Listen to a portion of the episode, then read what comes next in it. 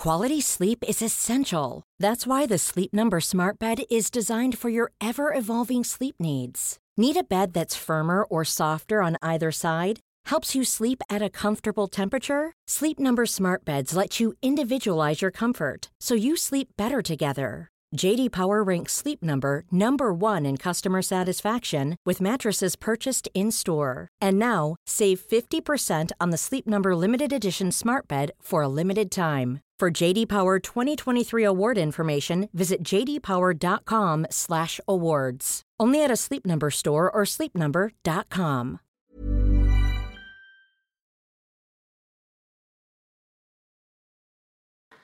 Hola a todos, muy buenas noches eh, a este largo especial de noche electoral, de elecciones de comicios tanto municipales como autonómicos.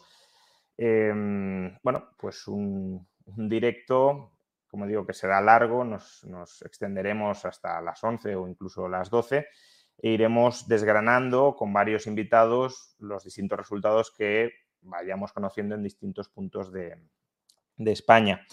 Eh, y bueno, pues para, para comentar eh, los, los, resultados. Eh, ya digo, se irán incorporando distintas, eh, distintas personas a lo largo de, de, la noche, pero bueno. En primer lugar tenemos a Luca Costantini. ¿Qué tal, Luca? Buenas noches. ¿Qué tal, Juan Ramón? ¿Cómo vamos? ¿Todo bien? Bueno, pues nada, muchas gracias por, por acompañarnos. también tenemos ahora a Irune Ariño, eh, que fue en su momento eh, subdirectora del Instituto Juan de Mariana y que ahora eh, pues está eh, impulsando también eh, consultoría política. ¿Qué tal, Irune? Muy bien, muchas gracias, Juan Ramón. Buenas noches. Y contamos también con, mencionaba lo de Irune subdirectora, porque contamos ahora con el actual subdirector del Instituto Juan de Mariana, que es Pablo Llanela. Pablo, buenas noches. ¿Qué tal? Buenas tardes, buenas noches. Bueno, pues eh, vamos conociendo, vamos teniendo algunos eh, primeros resultados, bueno, primeras encuestas sobre resultados, los de GAT3. Eh, creo que Luca los tiene más a mano porque al menos de momento todavía no los estoy viendo. Ah, bueno, ya empiezan a salir en los medios, pero bueno, básicamente el, resumen es que el PP eh, parece ser que tendría mayoría absoluta en la Comunidad de Madrid, en el ayuntamiento estaría en mayoría absoluta o a uno de perder la mayoría absoluta y luego pues en, en otras autonomías sale por delante, pero veremos si, si puede gobernar. Eh, por lo que veo en la comunidad valenciana, parecería que sí será capaz de gobernar porque la horquilla mmm, PP-Vox se ubica entre 50 y 52 eh, diputados, la mayoría absoluta está en 49, por tanto, la menor estimación sería mayoría absoluta. Y, y, bueno, no sé, Lucas, si nos puedes comentar algo más de lo que te hayas podido mirar. Sí, bueno, a ver, en primer lugar, bueno, buenas noches a todos. Primer lugar, decir que, claro, que esas son encuestas a pie de urnas, o sea, que hay que tomarlas con, en fin, con el debido respeto, porque yo creo que GAT3 es lo que está trabajando prácticamente en casi todas las principales pues plazas no electorales, sobre todo aquí en Madrid, por lo tanto, que son los primeros datos que han llegado, están llegando, aunque bueno, hay un mapa territorial bastante ya bien detallado. Y decir esto por decir que, bueno, que GAT3, a pesar de ser una buena casa de encuestas en general, en este caso, pues, por ejemplo, suele tener mucho éxito en lo que es estos datos a pie de urna, que son, en fin, son los, los primeros datos que no es que sean oficiales, es decir, es una mezcla entre los últimos tracking electorales de los últimos días y las famosas entrevistas en el día de la votación donde se le pregunta a la gente, bueno, usted ha ido a votar, muy bien, ¿y qué ha votado? O sea que son, normalmente son buenos datos y lo que dibujan efectivamente es un triunfo, pues yo te diría, casi titular me parece, casi triunfo sin paliativo para, para el Partido Popular. O sea, dicen que en Génova ya están montando pues todo el tinglado para la fiesta, es verdad que ahora está lloviendo, pero yo creo que de momento pues deben estar ya empezando Seguramente han puesto los champañes en, en la nevera, esto está claro. De todas formas, y lo, lo que estoy viendo aquí, eh, con los datos más ya bien presentados, infografía y tal, es, eh, bueno, si esto se confirmará que habrá que verlo, pero una mayoría en, en, las principales plazas de disputa de lo que podríamos llamar la derecha, mucho más arrolladora de lo que se esperaba en un primer momento, ¿no? Porque quiero decir, ya no solo por la mayoría absoluta de Ayuso en, Madrid, sino que, bueno, pues la mayoría no tan ajustada en la comunidad valenciana, pero es que, por ejemplo, en el Ayuntamiento de Madrid, que había dudas de si incluso PP más Vox podían llegar a sumar, pues eh, parece que solo Almeida puede sumar. En el Ayuntamiento de Sevilla, pues lo que estamos viendo también es, según la encuesta, que ya veremos, pero una mayoría absoluta clara de la derecha, no ajustada, sino clara. Y lo mismo en el Ayuntamiento de Valencia. Es decir, en el Ayuntamiento de Valencia la horquilla es entre 17 y 18 concejales, cuando, bueno, en el mejor de los casos de compromiso más PSOE serían 16. Entonces, bueno, mm, no tan ajustado como en un primer momento podía parecer. Bueno, a ver, según este mapa perderían Sevilla, Valencia, vamos. Por eso, todo. desastre absoluto, o sea. Lo, único que no pierden es Castilla-La Mancha, según este mapa, pero eh, según esta infografía, pero la pueden perder, porque... Eh, Está igualado. la horquilla menor de Paje son 16 que si fuera así pues tendrían mayoría absoluta. Bueno, yo repito, yo creo que son datos que, bueno, que son buenos. Luego tenemos eh, la parte de Podemos interesante, o sea, Podemos entraría igualmente a la Comunidad de Madrid, aunque entra por, yo creo, un puñado de votos, mientras que el ayuntamiento está medio dentro, medio afuera, o sea. Claro. Lo que pasa es que, claro, eso repito, son encuestas a pie de urnas. Yo, que soy italiano, recuerdo un año mm, que fue mm, increíble porque Berlusconi parecía que había perdido en esas encuestas a pie de urna, luego acabó casi ganando, ¿sabes? O sea, O sea que por eso lo digo para, para mantener algo de, y, luego ya haremos la, lectura política económica de si estos resultados son buenos o son malos, ¿no? Porque, bueno, veo muchos en el chat diciendo que el PP socialdemócrata, pues claro, es decir, tampoco es que estemos ante una victoria nada similar a las ideas de libre mercado, pero bueno, eh, se ha incorporado, por cierto, Domingo Soriano. ¿Qué tal, Domingo? Buenas noches. Hola, Juan, ¿qué tal? Bueno, pues a ver, a la luz de estos primeros datos eh, procedentes de encuestas, no datos en absoluto ni, definitivos, ni de una muestra de, votos escrutados, pero a la luz de estos primeros datos de encuestas, ¿qué valoración eh, hacéis? Bueno, lo que a mí me, están transmitiendo ya no solo las encuestas, sino bueno, ya, ya sabes, los vistas, pues otros periodistas, la información de los partidos es que en el PP están eufóricos. Entonces, evidentemente, si se concretasen esos datos, pues cuando están eufóricos y te lo dicen en, así como medio en privado, es porque realmente más o menos lo están. Eh, pues eh, sería fantástico. Lo que pasa es que es verdad que, bueno, en una hora lo vamos a descubrir, pero si, si todo lo que ellos creen que han ganado o te dicen que creen que han ganado es cierto, sería un vuelco espectacular. Eh, probablemente yo estoy de acuerdo contigo en estos últimos días, no en la política, pero sí en el colorcito de, los ayuntamientos. Em, también, eh, bueno, no lo hemos mencionado, pero eh, por ejemplo, en el caso de la Comunidad de Madrid, no deja de ser llamativo la, lucha por la segunda posición, ¿no? Em, lo, vuelvo a, lo vuelvo a colocar más allá de, de si Almeida ha tenido mayoría absoluta, de si la ha obtenido Em, Ayuso en la comunidad, eh, lo, que lo que reflejan las encuestas es un hundimiento de, Más Madrid.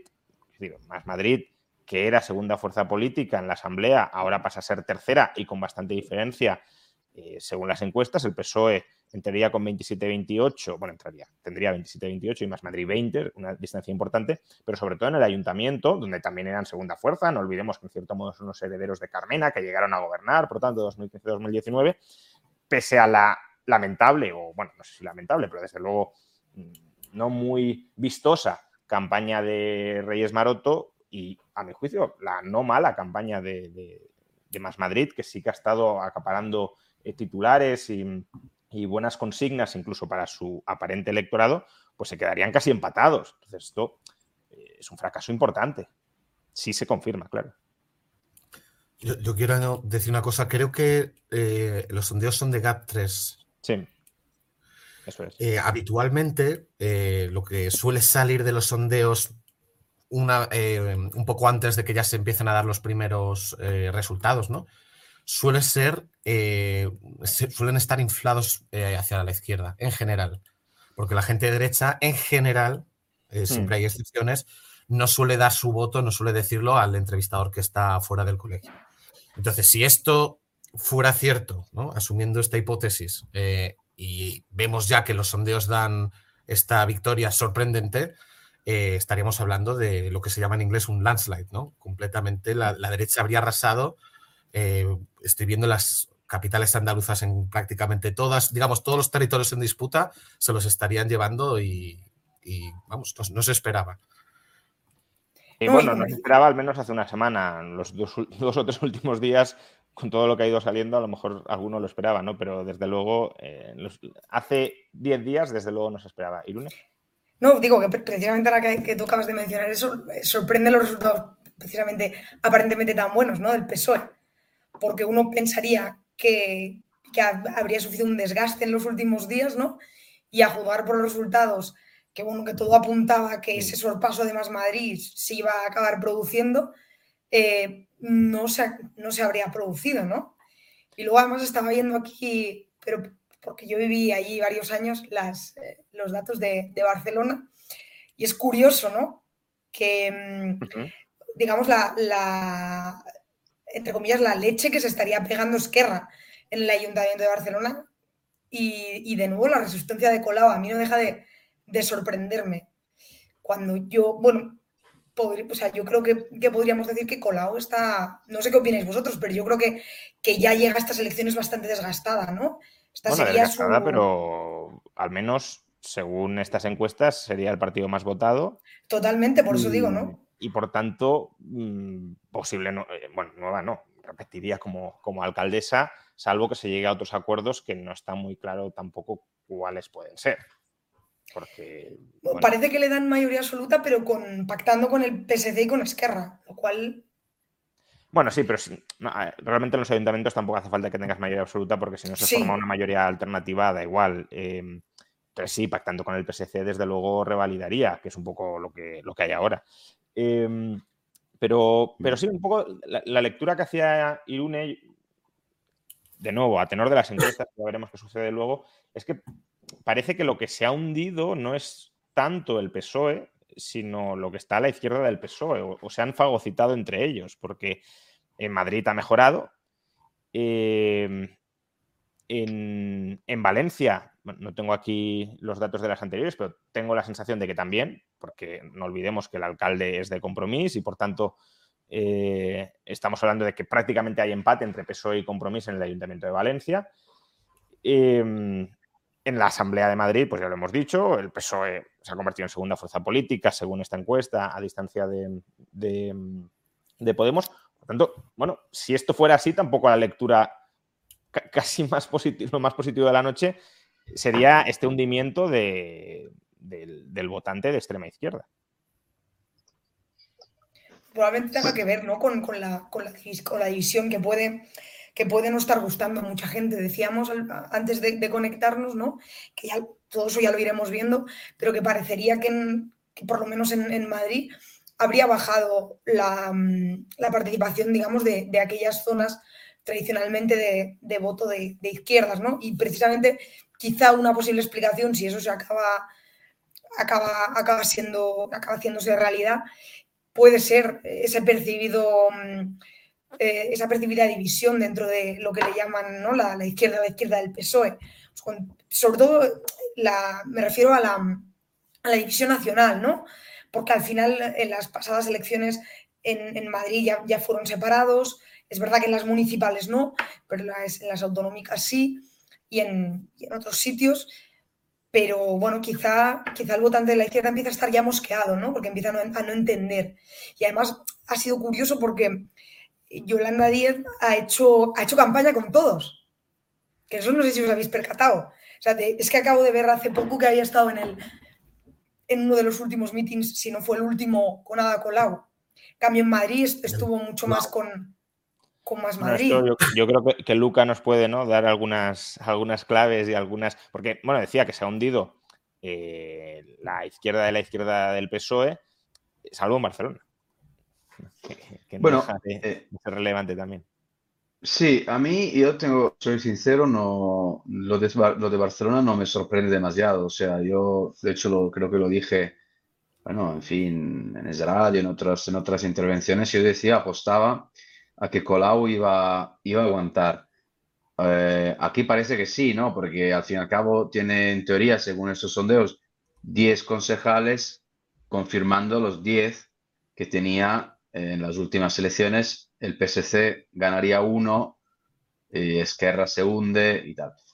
Eh, porque yo creo que, claro, en Barcelona la situación está tan dividida que, eh, bueno, que al fin y al cabo cuando gobiernas siempre tienes un poco de, en fin, de un suelo lo tienes, entre otras cosas porque durante ocho años has podido regar de bastante dinero a mucha gente.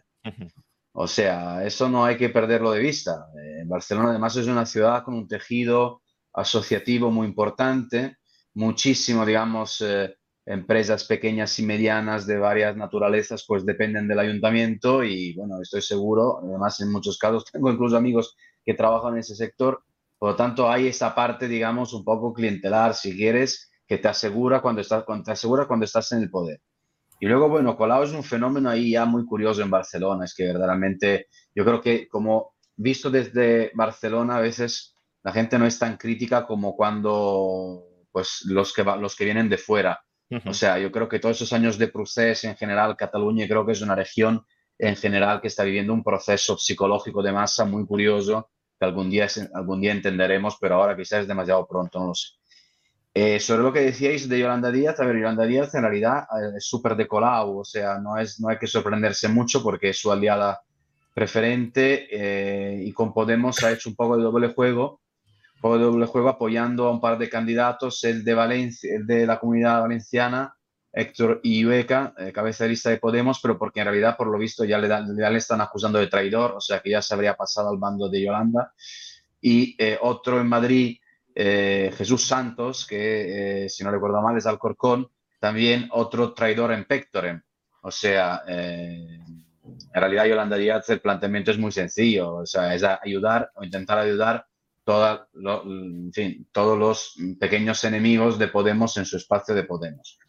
Eh, yo lo que sí estoy de acuerdo es eh, Más Madrid pierde y gana, o sea, según estos sondeos, en la Comunidad de Madrid, Más Madrid va muy mal porque el PSOE le da el sorpaso, o sea, pierde esa posición de ventaja que tenían, pero en el Ayuntamiento de Madrid, a pesar de todo, más o menos aguanta.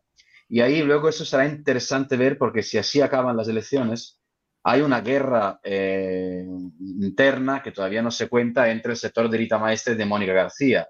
O sea, eh, siempre pensamos que estas familias se quieren todos muchos y no es verdad para nada. O sea, tienen los cuchillos por debajo de la mesa.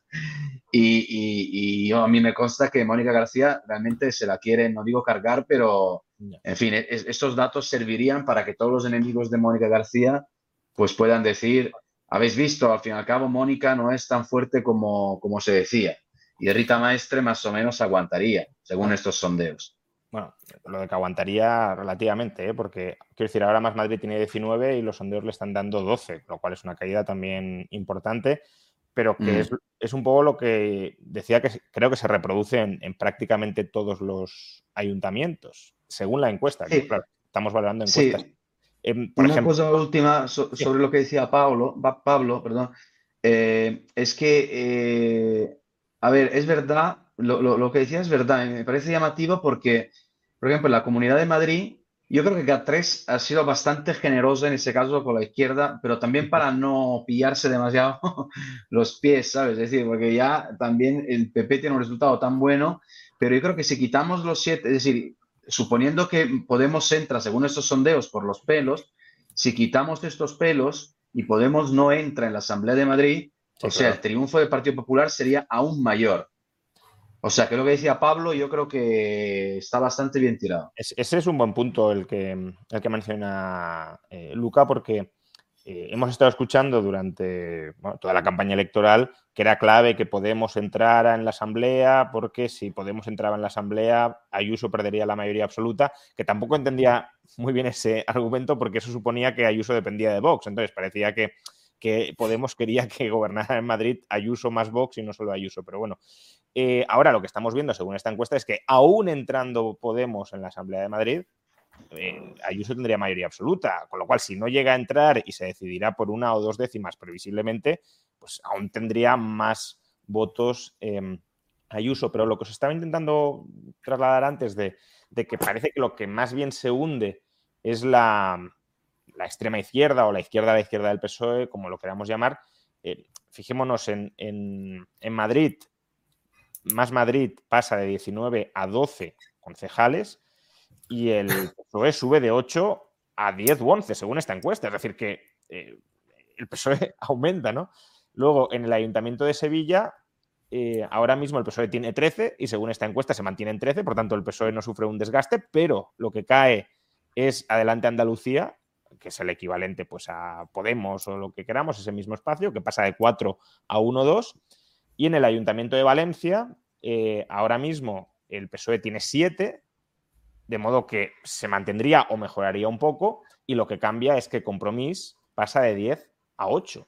todo, el, todo el desgaste, es verdad lo que señalaba antes Irune, pese a los últimos días de campaña eh, no muy favorables para el PSOE, todo el desgaste, al menos según la encuesta, en estas principales plazas se está concentrando en, en la mm. izquierda la izquierda.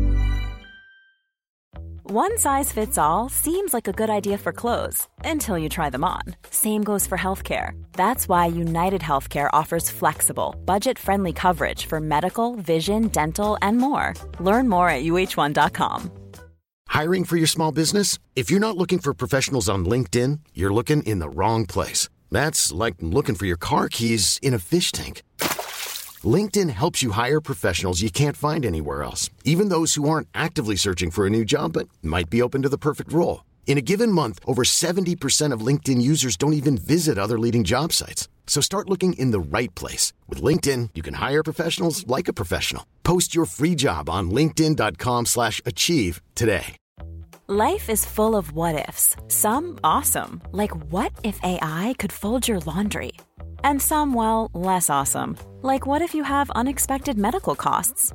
United Healthcare can help get you covered with Health Protector Guard fixed indemnity insurance plans. They supplement your primary plan to help you manage out of pocket costs. No deductibles, no enrollment periods, and especially no more what ifs. Visit uh1.com to find the Health Protector Guard plan for you.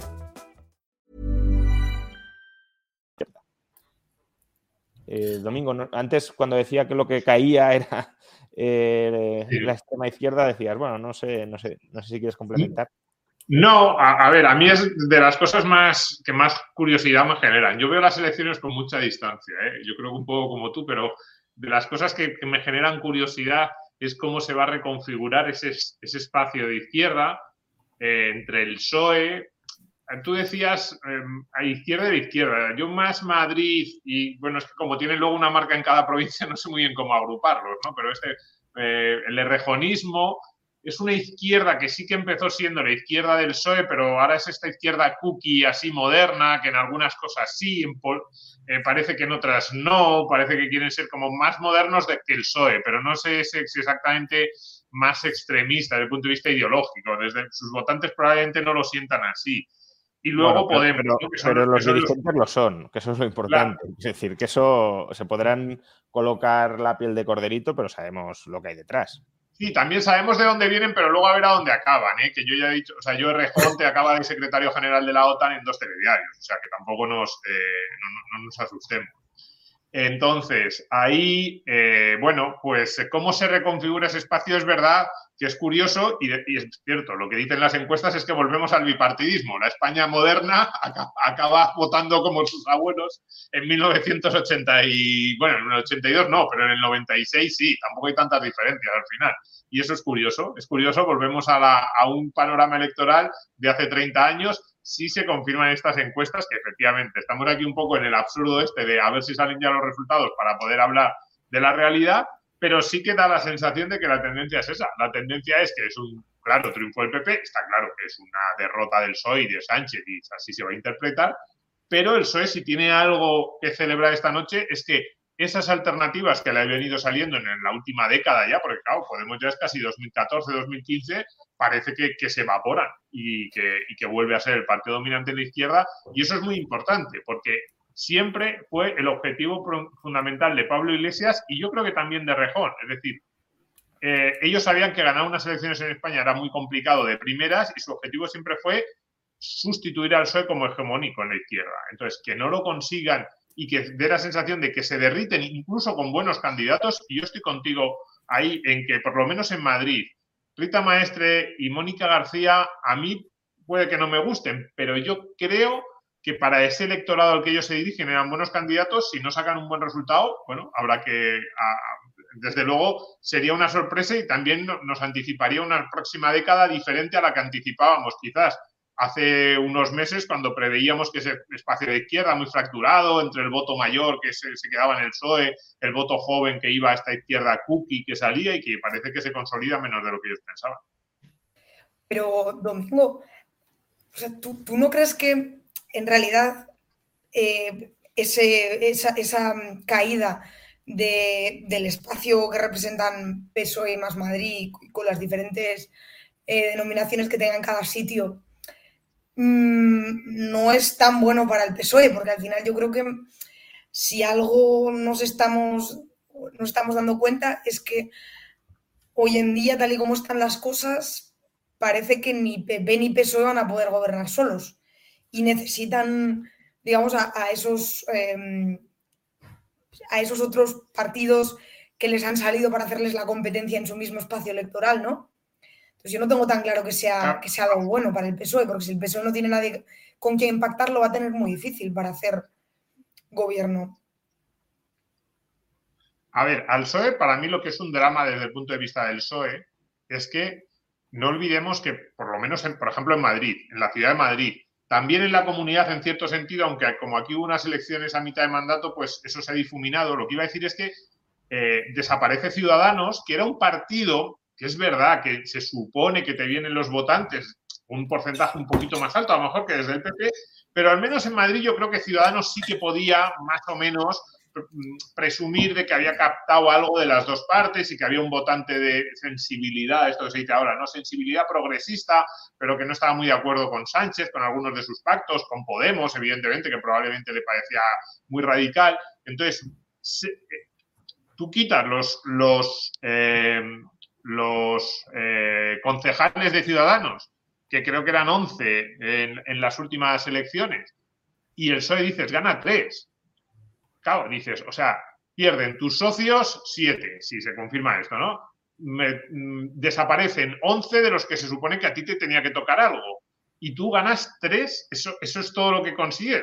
O sea, es dramático en ese sentido, porque el PSOE ya debería, o, probablemente intuía que algo podía sacar algo más en esa parte de Ciudadanos. Entonces, que te desaparezca un partido como Ciudadanos en Madrid, ¿eh? Eh, aquí hago sí que una lectura muy madrileña, y que el PSOE efectivamente solo consiga como mucho rascar tres, teniendo en cuenta que el otro, porque dicen, no, es que se han ido los de Ciudadanos de izquierdas a más Madrid, pues tampoco lo parece, evidentemente dices eh, dónde está tu, eh, dónde está tu electorado, solo así has cohesionado a, los muy, muy, muy cafeteros y sí, hombre, es una pequeña victoria haber sustituido a Más Madrid, pero yo estoy contigo en que por eso me, me acordado de Ciudadanos cuando estaba diciendo, es que es una mala noticia porque no va a poder pactar con nadie, efectivamente, es decir, tuvo un, el PSOE tuvo un par de años en los que parecía que podía pactar con Ciudadanos y parece que ese espacio lo se ha laminado, ya no sé si es culpa del PSOE, de Ciudadanos o de todos, o también con el PP, y entonces al PSOE no le quedan alternativas. Si ese espacio que le quedaba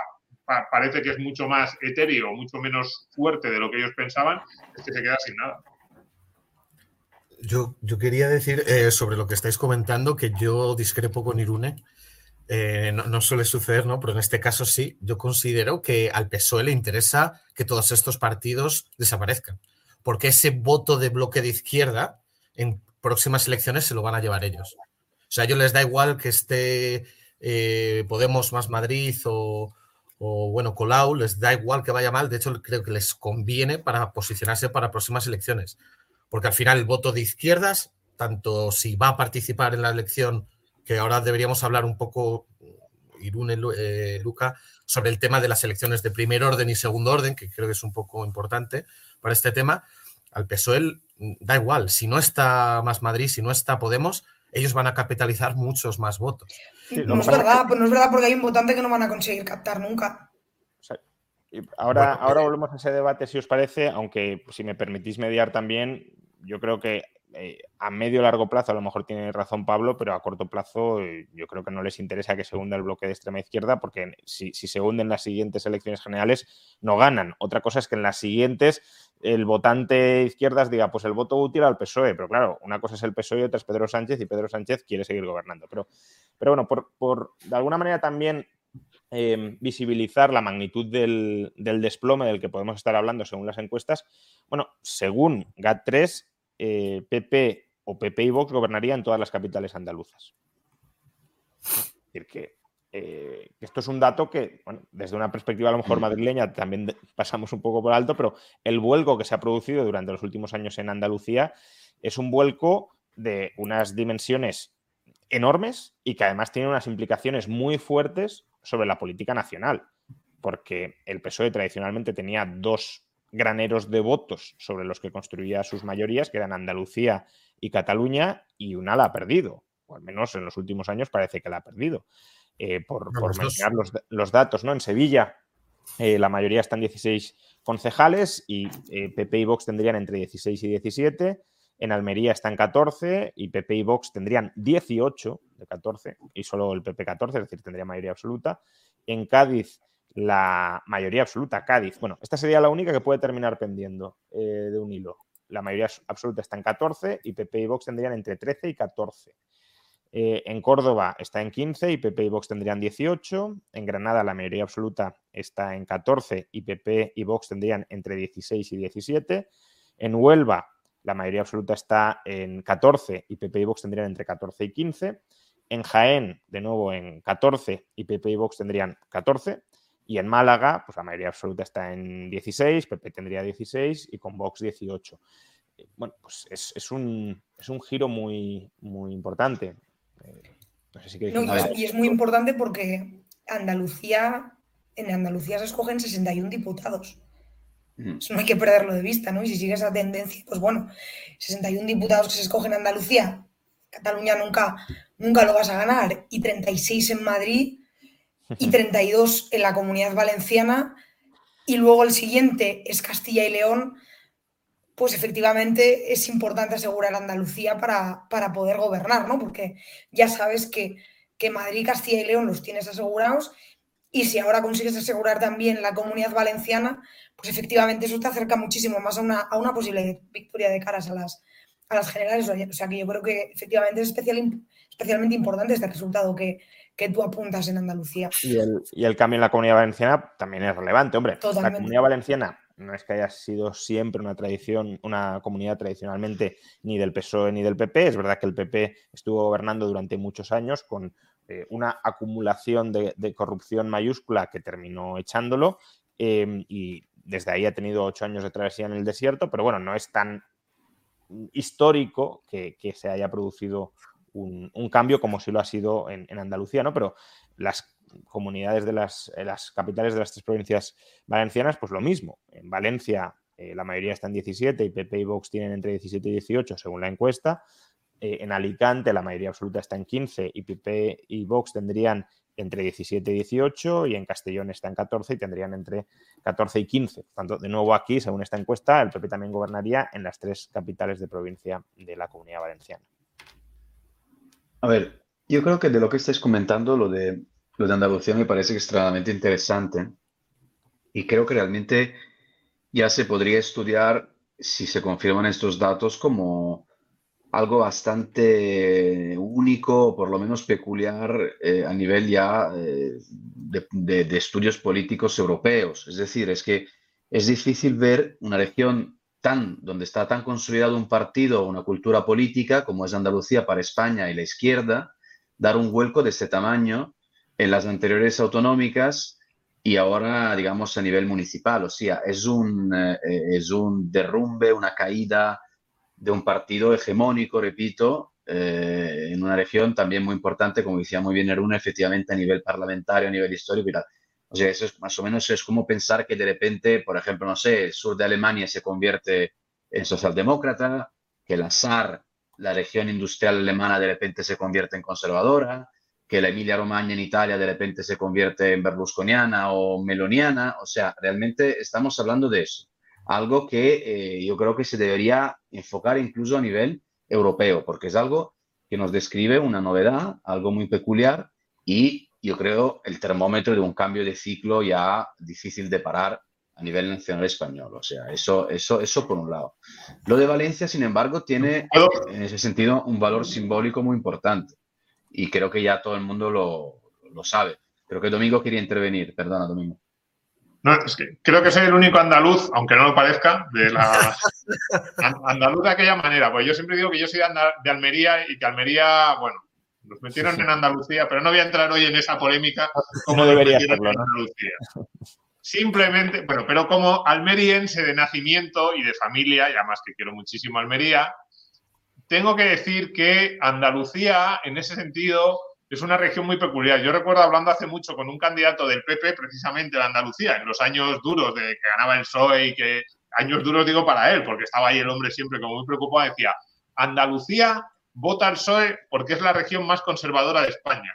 Y en parte, en parte tenía razón. Es decir, yo creo que sociológicamente, si tú conoces, o sea, si, si uno pasa por Andalucía, dice, no es tan raro. Es decir, antes votaban a quien mandaba y ahora votan a quien manda. Entonces, eh, lo que pasa es que es verdad, en qué momento se produce el cambio es muy complicado. De hecho, el PP casi llegó al límite, consiguió esa mayoría, pero una vez que la consiguió, a mí no me extrañó tanto que consiguiera luego la absoluta y que se produzca este como vuelco. Es una región muy peculiar eh, y además no me parece mal. ¿eh? Mucha gente probablemente hará como una especie de eh, mofa o de tópico, ¿no? Yo creo que los andaluces, pues, bueno, pues tienen una serie de prioridades.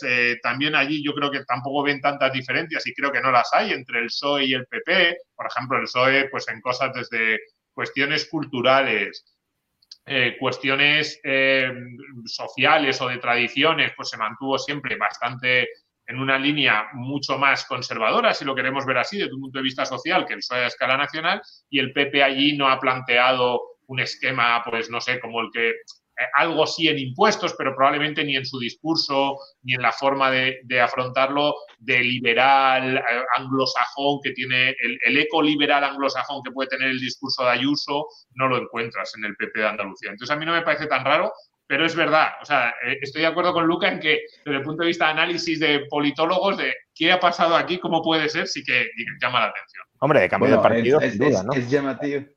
Es que, Domingo, parece que estás dibujando, ¿sabes? El perfil de ese como del, del chico o la chica que, bueno, que es de izquierda, pero que todo el mundo sabe que, a ver, ese tiene que acabar siendo de derechas, ¿no? Estás un poco diciendo como Andalucía en realidad es lógico lo que está pasando, ¿no?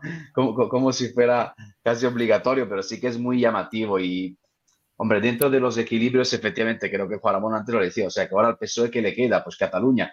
Y, y ten en cuenta que si estos son los equilibrios, lo decía Irune antes, de cara a lo que va a salir en las generales de diciembre, porque ahí hay que mirar, esto es un tsunami absoluto. Y luego, ojo, porque ese colapso del PSOE de Andalucía es un PSOE sanchista en Andalucía, pero el PSOE sanchista lo, es desde hace dos días. O sea que ahí tenemos a una señora que se llama Susana, que todo el mundo bien conocemos, que ya ahora está cargando el fusil. O sea que esa caída del PSOE en Andalucía, si, si eso se confirma, va a conllevar luego una guerra de poder dentro del PSOE porque habrá culpables. Es decir, si el PSOE se hunde a este nivel, ¿quién será el culpable de todo lo que estamos viendo? Yo, creo que no son muy buenos buscando culpables. Eh, tengo esa sensación. Recuerdo en la, línea de lo que decía Domingo, amigos andaluces eh, hace 15, 20 años que decían que Andalucía jamás iba a votar otra cosa que no fuera lo que se votaba. Y fíjate, bueno, se equivocaron, ¿no? Estas cosas a veces suceden. En Estados Unidos hay muchísimos ejemplos de, estados que han sido históricamente rojos, eh, republicanos y, pasar a ser demócratas. Es un aspecto interesante y en Andalucía parece que se va a quedar por bastante tiempo, que además, como bien dice Irune, tiene, eh, aporta muchos diputados a, las Cortes. Y bueno, al final, mm, más o menos históricamente en España y en general, este tipo de elecciones suelen ser preludio de lo que viene. O sea, hay una continuidad y es muy raro que haya un cambio. Sí, en las eh, elecciones europeas se pueden ver eh, cambios, como que se rompe la tendencia. sin embargo, las municipales, en concreto, las de las comunidades autónomas puede ir variando, suelen ser un adelanto de lo que va a suceder un año después.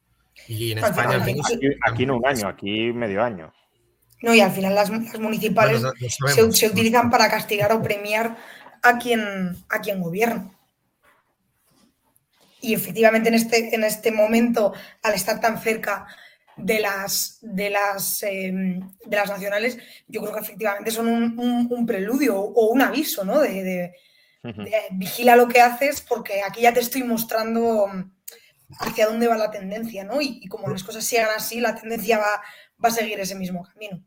Otra cosa que, perdona Luca, y es muy, muy corta, la, participación ha crecido y, esto cuando sube la participación y los, eh, al menos los sondeos, lo que vemos es si todo lo que vemos en los sondeos a pie de urna luego se materializa eh, y la eh, participación ha subido, es cuando se está votando como castigo a la coalición que gobierna en ese momento.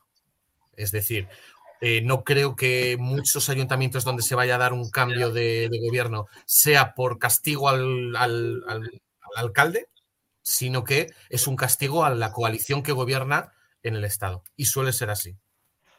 Sí, de hecho yo recuerdo que eh, Chavila, siempre hablando de GAT3, pero en un programa de, el programa de Dieter por la noche, recuerdo que dijo exactamente eso. O sea, tenemos que tener en cuenta la participación. Si la participación es alta, eh, ya a las 12, a las 6 y tal, lo que va a suponer es efectivamente, pues probablemente una victoria importante del Partido Popular. Y es lo que estamos viendo, al menos de momento. Y luego deciros solo una cosa importante de cara ¿no? en esta, un poco esta línea de continuidad que, que hemos dibujado entre las elecciones municipales y autonómicas y las generales. Decir que uno de los datos que se va a analizar mucho esta noche y mañana va a ser las elecciones municipales una suma pura de votos. Y lo que dicen, por ejemplo, es que el Partido Popular eh, tenía esperanza de tener 500.000 votos más del PSOE, por ejemplo, en una suma pura, porque dicen que esto es otro termómetro muy importante a la hora de establecer lo que pueden ser los, eh, los equilibrios de cara a las generales. Ahora, si ese número, en lugar que 500.000, es un millón, por ejemplo, pues claro, realmente eh, en Ferraz os digo que van a temblar porque significa que va, en fin, que eso no termina aquí. Dentro de seis meses vamos a tener la segunda paliza, ¿sabes?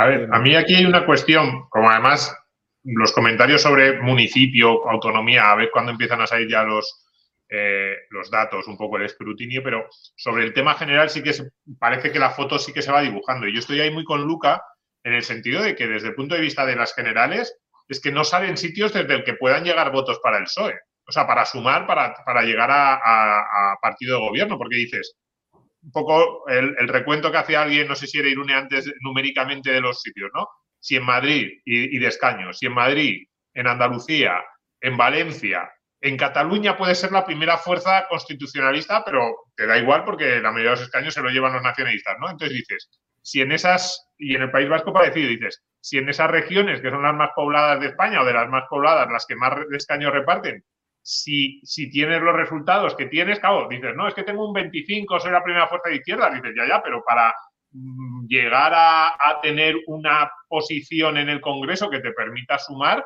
es que empiezan a no salirte los números, ¿de dónde va a sacar los escaños el PSOE?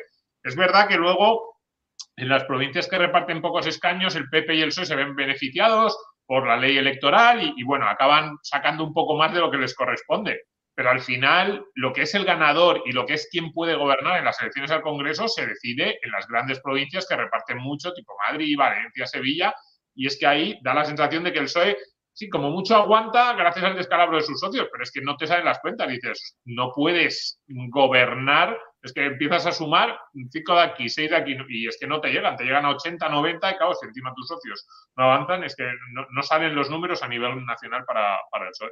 Por cierto, ya que estamos hablando de que no saben los números, eh, parece ser que Sánchez no estará presente en Ferraz durante la noche electoral, lo cual no deja de ser significativo de, eh, o simbólico de, cómo esperan que vayan a ser los resultados y, de lo malos que se esperan que, vaya a ser, que vayan a ser. Em, bueno, una pauta similar a la que comentábamos con, Andalucía o con la Comunidad Valenciana también la tenemos en Aragón, según esta encuesta. Eh, el PP gobernaría las tres capitales de provincia de Aragón. En Zaragoza la mayoría absoluta son 16 concejales y PP y Vox alcanzarían, según esta encuesta, 18, por tanto, mayoría holgada, ya gobierna ahora, eh, pero revalidaría. En Teruel eh, está en 11 y PP y Vox tendrían entre 11 y 12. Teruel existe, sería segunda fuerza, eh, pero sería irrelevante. y en Huesca la mayoría absoluta son 13 y PP y Vox tendrían entre 13 y 15.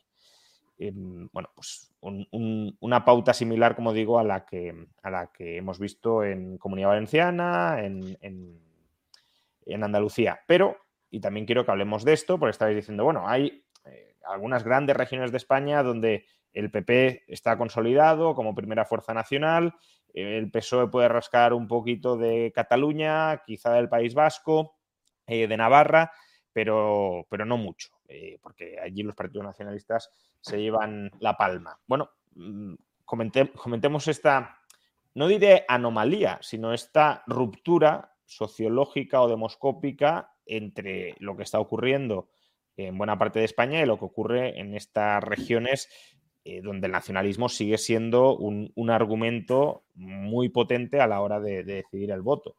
Eh, al margen de si el PP es primera fuerza o no, que no lo es nunca, pero em, la, configuración incluso del voto y la presencia que tiene el PSOE. En, Barcelona, ya lo hemos comentado antes, quizá pueda terminar siendo la única alegría del PSOE y ya lo veremos. Hay empate técnico con aparentemente cierta ventaja de Colau frente al PSOE.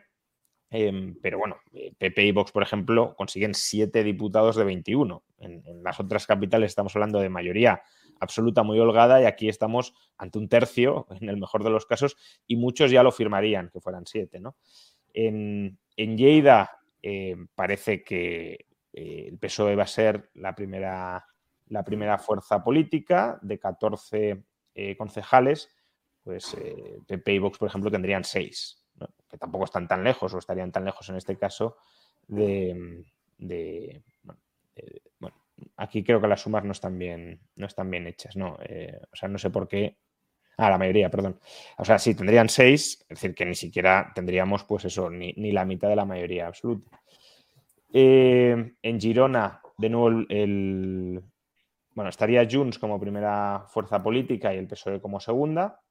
Eh, lo que estoy viendo, por cierto, en, casi todas, es que Esquerra no, no termina de levantar cabeza.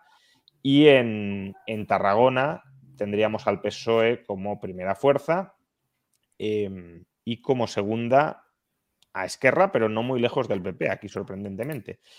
Bueno, no sé, Irune, tú que conoces bien de cerca la región, ¿estos datos te sorprenden? Eh, ¿Qué destacarías sobremanera en ellos? Sí me sorprende quizá más que no, que, que Esquerra no, no, esté consiguiendo despegar, porque claro, todo apunta a que, tras las pasadas elecciones eh, autonómicas en Cataluña, que fueron hace, si no recuerdo mal, un par de años, eh, en enero, pues hombre, todo, todo apuntaba a que, a que Junts mm, estaba empezando a hacer aguas, ¿no? Eh, bueno, por primera vez Esquerra superaba al, centro derecha, si, es que Junts ya es centro derecha, ¿no? Que eso es una cuestión que podemos discutir. Sin embargo, eh, yendo más a, lo que tú preguntabas, el problema de Cataluña, y de momento eso no está cambiando, es que las elecciones, a excepción de las elecciones municipales, digamos, en, en, municipios que no son las principales capitales o municipios que son menos importantes, las elecciones en Cataluña desde hace muchísimo tiempo eh, no, no se, digamos, la gente no vota en a derecha o a izquierda, ¿no? Vota en, clave nacional, que se dice en clave independentista o no independentista o, nacionalista catalán, no, nacionalista catalán. Entonces la, gente no, vota dependiendo de, si el partido es de izquierdas o, de derechas. Entonces eso evidentemente ha generado varias cuestiones. La primera de ellas es que se haya roto cualquier tipo de, posible, de posible pacto entre, entre PP y Junts, que en la mayoría de sitios, evidentemente, tal y como, tal y como están las cosas, no, no, suman. Pero es que además eh, eso hace que el tablero no se mueva apenas. Entonces, si, nos fijamos casi siempre las elecciones son pues, un cuarenta y pico por ciento de, votos eh, independentistas y, o al revés, ¿no? Y un cincuenta y pico de, votos eh, no independentistas o, a la inversa. Entonces ahí se hace mucho más, más difícil la, los pactos y la gobernanza. De hecho, lo curioso, y lo estaba leyendo hace un rato, en Barcelona, claro, en Barcelona podía, se podía haber dado la, mm, bueno, a ver, hay, un medio empate técnico, es verdad, bueno, ya lo veremos, ¿no? Si al final sigue, sigue, va a ser así. Pero en Barcelona sí que se podía, sí que, podía ocurrir, ¿no? Que sí, que si Trías quedaba bien, Trías fue un alcalde que en su momento pues fue, fue, tuvo muchos votos, siempre ha tenido. Sí, gustó, digamos. Sí, sí, sí, siempre, siempre ha gustado mucho. Bueno, pues, pues podía ser que se pudiese llegar a, ¿no? a una especie de pacto con, con Esquerra. Hombre, evidentemente, tal y como lo pintan esto, está muy difícil. Pero te voy a decir una cosa, teniendo en cuenta que en las pasadas elecciones el PSC, si no recuerdo mal, creo que quedó en votos por encima de Colau en el Ayuntamiento de Barcelona, pese a que em, luego terminó gobernando Colau. Em, en este caso yo no tengo tan claro si no puede llegar a haber un pacto, no sé si con, no sé si con Esquerra y, Barcelona en común, pero intentando quitar a Colau o incluso con Trías. Porque al final, por lo que, le, por lo que estaba leyendo, ¿no? Al final, el, caso de Trías, digamos, yo creo que se han dado cuenta que Barcelona, por lo que sea, es una, cosa, una cuestión que no, yo no termino de, y quizá alguno de los que estáis aquí lo vais, tenéis alguna hipótesis, Barcelona, por lo que sea, no se está, digamos, dejando llevar por esa, por esa idea que decía yo del, voto en clave nacional, ¿no? En Barcelona parecería que la gente vota, vamos, por si te gusta la gestión de Colau o no, ¿no? Ni siquiera por una cuestión de, derechas o izquierdas. Parecía que el voto es más raro. O sea, por eso, de hecho, han conseguido una cosa que no han conseguido en el resto de Cataluña, que es unificar al espacio tradicional de, de Convergencia y Unión en torno a esa candidatura de Trias per Barcelona, que no es Junts, Junts per Cataluña, ¿no? Que evidentemente Junts tiene un, un, peso muy importante en esa candidatura, entre otras cosas, por el candidato, pero que no es eso. Entonces, quizá esa amalgama va a poder empujar, porque yo no sé si el PSC va a estar dispuesto a volver a darle la alcaldía a Colau, entonces ahí ya, ahí lo veremos. Y luego, bueno, es, que no, no es que no sorprenden los resultados, honestamente, pero por lo, por lo, que, por lo que os digo, porque es que en, en Cataluña hace tiempo que no se mueven demasiadas cosas. Es verdad que sí sorprende lo de Esquerra. Yo sí que pensaba sobre todo, pues, por ejemplo, en el caso de Girona, ¿no? Eh, creo que ponía que, que Girona ganaba Junts y luego quedaba segundo PSC. Ostras, yo hubiese esperado que Esquerra sacase mucho mejor resultado en Girona, ¿no? Y, en cambio parece que no. Sí, efectivamente, gana, gana Junts según la encuesta y luego el, PSOE. Em, bueno, pero comentaba, el caso de, de, Cataluña hasta cierto punto también pues, ilustra su singularidad política como lo puede hacer el, País Vasco, ¿no? Eh, bueno, lo que vemos en el País Vasco, pues solo hay encuesta, por lo que veo, de, Bilbao y San Sebastián, pero bueno, el PNV en Bilbao se iría gobernando, obtendría entre 13 y 14 eh, concejales, la mayoría absoluta está en 15, y en San Sebastián pues se disputaría la alcaldía entre PNV y Bildu, que es más o menos lo que, lo que suele suceder, ¿no? Pero de nuevo, aquí vemos que Vox mm, ni siquiera entra en el ayuntamiento de Bilbao y el PP eh, con tres concejales y en el de San Sebastián el PP con dos. Es decir, que el, PP está desaparecido del, País Vasco, más incluso de lo que lo está en Cataluña. Sí, bueno, es que a mí me da la sensación de que el PP ha decidido no, no jugar, no jugar en el País Vasco y en Cataluña.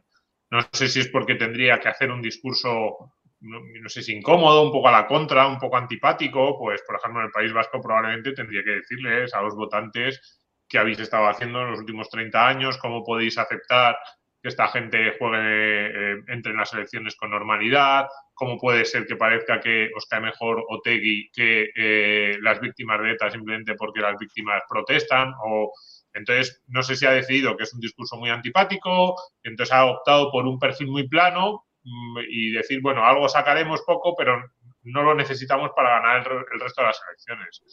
Eh, o han pensado que Vox les va a, comer el terreno y que, bueno, pues eso, yo creo que directamente han, han optado por no, por no estar las elecciones autonómicas y municipales siempre han sido muy complicadas para el PP, tanto en Cataluña como en el País Vasco. Es decir, en los dos lugares, cuando han sacado sus mejores resultados, han sido en generales, pero en generales han sacado resultados en los dos sitios muy buenos y no hace tanto. Es decir, hablábamos antes del vuelco en Andalucía, uno ve los resultados del PP a comienzo de siglo en el País Vasco y en Cataluña y en las elecciones generales eran muy buenos. Lo que pasa es que es eso, no, o sea, no sé si ha sido una estrategia directamente buscada o una especie de no nos compliquemos la vida, vamos a centrarnos allí donde podemos ganar, que a veces los partidos políticos pues tienen que centrar sus esfuerzos y han decidido que, iban a, obviar un poco lo que ocurriera allí. También la irrupción de ciudadanos en Cataluña yo creo que les descolocó y no han sabido volver. Y entonces, evidentemente... probablemente también quizá eh, flujos migratorios hayan influido y, un cambio generacional que quizá no haya, no haya conservado pues, el, voto de sus, de sus mayores. Em, vinculándolo un poco también, pues eh, no lo hemos comentado y algunos en el chat lo preguntaban, cómo quedaba eh, la comunidad autónoma de Navarra, según la encuesta. Y según la encuesta, pues eh, seguiría gobernando el PSOE, básicamente porque aunque las elecciones las ganaría Unión del Pueblo Navarro, pues la mayoría absoluta está en 26 y UPN más PP más Vox como mucho llegarían a 20, con lo cual no, no se alcanzarían ni de lejos la mayoría absoluta. En cambio, en Baleares, que tampoco lo hemos mencionado, pues bueno, parecería que, o parece que la mayoría absoluta de PP y Vox puede terminar llegando, porque está en 30 escaños y en eh, la parte alta de la horquilla eh, la encuesta les otorga esos 30 escaños, pero de nuevo tampoco está, está claro, según la encuesta, que se vaya a conseguir. Em, bueno, Navarra, era, era, lo de esperar un poco, ¿no? no Quiero decir, lo, llama la atención porque de momento estos datos confirman un poco la tendencia que hemos visto en los últimos semanas y meses. O sea que muchas sorpresas tampoco ha habido, más allá de sí, un resultado global bastante malo para el PSOE. Eh, Aragón, por ejemplo, bueno, se esperaba. Ahora me están diciendo que, bueno, que a ver, que efectivamente no hay, creo que lo he comentado domingo, pues euforia en Génova, Sí, pero dicen que quizás Castilla-La Mancha y Extremadura aguanta el PSOE. Eh, bueno, claro, igualmente, claro, si ganas Valencia y Sevilla, pues ya puedes bailar el mambo, vamos, esto está claro. Pero, en fin, yo creo que Aragón también estaba un poco en las quinielas, por ahí iban los tiros. Era lo entraba dentro de lo posible, pero no estaba ni mucho menos claro como la comunidad valenciana, que era posible, pero no, no desde luego con, con la mayoría que dan que dan las encuestas.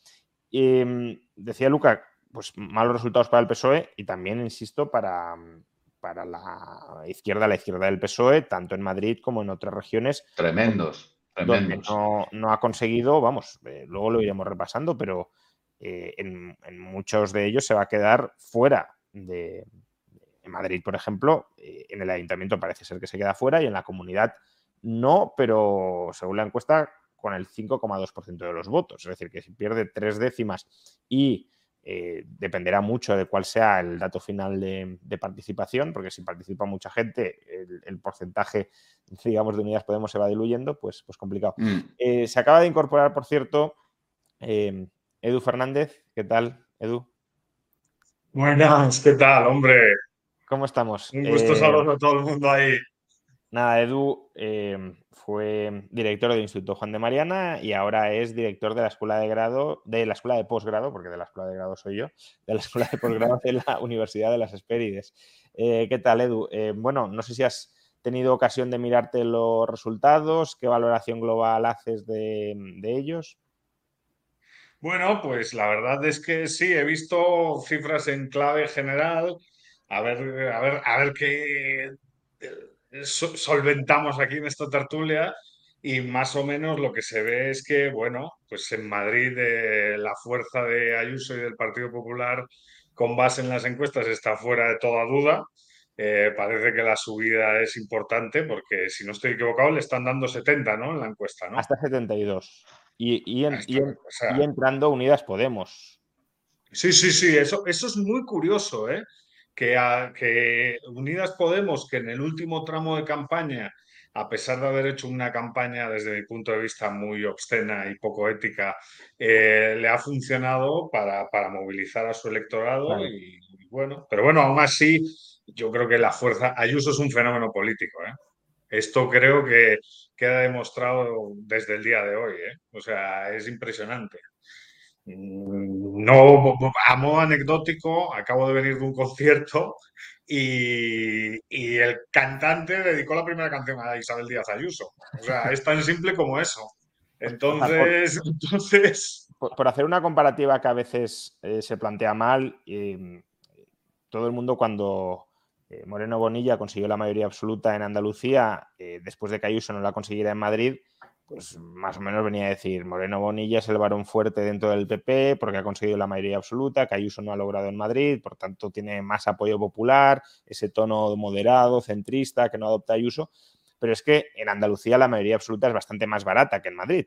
Moreno Bonilla logró el 43% de los votos. Pues bien, según la encuesta, que de nuevo son encuestas, veremos qué pasa, Ayuso habría logrado el 49,5%, es decir, prácticamente la mitad de todos los votos, lo cual, por cierto, ya no solo Ayuso, es decir, la mayoría que tiene la derecha a día de hoy en Madrid es, brutal. Quiero decir, em, en términos de, escaños estamos hablando hasta 82 escaños, cuando la mayoría absoluta, recordemos, está en, en 68.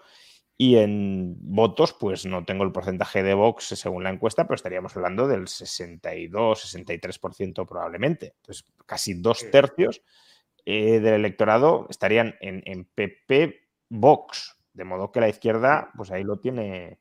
algunos, en el chat protestan de que califique al PP de derecha. Eh, bueno, quizá protestan con razón, pero bueno, dentro de lo que periodísticamente se suele llamar derecha. Pero en Madrid vamos a hacer, estamos siempre claro, pensando en las últimas elecciones que fueron hace dos años, pero en realidad para hacer la comparación homogénea con las demás regiones tendríamos que pensar en hace cuatro. Y hace cuatro el PP ni siquiera ganó las elecciones, gobernó casi de milagro con el apoyo de Ciudadanos, que había sacado un resultado muy bueno. Es que, claro, parece esto ya la prehistoria, que Ciudadanos con su buen resultado, con el apoyo de Vox que entraba, y Díaz Ayuso salvó casi su carrera política de milagro en esas elecciones y fíjate el vuelco en cuatro años. El COVID, yo no sé si es el COVID, esa sensación de eh, la resistencia frente a Sánchez, malos candidatos de la izquierda, pero es brutal si uno lo mira, no con la de hace dos años, que más o menos sí que la tendencia se veía, pero con respecto a los resultados de 2019 es brutal el cambio en Madrid. De todas formas, con respecto a los malos candidatos, yo he de decir que Lobato me parece uno de los... O sea, en cuanto a carisma, quizá no sea muy bueno, pero en cuanto a tono de moderación dentro del PSOE, me parece de lo menos malo y hasta creo que mm, está bien que haya pasado a ser segunda fuerza política frente a esa izquierda cookie de, Más Madrid, que aún así tenía un tono y un discurso bastante más radical que el que podía mantener Lobato. Con lo cual, quiero decir, si, si incluimos al, al electorado del PSOE dentro de un espectro más moderado de la izquierda, pues tienes un electorado en Madrid, pues PP, Vox, más eh, un PSOE más moderado, que eso también le aporta mucha estabilidad institucional a la región.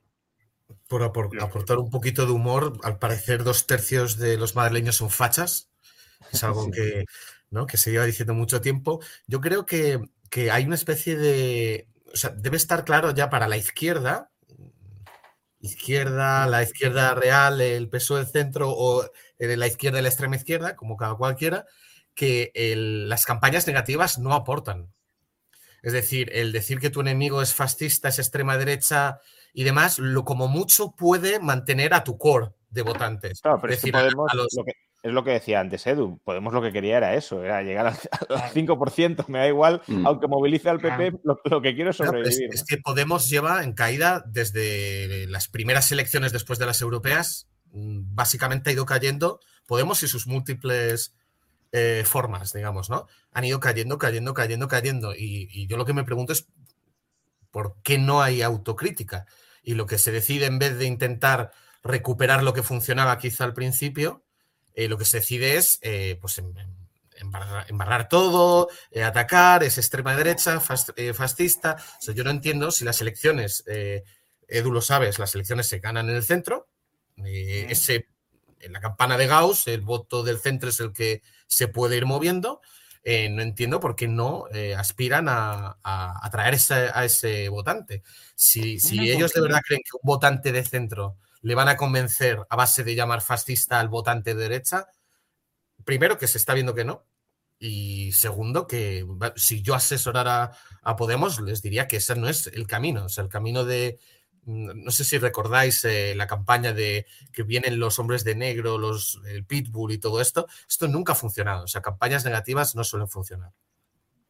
Bueno, yo sí puedo decir algo de este sector que me lo conozco Sí, Ahora, muy bien. Es, tema antes de darte el paso, Luca, simplemente eh, anunciar que ya ha comenzado el recuento de las autonómicas. Ya tenemos nada, eh, prácticamente el 0,1% o algo así, pero, pero bueno, que ya empezaremos a tener resultados oficiales o al menos eh, con, cierto peso en breve. No, sí, yo quería decir un apunte, luego mm, me tengo que ir. Para sí. te he dicho no que a las 9 porque tengo, voy a seguirlo de la, desde ya me acerco, digamos, a la Plaza de Toros para ver, para ver lo que se mueve por ahí. Eh, a ver, yo creo que sí es interesante ¿no? lo que estaba comentando antes Pablo, porque es verdad que dentro de Podemos hay una pequeña reflexión sobre esa cuestión. Es decir, oye, pero no puedes llamar a facha a todo el mundo, porque realmente ha llegado ahora luego incluso con el tema de Vinicius, era todo España racista, o sea, pero e, efectivamente Podemos está eh, encasillado, digamos, en un espacio de decir, oye, voy a buscar el 5% de los votos para sobrevivir. Eso es así, es que lo dicen ellos tranquilamente. O sea, ya es efectivamente, en fin, una trayectoria política así, así de pequeña. Lo que pasa es que es verdad que Yolanda Díaz intentó de alguna manera ¿no? reactivar este, este, estos votantes buscando una fórmula, o intenta, hacerlo buscando una fórmula diferente a la de decir son todos fachas. El problema es que estas elecciones no es que le hayan salido de momento muy bien, o sea, porque Más Madrid eh, va bajando, Colau ya veremos si aguanta, pueden perder el ayuntamiento de Valencia, o sea, que Yolanda Díaz también puede ser en los titulares de la prensa como una perdedora, aunque es verdad que ella ha jugado y no ha jugado. Entre otras cosas, ahora mismo está en Portugal. O sea, que esto es brutal porque ha ido no sé qué foro en Oporto, ¿sabes? O sea, cuando dices que el capitán es el último que tiene que dejar el barco que se hunde, pues aquí tenemos un capitán que ni siquiera está, está en el barco. O sea, eh, pero sí, en fin, yo creo que a veces eh, a nivel electoral, y luego os dejo, también es difícil para, para esta izquierda porque da la sensación que se ha agotado la gasolina. O sea, que han estado inflando, inflando, inflando el motor durante tan, muchos años en los que las cosas un poco les iban bien en general, que hicieran lo que hicieran, digamos, el mainstream cultural, popular, les acompañaba y ahora de alguna manera como que ha cambiado la música, ¿no? O sea, o son ellos que ya no entienden nada de lo que está pasando en la calle, que es posible, o de verdad es que la calle ya no quiere saber nada de ellos. O sea, eh, me da la sensación que estamos en esta segunda, en este segundo momento y es por eso que Ayuso también se, está, ha convertido en algo tan grande, porque yo creo que interpreta perfectamente lo que es ahora mismo el mainstream dominante cultural a nivel hegemónico. Y, os digo que Ayuso la están mirando de cerca desde muchos sitios de Europa. O sea, hablando de Portugal, la derecha en Portugal la está mirando con muchísimo interés porque está en búsqueda de liderazgos y está diciendo, oye, ¿qué está pasando en Madrid? Y yo creo que la italiana también, la derecha italiana también la mira con mucha atención. Ella ganó un premio en Milán de una fundación importante. O sea, eh, hay cosas... Eh, eh, y lo que quiero decir es que a veces es la calle que se mueve, no son tanto los políticos que se equivocan, que están en el momento equivocado a veces. Y nada, espero poder reconectarme dentro de un par de horas. O sea, Perfecto. os veo después. Así, así, a ver si nos puedes dar una valoración más, más asentada de los resultados. Que vaya muy bien, Lucas. Nos vemos luego. Gracias. A mí me gustaría hacer un comentario, Juan Ramón, si puedo. Sí, claro, adelante.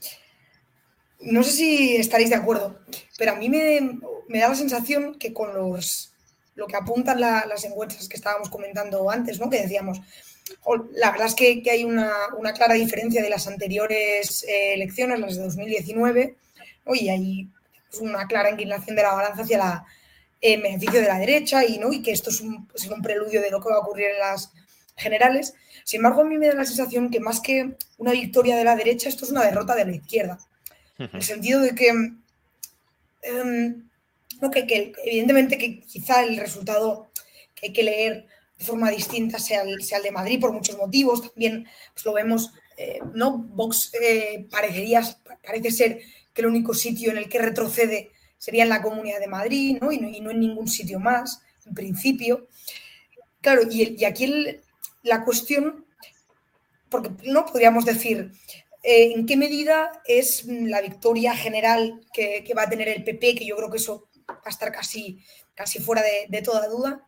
Eh, una especie como de refuerzo a, a ¿no? Si bien el, como decía Pablo antes, la derrota del PSOE es un claro tirón de orejas y un claro castigo a la coalición eh, gobernante y en particular a Pedro Sánchez. Y por otro lado, yo lo tengo muy claro, eh, también a la división de la, digamos, de la, izquierda a la izquierda del PSOE, no tengo tan claro que, estos resultados van sean un refuerzo necesariamente a, a, a Feijó, ¿no? No tengo tan claro que esto nos digan, bueno, pues, pues es evidente que probablemente Feijó saque mejores resultados que los que sacó Pablo Casado, ¿no? Pero tampoco tengo tan claro que esto sea mm, para cantar victoria, ¿no? Sí, como que, no, quizá no ilusiona, pero desde luego Sánchez repele de alguna manera, ¿no? Eso es.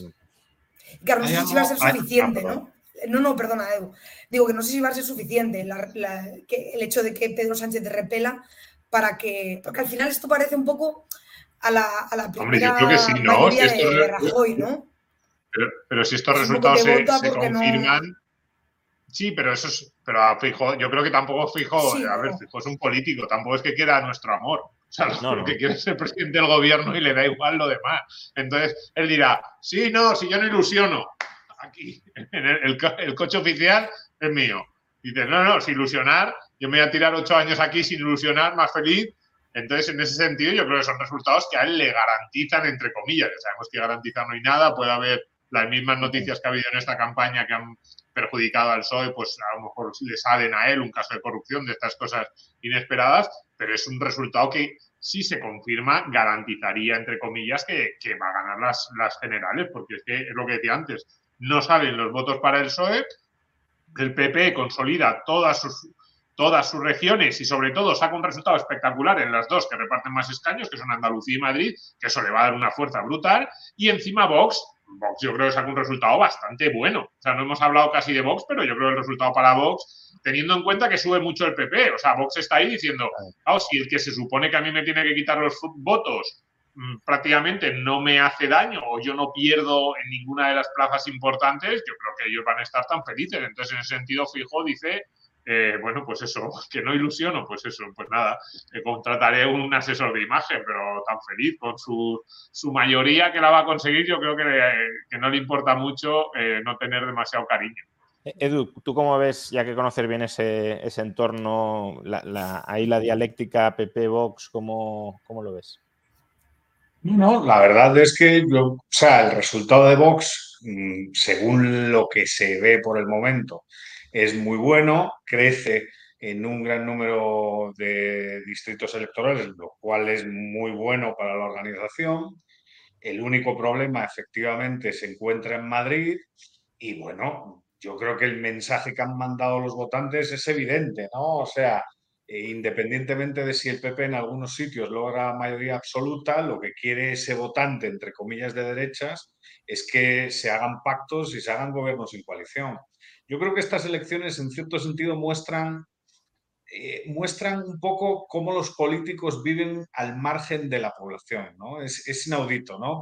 Eh, con base en lo que estaba diciendo Pablo y otros ahora en la mesa, me vino a la mente el artículo de, Anthony Downs, ¿no? que todos los que estamos aquí hemos leído, ¿no? el de Theory of Democracy. Y las estructuras de competición electoral quizás fueron mal interpretadas, porque muchos partidos intentan polarizar cuando la población lo que quiere es precisamente lo contrario, ¿no? O sea, la, población lo que quiere es una dinámica unimodal y no bimodal. Y eso, por ejemplo, en Madrid yo creo que se está viendo. De hecho, lo que comentaba Juan Ramón del PSOE. O sea, resulta que Lobato, que fue en el que en los debates se presentó como la opción de izquierdas más moderada, más cabal, que utilizaba datos, que intentaba rebatir, que, que bueno, es que ese es otro tema que podemos discutir, ¿no? Estas campañas, estas campañas autonómicas, las municipales no les he dado seguimiento, pero las autonómicas eh, lo que han mostrado es que no se ha hablado de política autonómica, ¿no? Y eso es un gravísimo problema. Se han tratado temas nacionales en cuestiones de campaña autonómica. Hay un problema también de nivel de competición. Esto, esto Edu, suele pasar. Evidenciar la población es que quiere moderación, quiere dejarse de discursos radicales, agresivos, eh, quiere, en definitiva, estabilidad. Quiere lo que se supone se le pide a un político en una democracia liberal, confianza, quiere confianza. Y desafortunadamente en la oferta, pues no hay mucha confianza, ¿no? Pero, pero, pero bueno, yo creo que el mensaje ha sido claro, moderación, pero, hay un punto y capacidad para, pactar. Pero hay un punto importante.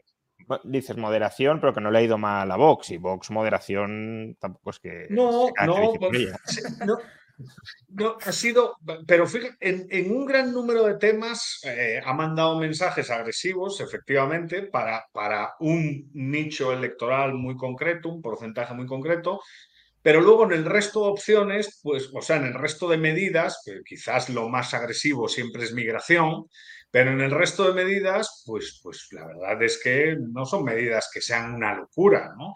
Eh, migración en autonómicas y municipales no, no, debería ser ni una variable, ¿no? Pues, pues, pues, pues, quizás no, y a lo mejor de eso resulta el castigo, ¿no? Aunque, como decía Domingo, no es un castigo.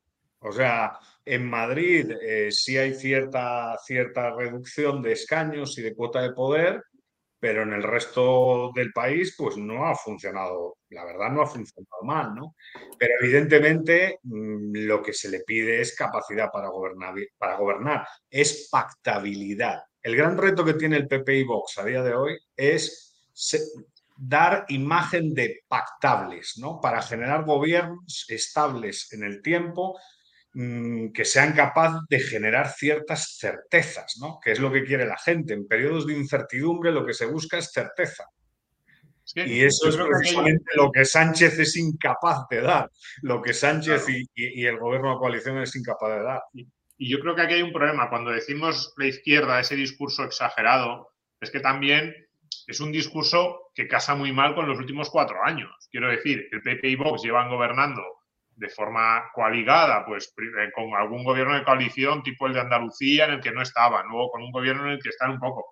Y ninguna de esas acusaciones sobre la extrema derecha, aquí en Madrid sobre la destrucción de servicios públicos. Cualquiera que viva en Madrid sabe que los servicios públicos en Madrid son igual de buenos o malos, yo creo que incluso un poquito mejores que la media en España, pero desde luego que la sanidad madrileña no se está deshaciendo mientras en Valencia tienes al PSOE con la sanidad eh, de Singapur. Es, es, absurdo. Entonces, es un discurso que el que está allí dice, oye, que yo voy he ido con mi padre cuando estaba de vacaciones en, mi casa en Cullera, he ido al hospital de Valencia y voy aquí al hospital de Getafe y veo que son iguales o un poquito mejores de Madrid. ¿Qué me estás contando que Ayuso se quiere cargar la sanidad pública? Como cuando dicen, no, es que esto es el modelo ultraliberal de Ayuso, que yo digo, ¿dónde estás? ¿Dónde estás? Claro, digo, ¿dónde lo han metido? A ver, yo, yo, yo oigo los discursos de la izquierda y me ilusiono a veces, pero luego es que no, no, lo encuentro. Como, Eduardo Garzón el otro día, que subió, un vídeo diciendo que Madrid era un paraíso fiscal y digo, pues nada, sigue dándole votos a Ayuso, ¿no? Porque sí, sí, si lo que dices son cosas buenas del Madrid de Ayuso, en lugar de decir, no, es que aquí se pagan muchos impuestos o, las clases medias pagan muchos impuestos, no, es un paraíso fiscal y además ponía la bandera de Suiza diciendo, pues Madrid es Suiza, ojalá, ojalá fuéramos Suiza, ¿no? Mejor campaña. Ojalá. Em, antes lo mismo de avanzar, imagino, Juan, que, que, irás comentando datos que van a ir saliendo sobre, lo que habéis dicho de las coaliciones, ¿no? Eh, otra razón. De, hecho, quería, quería hablar de eso, ¿no? Eh, otra razón por la cual quizá el entorno Podemos eh, más país y confluencias y demás ha bajado, además de las que ya hemos aportado, es que en general, cuando hay gobiernos de coalición, eh, los éxitos se los lleva el partido más grande y el castigo se le da al, pequeño de la coalición. Esto hay muchísimos casos en Europa, eh, los Lib Dem en Reino Unido podría ser uno, FDP en Alemania, eh, vemos lo que ha pasado con Ciudadanos, ¿no? que parece que ya podemos darlo por ¿no? extrema unción. Ese sería otro titular, efectivamente. Un aviso para Vox. Si Vox va a tomar la decisión de hacer coaliciones, tiene que tener en cuenta y medir eh, lo que le puede afectar a ellos eh, en el largo plazo. Es decir, los éxitos se los llevará el PP y Vox pues, probablemente allí donde entre en coalición. No digo apoyos puntuales y facilitar eh, eso a, nivel de, pues Bueno, pero Vox, quiere tocar poder y así lo ha dejado claro. Y aparte, bueno, hasta cierto punto es comprensible en que esa sea la vocación de un partido político, aunque también nos dice mucho de, lo que son los partidos políticos, ¿no? Que son máquinas de colocación de los suyos. Y claro, dicen aquí ya hay un ejército muy grande al que hay que colocar por, algunos lados, ¿no? Pero, em, pero ¿creéis que eh, va, vamos a ver coaliciones de gobierno PP-Vox? Eh, dependerá del territorio. Porque, por ejemplo, Azcón en Aragón, pues hace unos días salió con un titular diciendo que, él le ofrecería un pacto de gobierno a Lambán y que Vox debe seguir en la oposición. Pero claro, si, quiere gobernar y Lambán no le da su apoyo, necesita a Vox sí o sí. Yo creo que va a depender de la fuerza. De la fuerza que tenga Vox. no, no, no, perdona. Digo que depende de la fuerza que, va a tener, eh, que vaya a tener Vox. O sea, aquí está claro. Aquí la, eh, la, posibilidad de entrar en un gobierno depende de la, capacidad de veto que uno tenga. estaba claro que, en las últimas elecciones, por ejemplo, en la Comunidad de Madrid, si solo necesitaba tres diputados de, Vox para ser investigada presidenta, pues evidentemente la, capacidad de, negociación de Vox era muy pequeña. En las de Castilla y León, pues era mucho más amplia, ¿no? Entonces, en aquellos sitios donde necesite muy poquitos, muy poquitos diputados, pues pues probablemente el PP todavía se resista, ¿no? A que, a que, entre, a que entre Vox. Y ahí la cuestión está en si Vox va a empezar a exigirlo, ¿no? Claro. Yo no sé si lo, que pasó con el presupuesto aquí en la Comunidad de Madrid era más un mensaje electoral, es decir, que al final se ve, ¿no? Por el castigo que decíamos, ¿no? El único sitio donde parecería que, sería, que estaría castigado Vox es en la Comunidad de Madrid. Y yo honestamente lo que creo que pasa es que efectivamente el, mensaje que tú has votado a tus electores es, que tú has mandado a tus electores es, bueno, yo aquí le estoy eh, aprobando todo Ayuso, con lo cual no soy una, alternativa real para mis votantes, o sea, si quieren eh, que, yo, que yo esté ahí, pues tienen que votar a Ayuso y ya está, porque además yo claramente en diferentes Em, en diferentes entrevistas y demás lo han dicho, o sea, que, con Ayuso en Madrid es distinto, que ahí no necesitan hacer tanta presión y solo ha sido, ya digo, los últimos meses donde se han puesto, por, así decirlo, más tontos, ¿no? Primero con, lo de no aprobarles el presupuesto y, luego un poco con una campaña un poquito, pero vamos, en la que apenas tampoco se han, se han cruzado acusaciones, porque era, era evidente por qué. Ahora, claro, la, esa es la cuestión. Eso es una cosa puramente madrileña, porque sabemos que aquí es donde tenemos, digamos, donde el PP nos fagocita más, o es una cuestión que se va a extrapolar al resto de comunidades autónomas y cuando empecemos ya a tener un poquito más de capacidad ya vamos a exigir entrar. Pues honestamente no lo sé. Hombre, yo entiendo que, es un partido lo suficientemente maduro ya como para que en aquellos sitios donde ya tuviese, eh, ya tuviese diputados, y ahora os aumente, aunque no tenga una gran capacidad de negociación, exija entrar. A mí me parece que esa va a ser la dinámica, ¿no? Pero, pero claro. Sí, pero Vox, lo tiene muy difícil, porque el PP tiene siempre la baza de decir, si no me dejas gobernar a mí y gobierno a la izquierda, es culpa de cara a tu electorado es muy complicado de vender. Vox, por una parte, se tiene que hacer fuerte, pero por otra parte tiene el discurso del PP, que es muy potente ahí, y claro, el electorado de Vox lo iba a, eh, digerir mal. Lo, de, lo que está pasando en Madrid también es un mensaje, es si el candidato del PP se posiciona muy cerca de Vox, porque al final Ayuso probablemente sea la candidata del PP en toda España que mejor cae, si lo queremos ver así, ya ni siquiera hablo del programa, ¿eh? sino que mejor cae a los, a los eh, votantes de Vox. Entonces parece que entonces Vox pierde, se difumina, ¿no? Es muy complejo desde el punto de vista de la dinámica interna del partido, porque en algún momento tienen que decirle al PP, te tengo que exigir algo. Incluso yo siempre he dicho desde que nació Vox que en algún momento Vox va a tener que hacer, hacer lo que decía antes, que era muy complicado, que es no darle un gobierno al PP para, aunque solo sea como toque de atención de algo me vas a tener que dar. Entonces yo no sé si será un día el gobierno en Cantabria, en el ayuntamiento de Ciudad Real o no tengo ni idea, pero que en algún momento Vox va a tener que decir esto no te lo doy, dejo que gobierne la izquierda porque no me, o sea, lo que me ofrece desde el punto de vista programático no, no me sirve, yo no, no, no se justifica. Ahí es un tema muy complicado. Eh, yo, vamos, no sé. Bueno, eh, prefiero no estar ahí Si me dejáis, y hay, y hay resultados definitivos, bueno, definitivos, basados en votos, no en encuestas. Y, por ejemplo, uno de los grandes titulares de la jornada, que podría ser el, el, el vuelco en el Ayuntamiento de Sevilla, de momento no se ve, no se ve ni de lejos. ya hay el 25% del voto escrutado en el Ayuntamiento de Sevilla, que no es una muestra pequeña, y el PSOE, incluso sin eh, el espacio de Podemos, tendría mayoría absoluta. Ahora, no me conozco si están escrutando o han empezado escrutando las zonas más proclives al PSOE dentro de Sevilla o no, pero un 25% no es, no es moco de pavo. Y es una tendencia que, que, bueno, ahora lo iremos viendo, pero se repite también en otras, en otras ciudades donde, bueno, parecía que según la encuesta el PP y Vox iban a tener un resultado muy sencillo y de momento no, no se está viendo. Es que, es que, los, que, que... Una, los carga el diablo. No, no, yo creo que hay una cosa que está clara. El PSOE, vamos a ver, el PSOE con, sus defectos, porque solo tiene defectos, pero el PSOE es un país, es, es, un partido que tiene mucha presencia en tierra, mucha presencia local. Han repartido mucha renta durante décadas. Entonces, al final, eh, es un adversario muy difícil de batir. Es, es una, además, es, claro, como dicen en América Latina, es que tiene presencia en tierra, tiene presencia en los municipios, tienen, tienen punteros que movilizan voto. Entonces, al final, esas expectativas, a lo mejor en algunos sitios, y a lo mejor los datos de Sevilla son una muestra, pues, pues van a estar frustradísimas. ¿no? Ahora, en relación al tema de las coaliciones, que es interesante, es que de eso va el arte de la política, ¿no? O sea, en una coalición siempre pierde el pequeño. Eso, eso parece que la evidencia empírica sugiere eso. Dicho esto, eh, claro, la fuerza relativa en función del territorio determinará la presencia en el gobierno.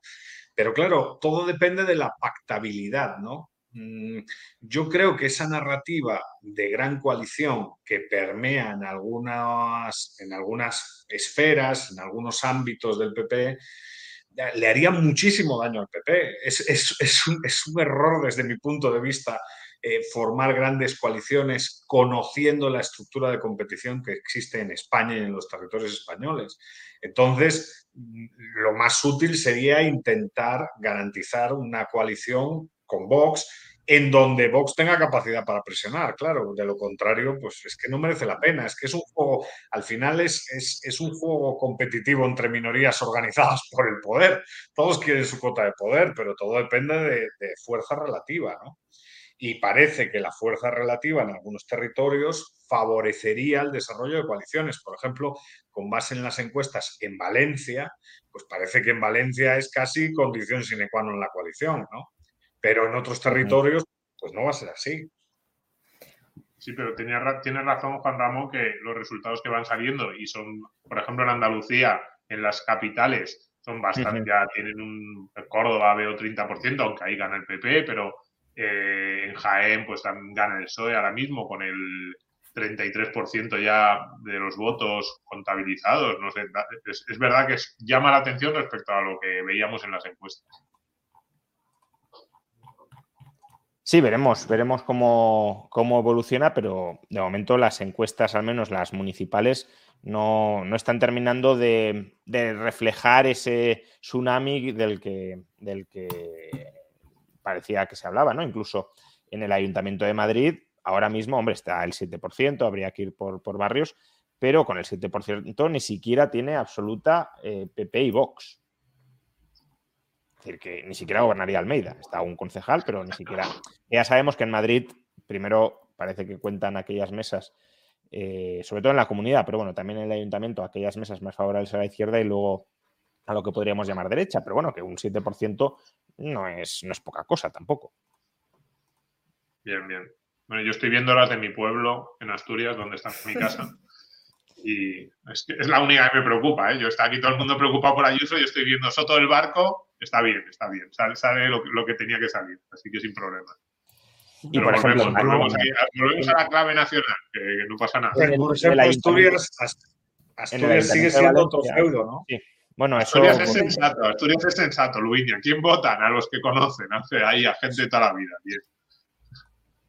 No, decía que en el Ayuntamiento de Valencia, que es otra sí plaza disputada e importante, con el 25% del voto, de momento se mantendría el alcalde de Compromís. Es verdad que están a un concejal y que puede pues, fluctuar mucho conforme vaya la noche, pero la encuesta daba una cierta holgura a PP y Vox y de momento con el 25% de holgura nada. Lo, bueno es que nos hemos cuidado las espaldas, ¿no? En los comentarios iniciales hemos dicho, si esto se mantiene. Hombre, claro, obviamente. No, nos pueden... No, dejan de ser, dejan de ser encuestas, obviamente. Pero, pero bueno, son encuestas de GAT3 que normalmente, eh, pues, más o menos acierta, ¿no? O sea, no, tiene un margen de error tan grande como el que a lo mejor, si se confirman estos resultados, pues eh, acabará teniendo. A, mí me gustaría hacer al final, ya cuando más o menos pues, van por el 80, ya está más o menos todo el pescado vendido, comparar con las de Tezanos, que encima ha hecho unas horquillas muy grandes y podría ser ya la, Bueno, lo que pasa que Tezanos, pues eh, ya sabemos lo que, lo que hace o lo que es, ¿no? O sea que tampoco es del todo, del todo sorprendente.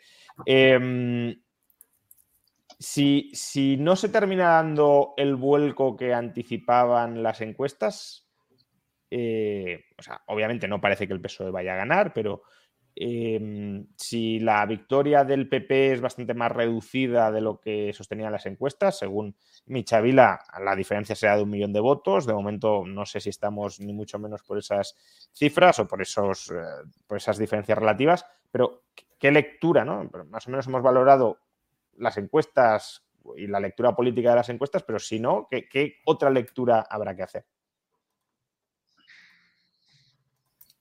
Bueno, pero probablemente que, mm, que el PP no, no, ilusiona lo suficiente, ¿no? Que, el PP no es, o sea, que, que, si bien se está castigando al PSOE, que es lo que quizá yo, yo, bueno, lo que yo preguntaba antes, que si bien es un voto de castigo al PSOE, pues parece que, el PP no es capaz, o el PP y Vox no son capaces. Eh, habrá, habrá, que ver si es porque el PP se queda corto o porque Vox se queda corto, ¿no?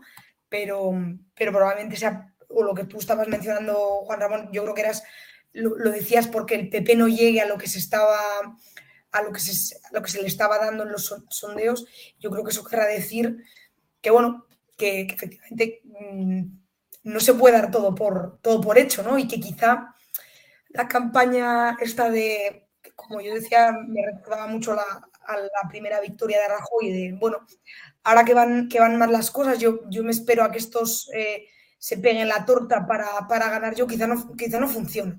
Quizá hay que hacer algo más que simplemente quedarse esperando eh, para, que, mm, para ver cómo, cómo se fagocita el, el, PSOE y ya acabo yo ganando porque, bueno, por lo que decía Domingo, no, no porque ilusione, sino porque eh, los otros desilusionan tanto y como yo, pues solo quiero...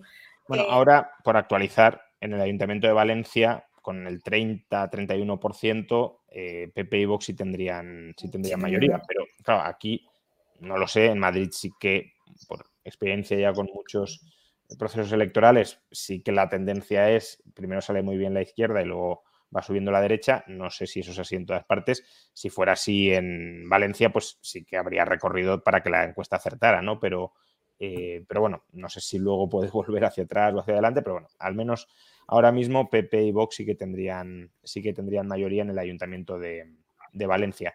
No así, casi con un 10% ya en el de Madrid. ¿eh? Pero bueno. Y por cierto, sí, sí, sí. No, iba, a decir que al final las, hay dos partes, las autonómicas. En las autonómicas, el, eh, yo creo que se va a centrar todo en Valencia. Casi el, si hay vuelco en Valencia o sea, si el, si PSOE eh, mantiene Valencia, dará la noche por buena, casi pase lo que pase en el resto, porque se supone que va a mantener también casi la Mancha, Extremadura, Asturias. Bueno, entonces dará por bueno la noche. Si el PSOE pierde Valencia, dando por hecho que va a perder Aragón, y ya si pierde Baleares, pues sería más drama. Eh, pero yo creo que Valencia es como el, punto central, pues eh, será un fracaso. Y en las y en las municipales, perdón, Evidentemente, si consiguiese Madrid, yo creo que si consiguiese Madrid, pues lo daría como triunfo absoluto. Lo que es que lo veo muy lejano, incluso aunque en el 10% estén así, la sensación, y más aún viendo los resultados de la comunidad, bueno, es que irá el PP avanzando y entonces las municipales se va a concentrar en dos o tres sitios como muy eh, significativos, especialmente Sevilla. Si el PSOE salva Sevilla y salva Valencia, yo creo que dan la noche por salvada. Justamente si no salvan eso, ¿no? Sobre Sevilla, también por actualizar, que antes ya dábamos con un porcentaje elevado de, votos que el PSOE tenía mayoría absoluta, incluso sin, sin eh, Podemos, ahora ya no. Es decir, que estamos casi con el 50% en Sevilla y están a un concejal de perder la mayoría absoluta. Es decir, PSOE y Podemos con Andalucía tienen 16, que es la mayoría absoluta, y PP y Vox 15. De modo que si también en Sevilla va evolucionando la noche, como en Madrid o en lo que decíamos de primero empieza fuerte la izquierda y luego va ganando peso la derecha, pues también en, Sevilla podría terminar cayendo la mayoría absoluta. Pero bueno, son las coordenadas que en este caso eh, desconozco sobre si en todos los procesos electorales o en casi todos la tendencia es, esa misma de, la derecha de menos a más. Ahora, es curioso que con una izquierda tan fragmentada, eh, por, actualizar, Madrid ahora mismo con el 11%, PP y Vox ya tendrían mayoría absoluta. Pero bueno, sigamos. Es, curioso que con, que con una izquierda tan fragmentada, el PSOE siga manteniendo, a pesar de que pierda, ¿eh? una base electoral mm, tan fuerte, ¿no? Que evidentemente, pues todos sabemos a qué está asociada. Está asociada a masiva distribución de renta durante muchos años, ¿no? Entonces, eh, claro, eso te, puede dar una sorpresa, ¿no? Lo que tú decías, Es la ¿Eh? implantación territorial, que es lo que tú decías antes, es la implantación territorial. es implantación en tierra. Por llamarlo de alguna manera, ¿no? Que no, pero que pero, incluso, a pesar de lo que estáis vosotros diciendo sin decirlo claramente, eh, que es un poco, les han pasado muchas otras cosas, pero es uno de los factores que, uno de los muchos factores que explica que al final, bueno, pues la, nueva política no haya triunfado sobre la vieja política, ¿no? Decía Domingo, es otro de los, de los titulares de que yo creo que ya venía siendo un titular hasta ahora, esa vuelta al, al bipartidismo y a, bueno, uno o dos partidos satélite en los que apoyarse, pero yo creo que, que una de las cosas que lo explica es esa. Podemos, o más, o más Madrid, eh, o más país y Ciudadanos no, no tenían y no tienen implantación territorial. Lo de los círculos nunca, nunca funcionó y Ciudadanos nunca tuvo implantación, implantación territorial, ¿no? En cambio, el PP y el PSOE, como quien dice, tiene una sede en cada pueblo, ¿no? Hasta en el pueblo más remoto. Evidentemente eso asegura un, digamos, un, pool mínimo de votantes. Y, es lo que decía Edu, y hace muy difícil que sean batidos, ¿no? cuando en su momento se hablaba de, sí, podía haber un sol paso a nivel nacional eh, de Podemos, que nunca fue al PSOE o de Ciudadanos al PP, pero era muy difícil, precisamente por eso. Y, para reconstruirse lo tienen mucho más fácil que los partidos que decíamos de la nueva política, ¿no? Precisamente por eso. Y de hecho, incluso, según tengo entendido, si bien en, en, el momento en el que nace Ciudadanos y se, y se expande em, vamos a, nivel nacional, hubo eh, agrupaciones enteras del PP que se pasaron a Ciudadanos, ha ocurrido lo contrario, ¿no? Creo que eso es una dinámica que, que, nunca se ha producido en el PP y, el, en, el, en PSOE y en Podemos, ¿no? Y eso evidentemente yo creo que evidencia que, que no está tan claro que, el PSOE y Podemos compartan un porcentaje tan amplio de su electorado, ¿no? Como así el PP sí que ha sido capaz de, de, de recuperar todo lo que le quitó Ciudadanos, ¿no? Porque si bien Ciudadanos en Cataluña nace como una escisión del PSC, que, que parece que a todo el mundo se le ha, se le ha olvidado, el resto de, España está muy claro que a quien principalmente le quitaba votos, sobre todo en los últimos años, era el PP, también al PSOE, ¿no? Pero a quien principalmente le llegó a quitar votos es al PP y de hecho, como decía, lo hemos visto ahora, ha habido eh, agrupaciones enteras en municipios que directamente se han, se han pasado al PP de vuelta. Eh, nos acompaña ya María Blanco. ¿Qué tal, María? Eh, buenas noches. Buenas noches. Estamos aquí todos expectantes todavía, ¿verdad? Sí, expectantes, pero bueno, ya conociendo en algunos casos resultados bastante, bastante definitivos o, sólidos. Em, en, Por lo que yo he visto, estamos en el 1% escrutado, o sea, no estamos en mucho más. No, en autonómicas, pero en municipales sí que hay Ah. ya, ya tenemos 30, 40 y casi 50. Bueno, a tenor de lo que mm, eh, más o menos se ha desprendido de las encuestas y de lo que estamos comentando, mm, bueno, tu primera valoración y luego nos, nos- nos meteremos en más harina.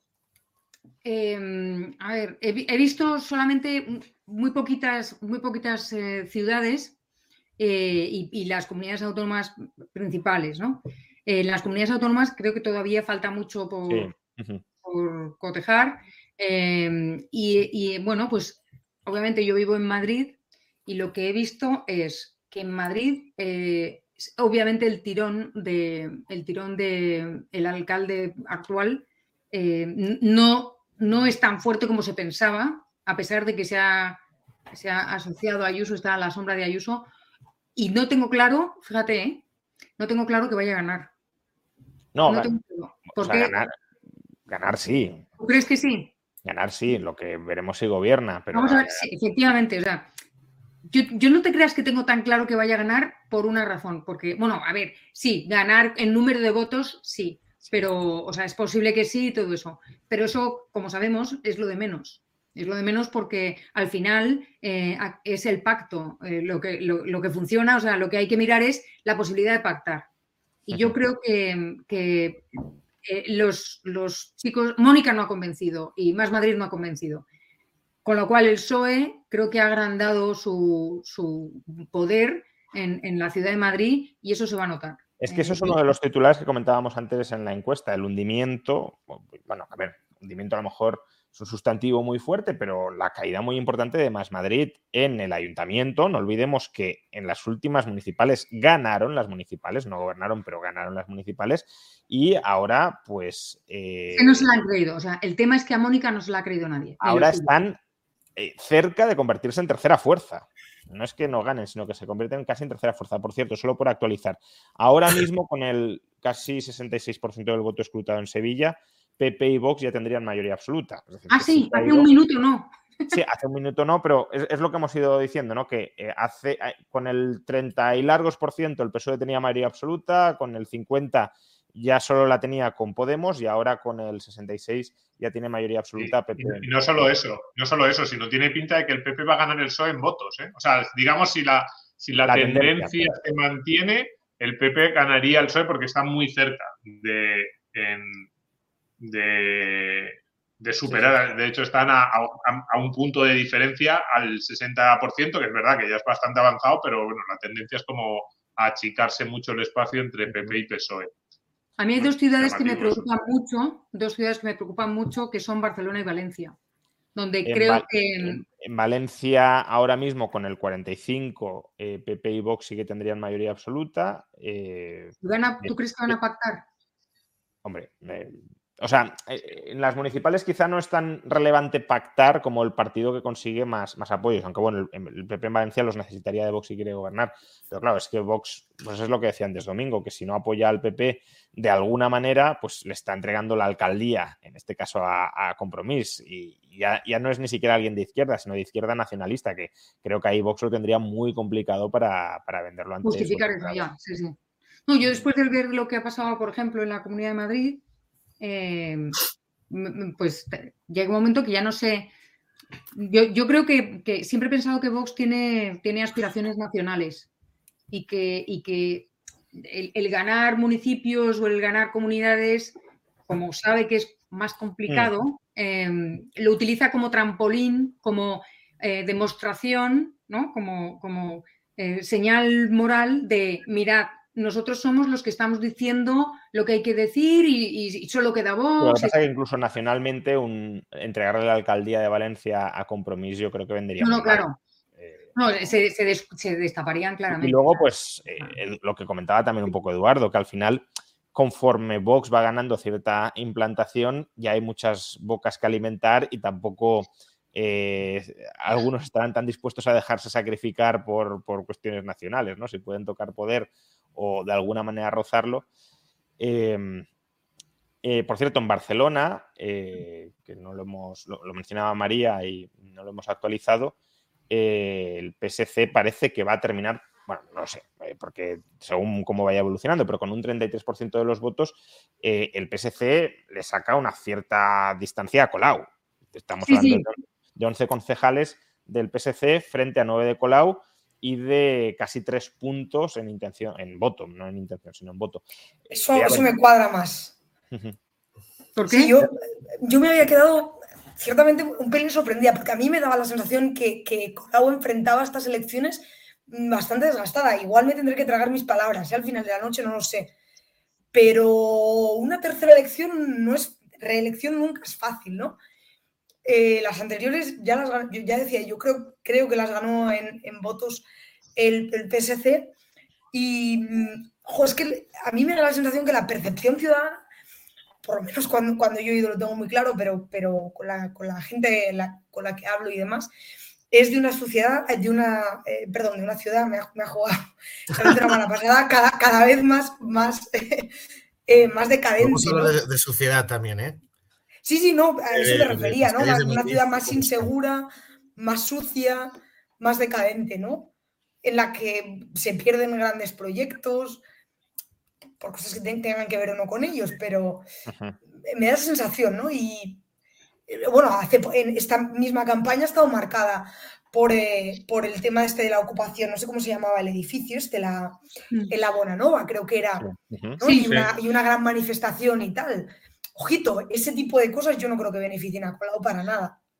Hay una cosa que, que comentamos antes y que yo creo que es importante en relación a Barcelona, y es que a lo mejor contraintuitivamente el PSC es el que ocupa el centro en la ciudad. El centro político lo ocupa el PSC.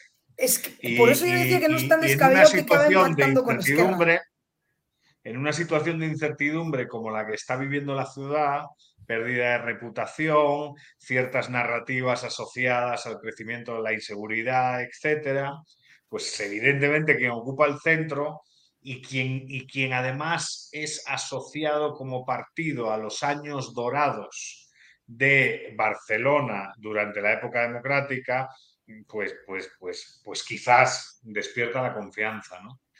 Dicho esto, pues, gobernar Barcelona es algo complicado, ¿eh? Pero es, clave. A mí personalmente me, me, da miedo, iba a decir que casi prefiero lo otro, pero no, sé, ¿no? Pero me da miedo estos gobiernos Frankenstein de, de parches de unos y otros y otros, porque, porque se pacta a golpe de concesión eh, y las concesiones pueden ser de los más bizarras con el objetivo de, marcar el territorio, ¿no? Entonces los partidos eh, que son minoritarios, los partidos bisagra, suelen reclamar cosas que les identifique, ¿no? Y que, y que lleguen a ser cosas muy estrambóticas y muy exóticas y, que no miran al ciudadano, sino... ahora mismo en Barcelona, cuidado, eh, con el 52%, Colau es tercera fuerza. Eh, estaría. ¿Quién es la segunda? Es que no lo veo. Trías, eh, o sea, apunta un poco a casi triple empate, pero ahora mismo con el 52%, el PSC tendría 10 concejales y Trías también 10. Y sería Colau con por mucho, por, eso lo, lo de Sevilla empieza a estar casi. Perdón.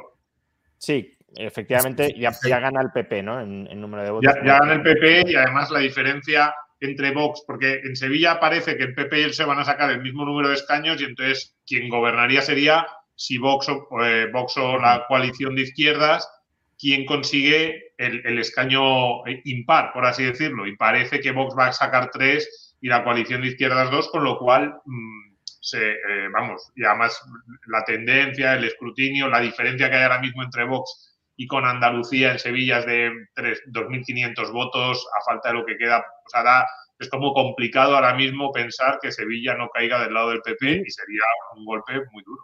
Cuidado con Madrid, no parece que, bueno, lo que decíamos de Almeida, que obviamente al principio tenía muy malos datos, pero que va mejorando. Ahora mismo PP y Vox ya tienen 30, pero la competencia por la segunda posición, cuidado, ¿eh? porque eh, más Madrid está a punto de perder la segunda posición en favor del PSOE y de Reyes Maroto. Tienen ahora mismo los dos 12 concejales y la diferencia es de menos de un punto porcentual. Y la eso Es porque, y porque te ha ganado un candidato fantasma. O sea, sí, sí, por eso, O sea, a, un a dos candidatas que yo no, ya no sé siquiera, yo he dicho antes que a mí no me parecían malas, aunque a la vista de los resultados deben serlo, mm. eh, para su electorado.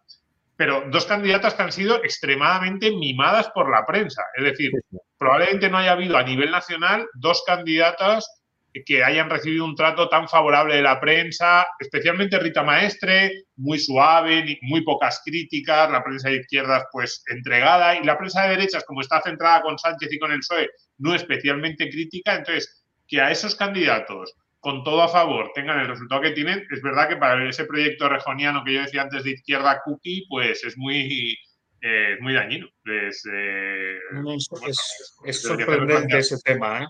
Es sorprendente ese tema porque honestamente yo intuía, viendo datos también, analizando prensa, viendo, viendo las intervenciones, por ejemplo, de Rita Maestre en el debate municipal, que no fue precisamente un debate de extremismos ni de extremistas, o sea, Rita Maestre lo hizo relativamente bien para su electorado y, y suponiéndose una candidata de izquierdas, y, que haya ese fracaso es, muy relevante. ¿eh? yo en cualquier caso hablaría de fracaso, es decir, aunque termine en segunda fuerza, eh, se han hundido y, están muy cerca del PSOE. Pero es que, que puedan llegar a ser tercera fuerza, y no olvidemos que en la comunidad las encuestas les daban tercera fuerza con diferencia, eh, pues es muy mal resultado. Sí, no, no, es muy mal resultado. Y, es, una, es una cosa bien extraña, porque todo anticipaba lo contrario. O sea, cuando uno veía los datos, eh, se anticipaba lo contrario, incluso cuando uno analizaba las intervenciones, ¿no? La imagen que dio en el debate era como muy institucional, muy de alcaldesa, muy tal. Es, curioso cómo el electoral lo ha visto, ¿eh? y, probablemente eh, ahí haya algo de asociar la imagen a pesar de que se quiere vender como moderada al radicalismo, ¿no? Otra vez. Otra vez es una cuestión bueno, no, lo radicalismo. o sea, puede ser eso o puede ser que realmente el electorado a la izquierda del PSOE pues no quiera tanta moderación, que sería la peor interpretación posible, pero, también hay que tener en cuenta que, a ti te había parecido la campaña Más Madrid muy buena. Y a mí me ha parecido buena. Lo contrario, me parece... Se han visibilizado y con, con cierto marco de... O sea, han hecho propuestas municipales y autonómicas, que eso no todos lo han hecho. Se han centrado mucho en Madrid. Han hecho además campañas en positivo por Madrid, que eso es lo que no solía hacer el PSOE y Podemos, que eran más bien insultar a los madrileños. Aquí han querido incluso sacar un cierto orgullo por Madrid. Nosotros nos encanta Madrid, pero no nos gusta ni Ayuso ni Almeida, obviamente. Em, y, han, estado en, medios de comunicación. Entonces, y, tienen candidatas que, que no sé hasta qué punto generan tanto rechazo, creo que no como los que puedan generar los de Podemos. Con lo cual, yo creo que lo tenían, tenían muchas cosas a favor, pero quizás lo que no han tenido finalmente es el que, la izquierda a la izquierda quiere algo, un perfil más, más radical, no lo sé. Yo por señalar dos pifias así que recuerde, eh, eh, Rejón hablando borracho, dando un meeting borracho que se le iba la voz, e, eso creo que para el votante de centro que es, decide elecciones, no creo que le parezca muy, muy vendible. Eh, y luego, eh, esta imagen de el Madrid, es cierto que han tirado un poco de queremos Madrid, pero ¿qué Madrid queremos? Eh, compartían una imagen que... bueno, el verde, el, progre, bueno, pero es que eso al final es lo que... Lo que yo creo que, fíjate, en el debate municipal hicieron propuestas. Sí, sí. Le pueden gustar a uno o no, pero proponer propusieron. Por cierto, me, dicen, Pablo, por decirlo, porque yo es que la verdad que nunca lo he tenido muy claro y, que, ese vídeo a mí me parecía que estaba ralentizado, pero es verdad que luego hay gente que me ha dicho que sí, no lo sé. En el chat dicen que es un vídeo fake eh, y, como no lo sé, eh, pues prefiero dejar constancia de que al menos existe una duda razonable sobre ello. Yo lo, he escuchado en teoría sin, ralentizar, lo que estaba es exagerado, pero aún así se nota cómo se traba. Bueno, pero si está manipulado, a lo mejor es que no está. Quiero decir, si lo necesita manipular. Yo honestamente, yo honestamente creo que eso no afecta al votante al moderado quizás, pero el moderado ha consumido mucha más información en positivo. O sea, esta campaña de Más Madrid, tanto en prensa como en las propias intervenciones públicas de los candidatos, ha sido una campaña en positivo, incluso del perfil agresivo de Más Madrid, ¿no? Por cierto, por cierto, perdona, perdona que te corte, Eduardo. Ahora mismo Trías es primera fuerza política en Barcelona. Y Es que todo eso a mí me cuadra mucho más. Con el, con el 66% de los votos. Irune cada vez que avanza dice, me cuadra más. Claro, es que cuando yo vi los resultados del- eh, con los sondeos, yo quedé a cuadros. Pero es que si, si esto termina siendo así, el, el fiasco de la izquierda es, es total. Porque, o sea, de la izquierda de PSOE y de, y de la izquierda del PSOE. ¿Por qué? Pues porque el PSOE no tiene nada que vender, ni siquiera Barcelona, pero es que eh, a la izquierda del PSOE, ¿quién tiene algo que vender? Podemos puede terminar desapareciendo y Yolanda Díaz es verdad que no se ha posicionado mucho, pero sí se ha posicionado con Colau. Es decir, el- el- el- si, si- si algún partido ha tomado ha sido por Colau, que casi ha venido a decir que es su hermana y, y si Colau pierde la alcaldía después de todo el apoyo, pues tampoco Yolanda Díaz sale muy reforzada, porque por lo visto la estrategia aquí era dejemos que se hunda Podemos y entonces yo tendré una posición negociadora fuerte en la coalición de Sumar, pero tampoco está muy clara que la, eh, que la coalición sea muy... muy, muy Oye, fuerte. en Madrid, con el 60 y casi 63%, el PP no tiene mayoría absoluta, ¿eh? En la en el ayuntamiento, no. En la comunidad. Ah, en la No, pero no llevan el 63, ¿no? No, no, no, no. no, Esto es no. A ver, estoy participación viendo- eso, estoy viendo, estoy no, viendo, eh, los resultados de- del español. No, pero será participación. No, pero es participación, es participación, yo 63, creo. En Sí, la sí. participación es del 62, el PP tiene 57 escaños, no tiene Claro, la pero el escrutinio está en el 1 todavía, no. Ahí queda mucha noche. La- las Ah, autonomías, es verdad, el escrutinio es las 0,88. autonomías, Qué eh, datos desastre, más, llevo un día. habrá que, habrá que esperar un preguntado, poco más. he preguntado para- por los resultados de Andalucía, no os lo perdáis. Pri- primero, primero se cierran las urnas municipales y Sí, conforme se escruta lo municipal, Claro. pues ya pasamos a las autonómicas. Por eso que las autonómicas, resultados más o menos avanzados, a ver, y hay, y hay algunas donde hay, algo, ¿no? En, en Cantabria, por ejemplo, está el 6,5%, pero bueno, que aún es muy preliminar todo. O en Asturias el, casi el 20%, pero, pero bueno, aún así Sí, es, es sí. todo todavía hay que, hay que esperar, ¿no? Eh, por cierto, en Sevilla, que ya está el 83%, eh, decía Domingo que parecía que se iba a quedar la cosa en, de alguna manera en, en empate, etcétera. Eh, en Sevilla, aunque yo creo que aquí 14 está, 12. aquí está mal asignado porque no, o sea, la mayoría son 16 y nadie suma ahora. Ah, sí, 17, perdón. Eh, o sea, Sí, sí, PP sí, y sí, tienen 14, 17. O sea, que en 14, eh, 14 17. PP y Vox 17, eh, PSOE, Podemos 14. No, es que además es importante esto de ese, no, el, no el caso de Sevilla, que parece que es ya tal y como Sí. está casi seguro que va a gobernar el PP, sino el resultado en sí mismo. Este diferencia de un escaño, de repente el PP ya gana el PSOE por dos. ¿Por qué? Porque empieza a haber cada vez más sitios, y Sevilla es uno de ellos, en los que solo con la abstención de, Vo- de Vox ya Sí. gobernaría el PP. Claro, ese es- porque antes decíamos, ¿qué puede exigir Vox? Es que no es lo mismo si Vox dice, es que si yo me abstengo, gobierna la izquierda, que, claro, Vox puede defender en un momento dado eh, una abstención, pero no un voto en contra o un voto a favor del candidato de la izquierda. Y entonces cada vez hay más sitios en los que el PP dice, le podría decir a Vox, vale, pues tú, con, con que, con que no molestes, por así decirlo, yo gobierno. Y eso desde el punto de vista de la fuerza de, de los pactos postelectorales es muy importante. En Valencia también con el 66% se mantiene la mayoría absoluta de PP y Vox, pero raspada. Aunque bueno, veremos si, si sigue la tendencia de, de Sevilla, por ejemplo, donde ha ido, ha ido aumentando. Y en Madrid estamos con el 30%, que ya es un porcentaje significativo. Y bueno, eh, PP y Vox tienen mayoría absoluta, pero raspadita. Estamos hablando de 30 diputados y el PP con 25.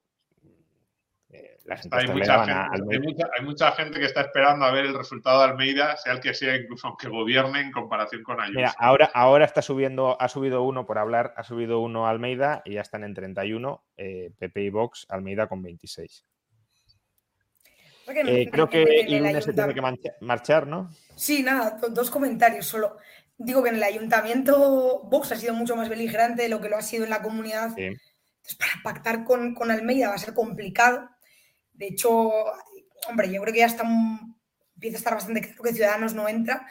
Eh, y efectivamente, entonces lo, lo va a tener, ahí lo va a tener complicadillo, porque, porque ahí necesita ya ya varios y ahí Vox sí puede apretar, sí puede apretar porque además perdería credibilidad, sobre todo porque ha sido muy beligerante con la cuestión de Madrid Pero, Central. eh, Irune, sí, por, por coger el, el guante de domingo antes, ahora mismo el PP de Almeida tiene 26 concejales, que son los mismos que tendrían más Madrid, PSOE y Podemos, con lo cual 26 os sale, vale. Es que a mí me sale todavía Claro, 25. entonces, si, si Vox no se suma, o sea, que eso no va a pasar. Vox, como mucho, se abstendrá, pero no va a votar a, No, a Rita. Entonces, si Vox mm, se abstiene, eh, vamos, tal como sigue la noche, aunque Almeida no consiga mayoría absoluta.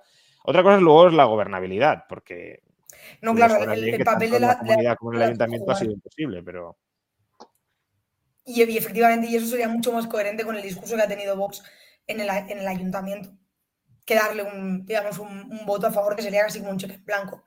Pero solo antes de irme, por, por ultimar con el caso de, de Cataluña, que estaba revisando Sí. ahora un poco, todo parece, ya, ya lo veremos cómo, cómo- cómo acaba la noche, que, que Junts está empezando a, a remontar y que incluso puede quedar por encima de Esquerra, lo cual es sorprendente y como decía antes, como aquí las elecciones son siempre en clave, en clave, nacional eh, y, no, en, y no clave, ideológica, es curioso, ¿no? Porque, porque si bien yo creo que to- todos podemos estar de acuerdo en que el procés está dormitando, ¿no? Por lo menos, no- yo no quiero decir que, que se ha apagado del todo, pero aquí al final el electorado, el electorado independentista, un poco el mensaje que está mandando es la moderación de Esquerra no me gusta. Y eso puede ser preocupante, ¿no? Porque es evidente que, que un, go- un gobierno de Cataluña, yo creo que lo hemos visto, más allá de que nos guste más o nos guste menos, y más allá de que todos sean independentistas y nos pueda eso gustar menos, yo creo que es evidente que, que Esquerra ha demostrado, cuando Esquerra ahora ha estado a la cabeza, ha demostrado ser mucho más estable y tener una actitud mucho más eh, menos beligerante que Junts, ¿no? Y yo, yo creo que, es un que es complicado que, que, que Junts esté recuperándose O sea, de esa forma. porque Pensaba que era una cuestión solo Barcelona. Y es otro debate, ¿no? Porque un, no. un independentista te diría, pues yo prefiero que salga adelante Junts para que se consume la independencia, ¿no? Por eso, por eso. No, pero que tú dices, es, es, es mala noticia. Bueno, es mala noticia para quien no quiera la No, independencia. claro, claro, No, pero- efectivamente no. Yo decía, Ha visto por- los colores a Irune, ¿eh? Sí, sí, sí. No, no, no. Yo estoy muy contenta de que Junts haya salido en mi ciudad, que es Figueras, ¿eh? Porque a mí el alcalde, me- bueno, que no era alcalde porque lo quitaron, me caía muy bien. No sé, que a mí me parece fenomenal que haya salido Junts en mi, en mi ciudad. Lo que no me parece tan bien es que esté remontando a nivel, a nivel de toda Cataluña. Pero he ido a mirar como, como Domingo ha hecho con, con donde tiene su casa, pues yo he ido a mirar donde viven mis padres y al noventa y pico por ciento, vamos, cierto, ahora en, Barcelona, triple empate de concejales, Trías, Es que PSOE Barcelona va a ser y- lo más divertido y- de la noche. y Barcelona Comú, pero eh, Colau tercera fuerza en votos. O sea, que eso... Yo, yo me tengo que ir, Juan Ramón, yo solo digo que si Bucolau no gobierna, se va del ayuntamiento. Ahí lo dejo. Ya Pero lo yo creo que se va en cualquier caso, ¿no? Es decir, yo creo que será una especie de número dos de Yolanda Díaz, me parece a mí, no lo sé, pero... Es que, es que Tiene toda, esto- tiene toda la pinta, o sea, toda la Pero si se, queda campaña. como, a- como- si se queda como alcaldesa, no tengo tan claro que se vaya a ir, ¿eh? Bueno, hombre, pu- puede ser diputada y alcaldesa, es verdad, pero, pero bueno, eso, en cualquier yo caso claro. están más de salida que de entrada. Sí. Yo hay, hay una cosa Bueno, que no hemos noches, tocado casi. Mu- Muchísimas gracias, Irune. Chao, Irune. Chao, Irune. Perdón. Hay una cosa que casi no hemos tocado, que a mí me parece muy importante, y es que en el País Vasco más Navarra, porque también Pamplona está en ese caso, Iba a tocar yo no eso. solo Bil- iba a tocarlo. Bildu saca eh, primera fuerza en Vitoria y en Pamplona, pero es que además la suma de Bildu, PSOE E y la marca de Podemos que sea en, en esos ayuntamientos daría para gobernar. Que claro, ahí la cuestión está probablemente en esos algunos de esos ayuntamientos que está el PP, bueno, UPN, lo que sea, preferirían que gobernase el PSOE, pero el PSOE va a admitir esos votos para gobernar ellos o le va a dar la alcaldía a Bildu. Ahí hay un punto de juego electoral que también luego, evidentemente, tendría implicaciones, ya lo hemos visto en esta campaña, lo importante que ha sido eso, en clave nacional, porque el PSOE va a entrar en un tripartito con Bildu y Podemos. El PSOE le va a dar las alcaldías al que le toque. En unos a lo mejor es el PNV, en otros a lo mejor el PSOE dice, oye, pues que el PP me vote a mí. ¿Cómo se va a gestionar eso? Me parece bastante importante y, bueno, me parece muy triste, de todo dicho esto, que eh, Bildu sea primera fuerza en una ciudad como Pamplona y en Vitoria. O sea, me parece que refleja bien el nivel de enloquecimiento en el que se está. El, el, vuelco, el, vuelco de Vitoria en 20 años ha sido impresionante, porque de ser una ciudad, un, fuerte del Partido Popular a que gane Bill. Sí.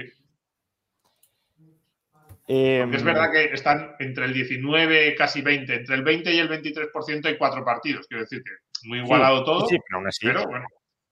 Allí en, el, allí en el País Vasco es, es, muy curioso cómo el PNV, que siempre instrumentalizó a la extrema izquierda vasca para posicionarse él como moderado y ganar las elecciones, o sea, para concentrar voto eh, diciendo estos son los radicales, yo soy la versión moderada del nacionalismo, estos son los violentos, yo no lo soy, pero curiosamente Bildu va a acabar comiéndose al PNV.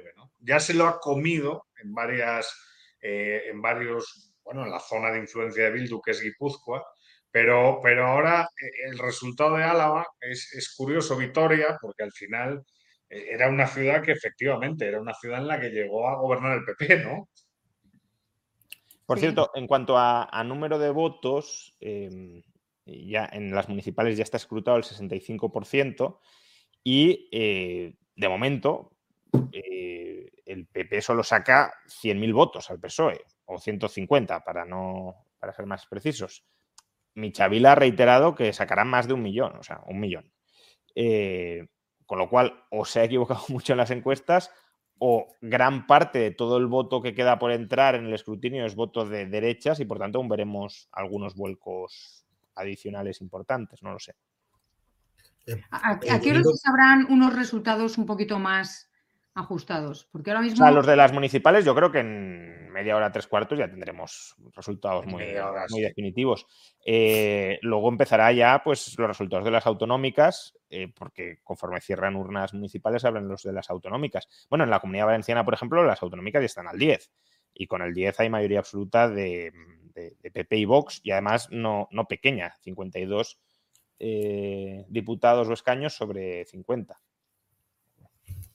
Iba a comentarlo eh, respecto a lo que dice Domingo del tema de Bildu, ¿no? de cómo se ha desquiciado el asunto en el País Vasco para que pueda arrebatar una alcaldía en una ciudad que anteriormente históricamente ha sido el PP. Yo por experiencia, al, tratar con gente vasca y que vive allí, he notado una diferencia muy grande entre la perspectiva que ellos tienen de Bildu, sean votantes o no de Bildu, y nosotros. O sea, de alguna forma ellos ya han pasado página. O sea, en el resto de España parece como Bildu, terroristas, sigue esta perspectiva, cuando para ellos ya no, ya pasaron página, eh, les perdonaron, entre comillas, eh, y ya está. Y el, partido de izquierda nacionalista. Eh, ya está, sencillamente, el RC. Sí, sí, yo el RC lo, considera, creo que es una enfermedad moral. O sea, es, la gente que cuando vas al País Vasco, no, hombre, es que no hay que meterse en líos, nosotros ya estamos a otra cosa, hay que mirar el futuro, ya, pero es que has echado 200.000 personas hace, en los últimos 30 años. Bueno, hombre, pero no hay que remover las cosas, en mi opinión eso es una enfermedad moral, que está bien, bueno, pues eh, tienen esa enfermedad moral, yo, luego son gente maja, te vas con ellos, no, yo voto al PNV, si a mí esta gente así extremista no me gusta, pero hombre, tampoco hay que, tampoco hay que exagerar las cosas, hombre, no, es que has echado a 200.000 personas de su casa, hay sitios donde no se puede hacer campaña con normalidad, y eh, estos tipos siguen defendiendo, o sea, no han metido en las listas a etarras de casualidad, no les han metido porque sepan mucho de urbanismo, les han metido por etarras, para reivindicar que mataron. Quieren decir ahora, nos, aquello, nosotros hacemos, o sea, el mensaje de Bildu en estas elecciones era, aunque nosotros hagamos declaraciones más o menos buenistas, queremos que sepáis que lo que pasaba hace 40 y 30 años estaba absolutamente justificado, estaba bien matar y lo querían reivindicar y lo han hecho. Entonces, es una enfermedad moral que el resto de la sociedad vasca vea eso como, venga, venga, callad ya, no, no molestéis que tenemos que pasar al futuro. Es una enfermedad moral como otra cualquiera. Em, a mí mi opinión más grave, o sea, y, más escandalosa, pero vamos, que no tengo mucho más. O sea, es, evidente y luego cuando hablas con ellos, venga, no hay que remover, no hay que remover. Es, es esa sensación en las sociedades muy cerradas de que huele a naftalina, de no removamos las cosas, no removamos las cosas porque te tendrías que mirar tú dentro, lo que hiciste en esos años, que era mirar para otro lado y, decir, y decirle a tu vecino, no hagas ruido, no, no molestes, venga, ¿qué más da? Venga, vamos a mantener el tono Es lo mismo que se le dice cuando a la izquierda, cuando la izquierda viene con la memoria histórica y mover a Franco, a la tumba de Franco de un lado a otro.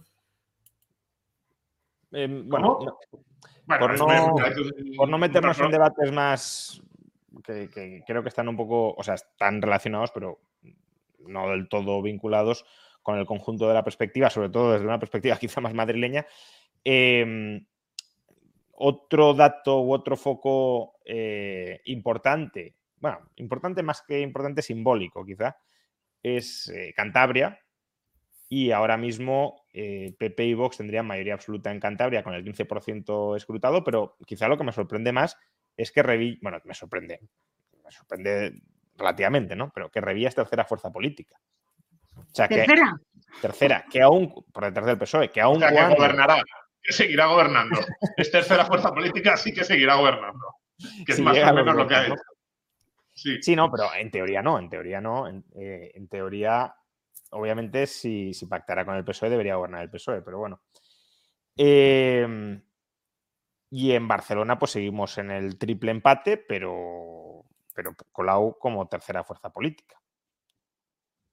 Lo de Barcelona, lo de Barcelona realmente, hombre, da miedo por la, por la fragmentación del sistema local, que va a ser difícil probablemente conformar gobierno, etcétera, pero el fracaso de Colau ha sido evidente. ¿eh? Y hay que decirlo con, o sea, la, o sea, lo que se ha vendido, lo bien que se ha tratado a, a Colau en la prensa con Yolanda Díaz, y aún así han fracasado estrepitosamente.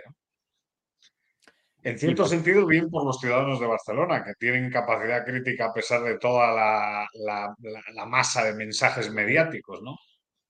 Porque fue una candidata bien tratada, ¿eh? Fue una candidata bien tratada mediáticamente. La única comunidad que ahora mismo parece más o menos sólida para, para el PSOE es Asturias, ¿eh? porque en Extremadura. No, no, Juan Ramón, Asturias desafortunadamente es un feudo, un feudo compuesto por una red clientelar muy bien construida. Pero tanto Extremadura como Castilla-La Mancha están, hombre, el escrutinio todavía es bajo, es un 10% en Extremadura y un 11% en Castilla-La Mancha, pero en Castilla-La Mancha está 17 eh, PSOE, 16 PP Vox y en Extremadura 33 es 32. O sea que están bailando un, diputado.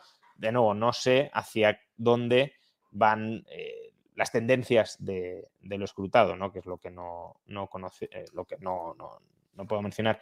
Y por cierto, en Melilla, eh, bueno, tan, tan de actualidad estos días, con el 6,5%, todavía falta mucho, pero el PP, solo el PP tendría mayoría absoluta y PP y Vox, pues absolutísima, porque suman 17 concejales frente a 8 de Coalición por Melilla y 2 del PSOE.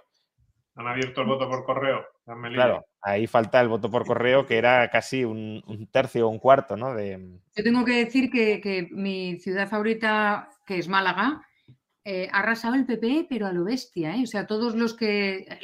claramente los votantes de Ciudadanos han, votado y ya Paco de la Torre tiene en la ciudad la mayoría absoluta con 17 concejales.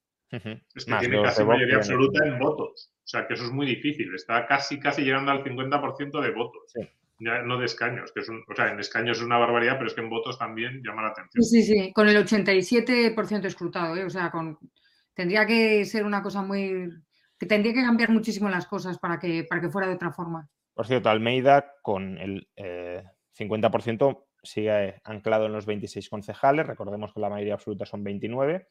Eh, la, clave clave es que llegue a 27, es decir, que sume más el solo que, toda la izquierda, pero aún así, lo que hemos mencionado antes, Vox no se lo va a poner fácil para gobernar y, bueno, pues hasta cierto punto es otra legislatura medio perdida, ¿no? Sin, sacar proyectos adelante o proyectos muy de fondo. Sí, hay, eh, ciudades interesantes por ahí, por ejemplo, Cádiz, eh, ahora mismo tiene 13 el PP, 7 el PSOE, 7 adelante Andalucía, pero y está el PP que casi, casi, casi, si sigue, el, lo que pasa es que ya están en el 83, pero digamos, cada vez parece más cerca de que saque mayoría absoluta el PP. En Cádiz. Es interesante en Madrid la diferencia entre Ayuso y Almeida, ¿eh? Hombre, la diferencia va a ser. El nivel de competición local y autonómico va a ser interesante. La diferencia va a ser eh, probablemente muy notable Recordemos que la, encuesta de GAT3 le daba a Ayuso casi el 50%, 49,5%, y ahora Almeida está en el 42,5%. Si terminan así las cosas serían siete puntos de diferencia, que probablemente sea algo menos al final, pero, pero bueno, no obstante, habrá una brecha significativa. Por cierto, Barcelona se ha roto el triple empate, Trías tiene 11 concejales, ah, concejales el PSOE 10 y eh, Colau 9. Mm, parece que al menos en cuanto a, presencia, eh, en cuanto a, titular, el, alcaldable más claro sería, sería Trías. Luego los pactos ya veremos qué sucede, claro. Oye, pero en la ciudad de Madrid, si no estoy yo mal, que creo que por fin, porque he estado callado todo el tiempo buscando cómo narices lo podía ver, en la ciudad de Madrid, que está, es la mitad nada más escrutado, según lo que veo aquí en, en 20 minutos, eh, es verdad que Almeida no tiene la mayoría absoluta, pero vamos a ver, es que ha pasado de tener 15 bueno, ya, pero... a, perdón, 26, que son justamente los, los los 11 de, ciudadanos. Es decir, que sí, que, es posible que no pueda gobernar porque eh, Más Madrid. No, gobernar gobernará, porque no, Vox no va a que pactar con no sé quién, vale, lo que Pero la gobernabilidad, aprobar presupuestos y demás, eso se le va a hacer muy cuesta arriba.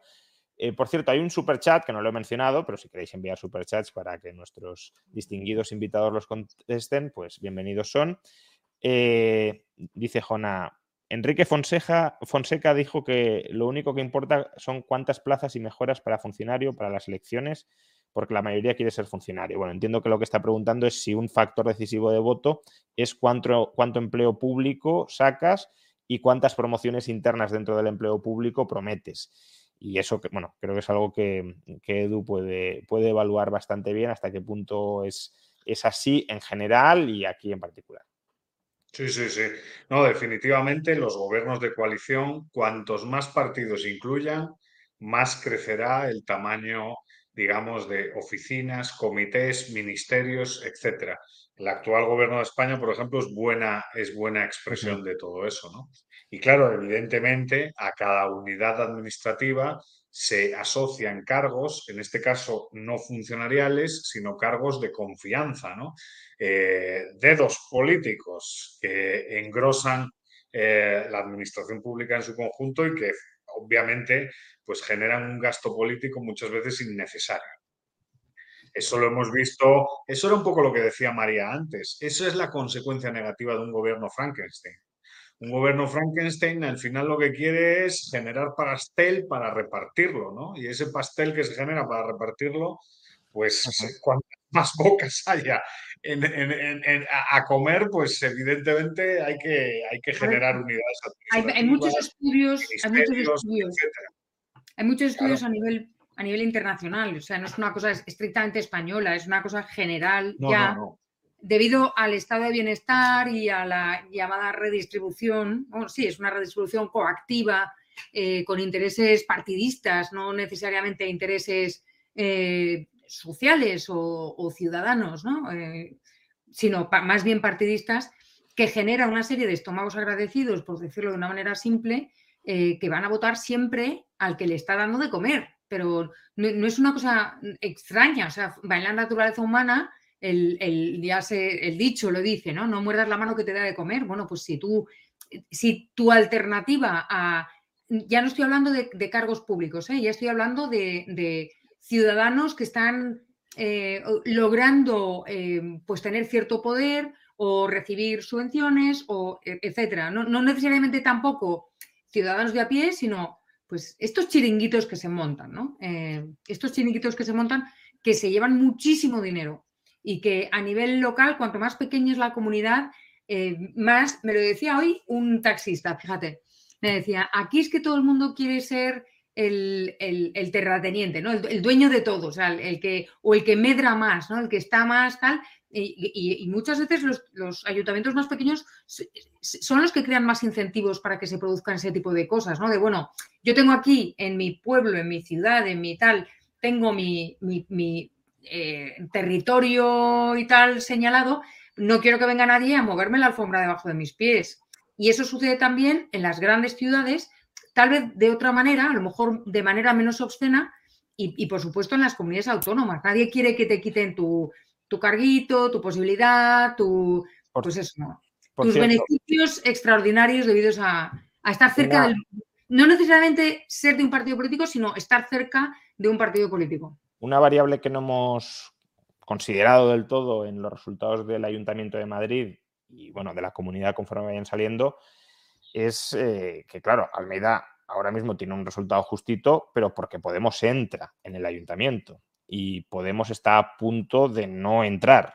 Hace un momento tenía el 5,3% del voto en el ayuntamiento, ahora ya tiene menos del 5,1, el 5,09. Es decir, que es muy es bastante previsible que no termine entrando en el ayuntamiento y eso veremos cómo se configura en cuanto a reconfiguración de, de concejales, pero ah, sí que apunta que Almeida estaría bastante más cerca de, la, mayoría absoluta. Y en la Comunidad de Madrid, mm, ahora mismo con el 4% escrutado, sin que Ayuso tenga ni mucho menos los, escaños que le auguran las encuestas, Podemos tiene el 5,2, con lo cual tampoco es tan probable que termine entrando en la comunidad, lo cual aún inflaría más la mayoría absoluta de, de Ayuso y significaría que, bueno, pues lo que hemos dicho antes, que yo lo compraba, ¿no? Y Edu también, de, bueno, Podemos ha hecho la campaña que tenía que hacer para movilizar a su electorado y tratar de estar ahí, pues a lo mejor no ha sido suficiente o se han pasado, pero si no llegan a entrar ni en la comunidad ni en el ayuntamiento, es un estrepitoso fracaso igualmente. O sea, es un estrepitoso fracaso. Antes decía, no sé si, creo que Pablo, ¿no? De, de, de, oye, ¿por qué no moderan y tal? Pablo, porque el partido nunca se equivoca. Podemos, eh, Podemos pienso de esa manera, el partido nunca se equivoca. Eh, han subido unos pocos puntos porcentuales el escrutinio en el Ayuntamiento de Madrid y Podemos ya está en el 5,06. Es decir, que la tendencia es claramente a que el porcentaje de votos se vaya diluyendo y además a poco que sube el escrutinio y, bueno, pues eso no, pinta bien para Podemos pinta bien para Madrid y para España, pero para Podemos. No, Se, reparten, los que no se asignan al partido que queda fuera se reparten y siempre uno, el que queda suelto, va para el que tiene la mayoría, que sería el PP. O sea, beneficiaría efectivamente a Almeida. Ahora es curioso porque es muy. Claro, las encuestas mm, se auguraban y me fiaba bastante de, de esa leve subida de Podemos para sobrevivir, ¿no? Y, esa incapacidad para sobrevivir, honestamente, en, Madrid pone mm, al partido en crisis. ¿eh? O sea, estamos hablando de que incluso se puede disolver en la historia Podemos. ¿eh? Ya, lo que pasa que, eh, a ver, aquí la estrategia era Yolanda Díaz no se moja mucho en las elecciones y luego pacta en una posición de fuerza con Podemos mientras se derrumba, pero es lo que hemos dicho antes. Mm, Colau lo ha hecho muy mal. Eh, Ribó, a quien también ha apoyado explícitamente Yolanda Díaz, eh, también va a perder la alcaldía y va a perder porcentaje de votos y, concejales. Entonces, tampoco es que Yolanda el efecto Yolanda Díaz, por decirlo de alguna manera, tampoco es tan, tan llamativo y tampoco parece que le dé tanta, tanto impulso a la izquierda. Quería haceros una pregunta, a ver qué os parece a vosotros, porque, porque estaba comentando Juan Ramón que la presencia de, Yolanda ha sido relativa, eh, eh, haya sido equivocada o no, pero ha sido relativa, eh, como muy medida, etcétera. En cambio, me da la sensación de que Pedro Sánchez se ha expuesto mucho más. Y, todas las lecturas de todos los periódicos de esta pasada semana decían que Pedro Sánchez estaba intentando medirse y estaba como tomando el pulso y que iba a ser una especie de prueba de fuego para Sánchez frente a Feijó, etcétera. Eh, yo creo que ha hecho, se ha equivocado Sánchez al. Ahora de repente parece que no va a ir a Ferraz porque como no, no, esto es una cosa autonómica, no tengo nada que ver yo, pero en la campaña ha hecho campaña nacional, o sea, ha estado haciendo campaña para su propia presidencia a nivel nacional en lugar de, dejar que, que, Bueno, también ha sido la estrategia del PP, ¿no? De nacionalizar estas elecciones municipales y autonómicas, porque los dos parecía que se querían medir en clave nacional. Exactamente, sí, pero, pero, pero ten en cuenta, sí, es cierto, es cierto, pero yo creo que, viene más desgastado Sánchez que fijó que no ha hecho nada y que no tiene que hacer nada porque está en la oposición y encima está en el Senado, ni siquiera está en el, Congreso, con lo cual es un personaje como personaje político creo que está, eh, por un lado, despierta menos confianza, porque no sabemos, eh, o no saben, mejor dicho, y por otro lado, eh, tampoco se le puede reclamar mucho, se, ha expuesto menos y está menos desgastado. Pero creo que Sánchez se ha equivocado de verdad, porque precisamente por eso, porque, porque eh, esto le perjudica y le va a costar recuperarse. No sé qué más va a prometer. O sea, es que el domingo en campaña prometía algo a nivel nacional, el miércoles o el martes en el consejo, en el siguiente Consejo de Ministros se aprobaba y así vivienda social tras vivienda social y, ahora los cines y los no sé qué, que ya ha sido como una especie de clamor porque era como muy, ha sido muy obsceno. ¿No creéis que le ha perjudicado esto, que le puede perjudicar a nivel eh, nacional? ¿O creéis que de aquí a diciembre, nada, no pasa nada, borrón y cuenta nueva?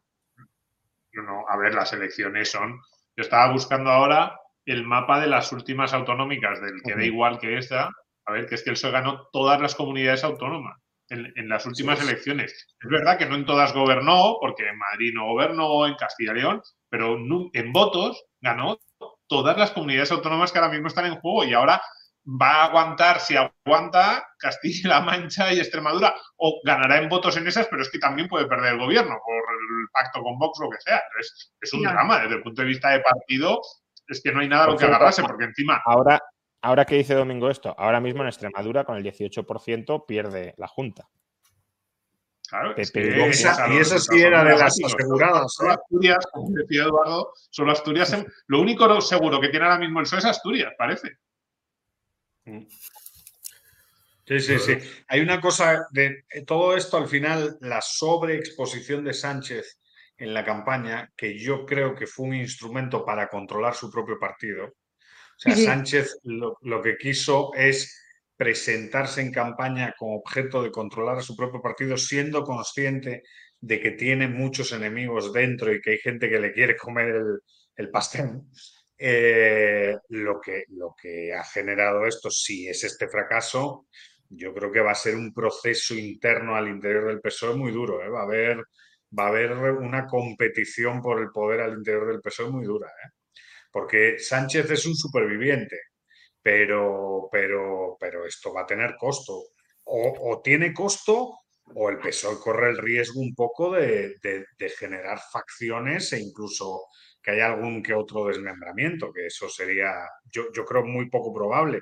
Pero, pero al final, yo creo que lo que explica la presencia de Sánchez en las campañas es mm, el esfuerzo por controlar su propio partido, siendo consciente de que tiene muchos varones eh, pues que, que, le criticaron, le criticaron en relación a Bildu, desde Aragón, pero también desde Castilla-La Mancha, desde Extremadura, o sea, hay, un problema, hay un problema grave al interior del PSOE. Eso suena a que casi ha intentado boicotear las elecciones, ¿no? Exponerse mucho, hacer que pierdan esos varones sus respectivos cotos de poder y, luego aparecer como Salvador. No obstante, las tendencias, lo que comentábamos antes, las tendencias en municipales y generales eh, son claras. no es solo en España, es en todos los países. Yo quería comentar, porque imagino que van a ir saliendo, podemos eh, hablar de detalles de la anomalía que es el PSOE en España. Antes hablabais de la implantación. Yo estoy un poco en desacuerdo con este tema de la implantación. Me parece lo típico que siempre se ha dicho desde que aparecieron Podemos, Ciudadanos y posteriormente Vox. Lo de la implantación, ¿qué implantación tenía el Partido Socialista francés? Muchísima. Eh, al nivel de, del PSOE o el PASOK o el Partido Socialista Italiano. Y sin embargo, todos estos partidos eh, ahora son anecdóticos, ¿no?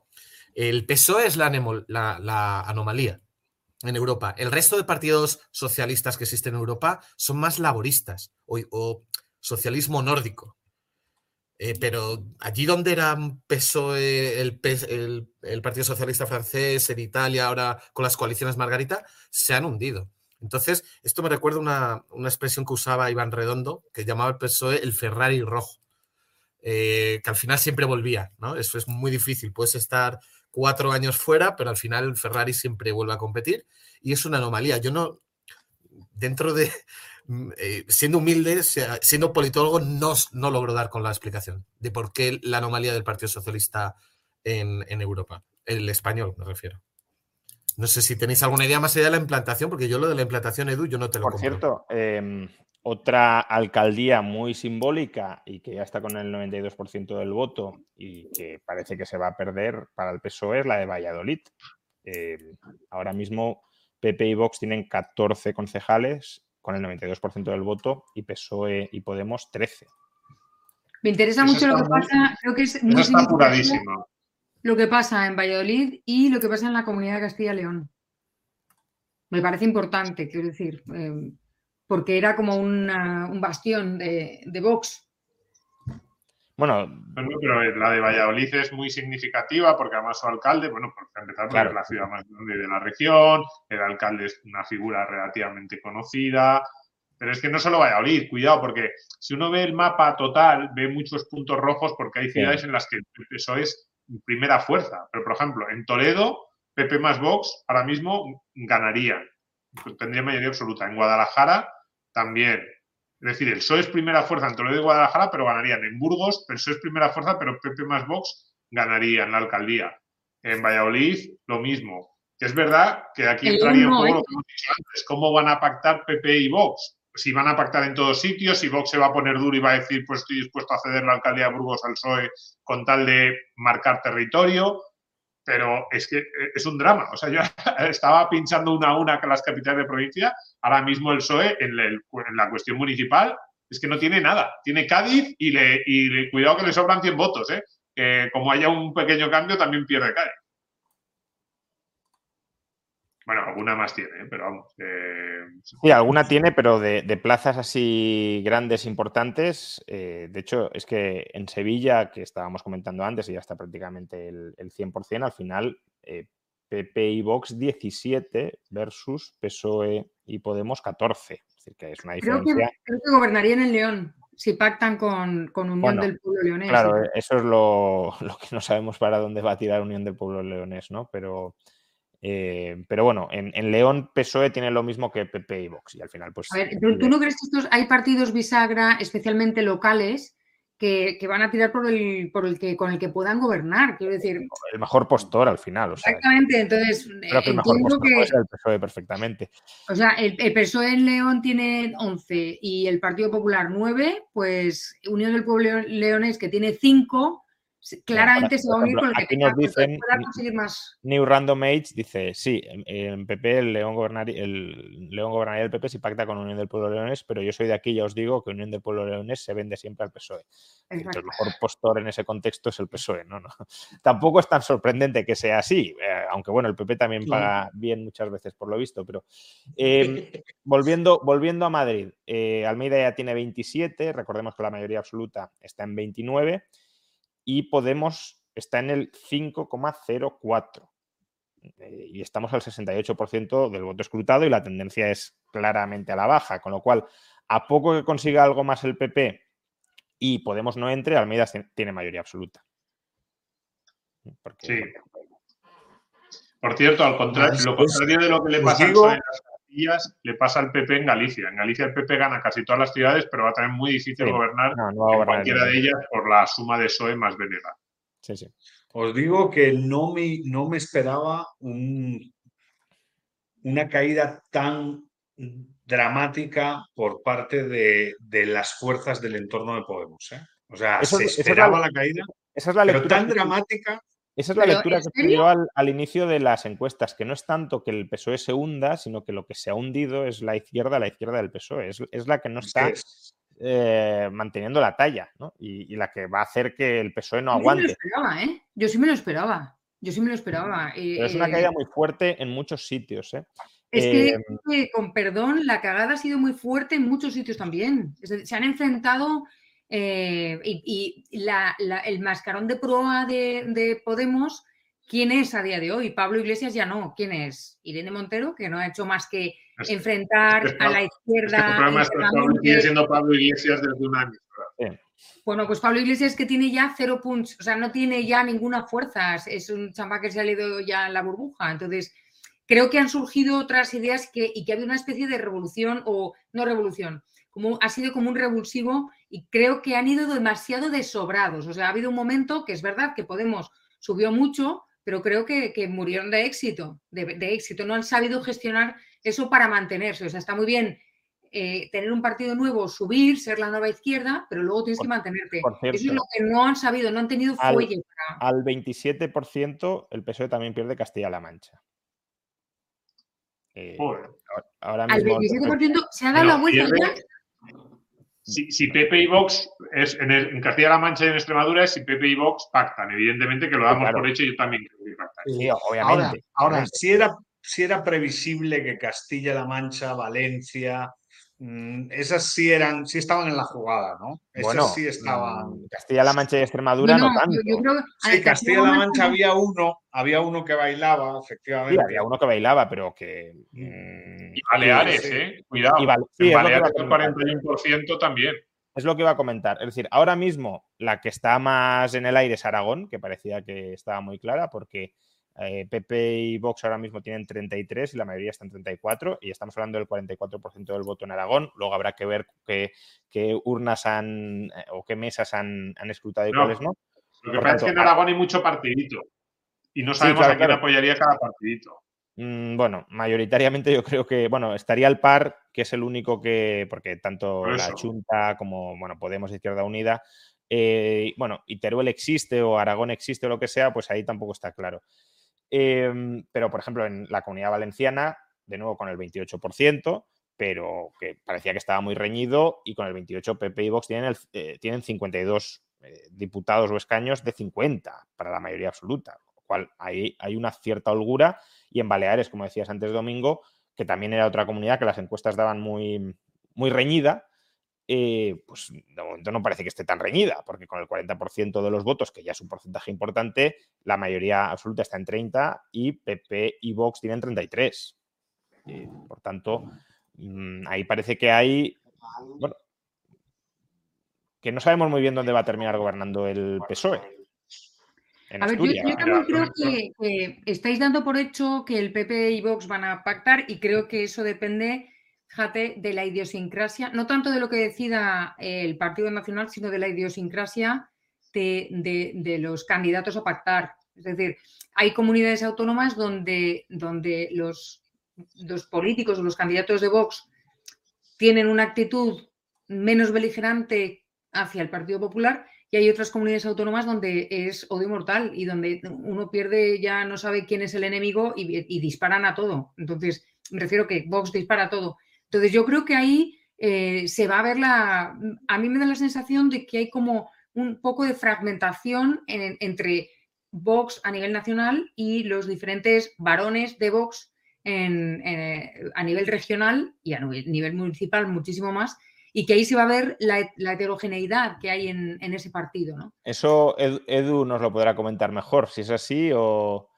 bueno, yo creo que, yo creo que depende de dos cosas. Depende de las élites locales y de, de su relación en algunas cuestiones incluso personal con las élites del PP y luego depende de los porcentajes, ¿no? Porque al final la pactabilidad también tiene que demostrar una relación de fuerza, ¿no?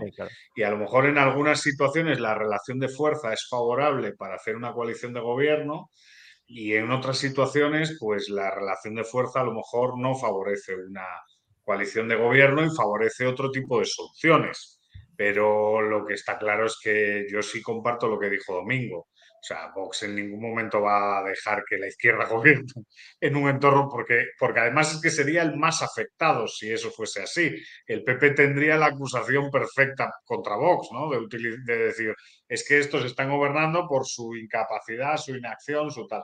Eso no va a suceder. Ahora, los perfiles a la hora de negociar y los porcentajes de voto, porque en algunas situaciones los porcentajes de voto de Vox, por ejemplo en Madrid, son, bajos y bueno, se ronda la mayoría absoluta, pero si no hubiese mayoría absoluta, el porcentaje de votos es, más bajo que, por ejemplo, en, Valencia. En el ayuntamiento, creo, de Madrid, creo que ya podemos confirmar que Podemos se queda fuera, porque con el 75-76% del voto escrutado, ahora mismo tiene el 5,01 eh, y eso va a cambiar de manera bastante considerable el, panorama.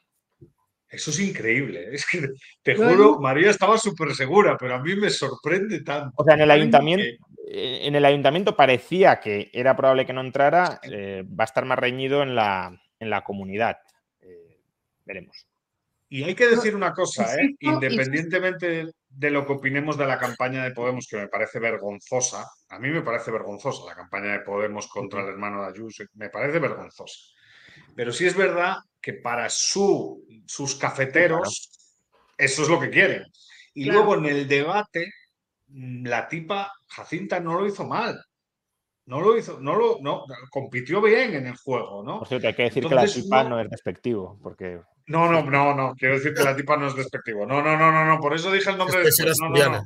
No quiero, no, no, no, además no quiero, no, no, que quede bien claro, no es para nada despectivo, o sea, no, no, yo tengo mucho respeto, soy una persona sosegada y caballo, no, pero, pero, pero, y, y además es que estoy diciendo que, que jugó bien, que jugó bien sus bazas, que compitió bien en los dos debates, que fue agresiva, mmm, pero bueno, siempre en la línea de lo, de lo que se espera de una candidata de ese partido, ¿no?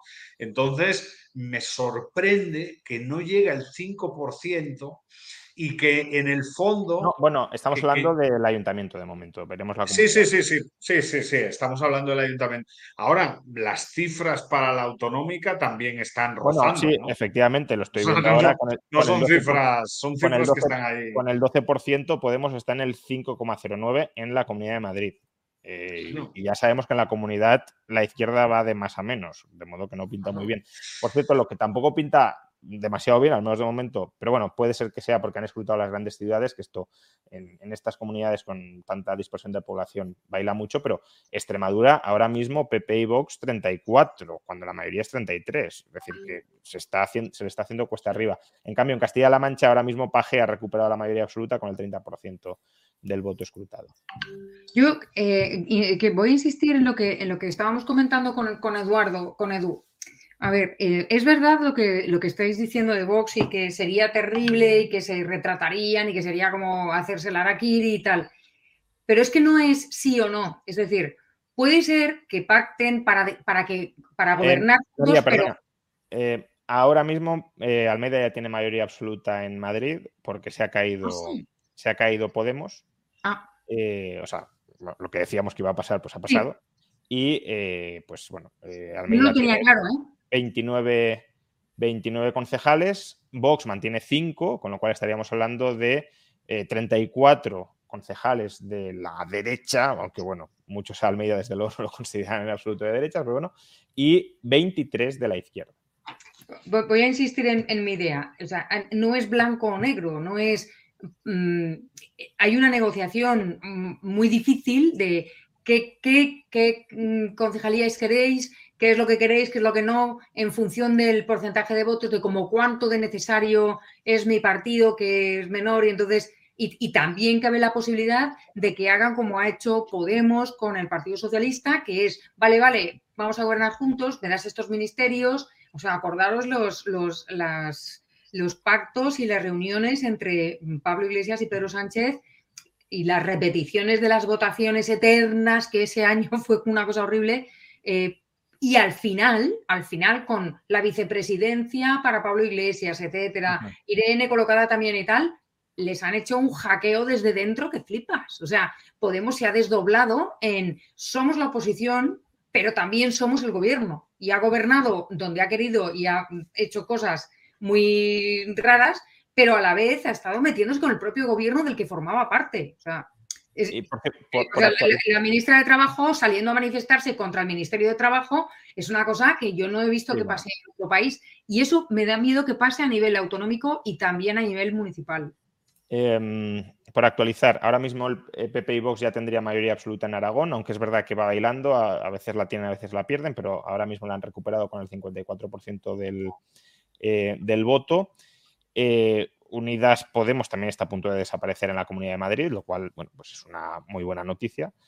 Eh, en la Comunidad Valenciana, PP y Vox amplían la mayoría absoluta a 53 diputados, de 52 que tenían a 53, y recordemos que la mayoría absoluta está en 50.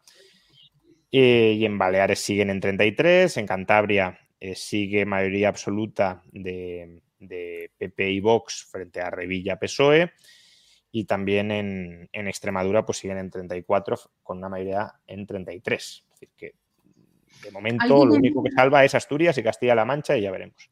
Alguien en el chat. Canarias sabe, pero lo que pasa es que Canarias es el primero y, y, ahí hay mucho pacto también, porque también hay mucho partido de cada isla y cosas así. Eh, hay alguien en el chat que había preguntado hace, hace un rato si creemos que, que esta, estos resultados electorales se van a traducir en, medidas más liberales. No. Claro, ese es, otro debate que quería abrir. Es decir, bueno, aquí está habiendo un, vuelco em, electoral, pero esto se va a traducir. responde a un vuelco ideológico y dos, más lo mismo eh, se va a traducir. A ver, hay que, yo creo que hay que ver fijo en Galicia qué es lo que ha hecho. Pues Básicamente. bueno, eh, mi opinión ha ido bajando en... ¿eh? Que mi opinión de lo que ha hecho no es muy buena, pero. Por eso, por eso. Es, decir, la mochila de fijo en Galicia. Es, verdad que el profesor, Bastos te dirá que, bueno, que más o menos ha sido austero o no ha sido tan bueno, roto como en otros. Preguntaré la semana que viene que, le, vamos a ver en persona. Eh, no creo. O sea, eh, no tiene pinta de ser de, este, de estas personas que pueden cambiar y en, la comunidad autónoma gobernaba de una forma y de repente, por arte de magia, va a ser liberal en el gobierno español. De hecho, para el futuro, la competencia PP va a ser entre estas dos familias. La familia un poco más gestora de no moverse mucho de Feijó y posiblemente Ayuso, que solo por comparativa con los resultados en el ayuntamiento y en el resto de España, que creo que va a haber un, gap importante, se va a posicionar para el futuro. Eh, pero bueno, estas son eh, guerras que ya se darán. Pero, pero fijo, yo no, espero que si de repente aparece el PP, eh, España o gobierno sea más liberal. Simplemente se congelará todo. Hombre, en el margen sí. A ver, yo creo que el PP algo, o sea, algún, en el alguna política algo más sensata de gasto público y cosas así sí que suele hacer, pero es algo, bueno. Ahora, lo que dicen es que vienen los recortes de la Unión Europea, ¿no? Que, los próximos cinco años. bueno, y son relativamente más sensatos. Bueno, pues sí, eh, intentará bajar un poco el déficit, pero no. los problemas de fondo, yo, es mi opinión subjetiva, no, no creo que, no, pero, eh, Pablo, es que esto, esto es como el ciclo de siempre. Es decir, el, el, PSOE deja la economía hecha unos zorros porque ha prometido todo lo imprometible. Ah, claro, a, este PSOE, a este, le ha pillado el toro del sanchismo, que ha destruido el PSOE antiguo y ha creado el propio Partido Socialista suyo de Sánchez. Eh, y, la pandemia, la guerra de Ucrania, o sea, muchas, muchas excusas para poder tomar medidas muy antiliberales económicas y no económicas, etcétera, etcétera, ¿no? Eh, y ahora estoy convencida de que Sánchez está ya firmando eh, un puesto, la parada ascendente, es decir, su puestecito y tal. Yo no creo que él quiera una, repetir eh, como presidente de la nación, lo digo muy en serio. O sea, de hecho, va a acabar como, como pues la con la presidencia de, de, la Unión Europea por parte de España y no sé qué, y se va a ir en plan, pues aquí estoy yo, qué bien me voy que venga el siguiente a arreglar los descosidos que he hecho yo. O sea, que venga alguien a, arreglar los claro que Sánchez la comunidad, europea, la comunidad europea ya llamó la atención varias veces de, oye, em, ¿qué está pasando con los fondos Next Generation? ¿Qué está pasando, eh, con, la deuda? Etcétera. Me comentan que aún no está en la actualización, pero que Podemos ya está fuera de la Comunidad de Madrid en la última actualización está en el 5, o sea que es lo más probable, pero bueno, que parece ser que en los datos de la comunidad ya Podemos ya está fuera de... Es que eso, entonces, ¿dónde está? Quiero decir, Podemos es un partido que ha sido esencialmente madrileño y de hecho por eso tuvo que estar buscando todas las confluencias, a ver si a Pablo Iglesias le, le hacía gracia lo de las confluencias. A él lo que le hubiera gustado es un partido unificado, vamos, el PSUV de toda la vida, aquí unificado y aquí no se mueve nadie. Estuvieron buscando las confluencias porque tenían muy poca fuerza eh, fuera de Madrid. Es que si desaparece en Madrid, el partido se desintegra, es que no hay nada ahí detrás. Porque en realidad en los, en los demás, en las demás regiones, la poca fuerza que tienen es gracias a que, pues eso, que si eh, hay imagen de marca de otros candidatos, pero es que no, no es nada. No, no, no. Eh, o sea, es de una gravedad para el partido, para Podemos, muy, muy relevante el fracaso en estas elecciones, porque puede hacer que desaparezca la organización. ¿eh? Ahora, en, relación a, al comentario de, si hay más liberalismo o menos, yo creo que desafortunadamente no va a haber mucho más liberalismo, esa es la realidad. Pero, pero, pero un poco lo, el mensaje que se envía es estabilidad. Y si mezclas cierta estabilidad con medidas, por ejemplo, de carácter fiscal que le faciliten la vida a la gente, ciertas reducciones de impuestos, que yo creo que eso sí es viable si gana una coalición de derechas y sí es factible. No en la dimensión que todos los que estamos aquí nos gustaría, pero, pero por lo menos es no empeorar eh, eh, la ese situación. Es el tema. Ah, ese es el tema. Claro, no, no van claro. a hacer, pero van a evitar la sangría. O sea, van a parar un poco la sangría. o sea, eso ya, evitar la sangría, hacer que el sistema se vuelva estable y gane predecibilidad. Bueno, pues estas cosas al final no son mm, todo lo liberales que nos gustaría a todos los que estamos aquí. eh, seríamos todos mucho más drásticos en algunas medidas, pero, Bueno, pero hombre, por lo no, no menos mucho, evi- o sea, En muchas o en casi todas. o sea, en todas, vaya. No, no, claro, en todas, porque diferencias de matices cuando es diferencias Es- de, es casi como- de- de- es que vivimos, es que vivimos, es que la realidad es que vivimos en un país socialista. Esa No, es la que sí, que sí, sí, yo eso lo entiendo, pero que no es que tengamos ligeras discrepancias con el PP. No, no. separa un abismo y por tanto, bueno, eh, como mucho que no empeoren, efectivamente. Eh, Eso, eso. por, por cierto, Graco eh, pregunta a través de Superchat, eh, ¿pintan estas elecciones unas posibles elecciones nacionales? Eso, bueno, ya lo habéis contestado, pero por si queréis eh, remarcarlo y también por actualizar la diferencia de votos, eh, eh, ahora mismo con el 90% escrutado, el PP saca casi 600.000 votos al PSOE. O sea, digamos que el PP se había marcado sacar 500.000 y pues bueno, al final Michavila ha dicho un millón, probablemente se queden 700, 750, 800 incluso, pero al millón no parece que vayan a llegar, pero en cuanto a poder, eh, sí que va a obtener, eh, pues parece ser gran parte de poder territorial eh, muy amplio. Sí. Ahora, yo creo que lo que Yo comentabas creo que antes sí que pinta resultados para las. O sea, que sí que lo veis como una antesala de las nacionales y que por tanto a Sánchez de alguna manera se le están complicando las cosas. Se le están Y complicando. las cuidado lo que ha dicho María, ¿eh? Recordemos que en 2011 el presidente que había no se presentó, anticipando la debacle. Eh, esto podría volver a ocurrir.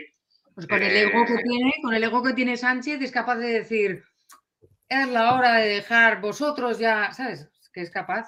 Por cierto, ahora Castilla-La Mancha vuelve a caer del lado de PP Vox y Extremadura no está en 34, pero sigue en 33 mayoría absoluta PP, PP Vox. Es decir, que ahora mismo, ahora mismo, y a falta de lo que suceda en Canarias, que no está ni siquiera claro el reparto de escaños, eh, lo único que conserva el PSOE es Asturias. Oye, eh, están hablando en el, en el chat y me interesa mucho. eh, eh, ¿cómo- ¿Se sabe la abstención que ha habido? La abstención. eh, Pues vamos a ver. ¿Ha vuelto a ganar la abstención? no. No, Eh, estaba. Si lo, lo- lo veíamos antes en el 67, ¿no? Era el, en las. La en abstención, no la participa- participación. Es decir, un un 30, un 30 Claro, la, digo, si la diferencia, la diferencia la entre. Eh, pues no estoy viendo ahora el dato de participación, pero sí, habrá sido 66, 65, por ahí. o sea, más del Y- 30, más del y- 30. Y bueno, sí, claro, si lo metes todo en abstención, pues de momento sí que va, sí que va ganando. Claro. No, que se suele olvidar, pero, pero es un signo. de- es decir, no- y a mí no me vale lo de, no es que llovía.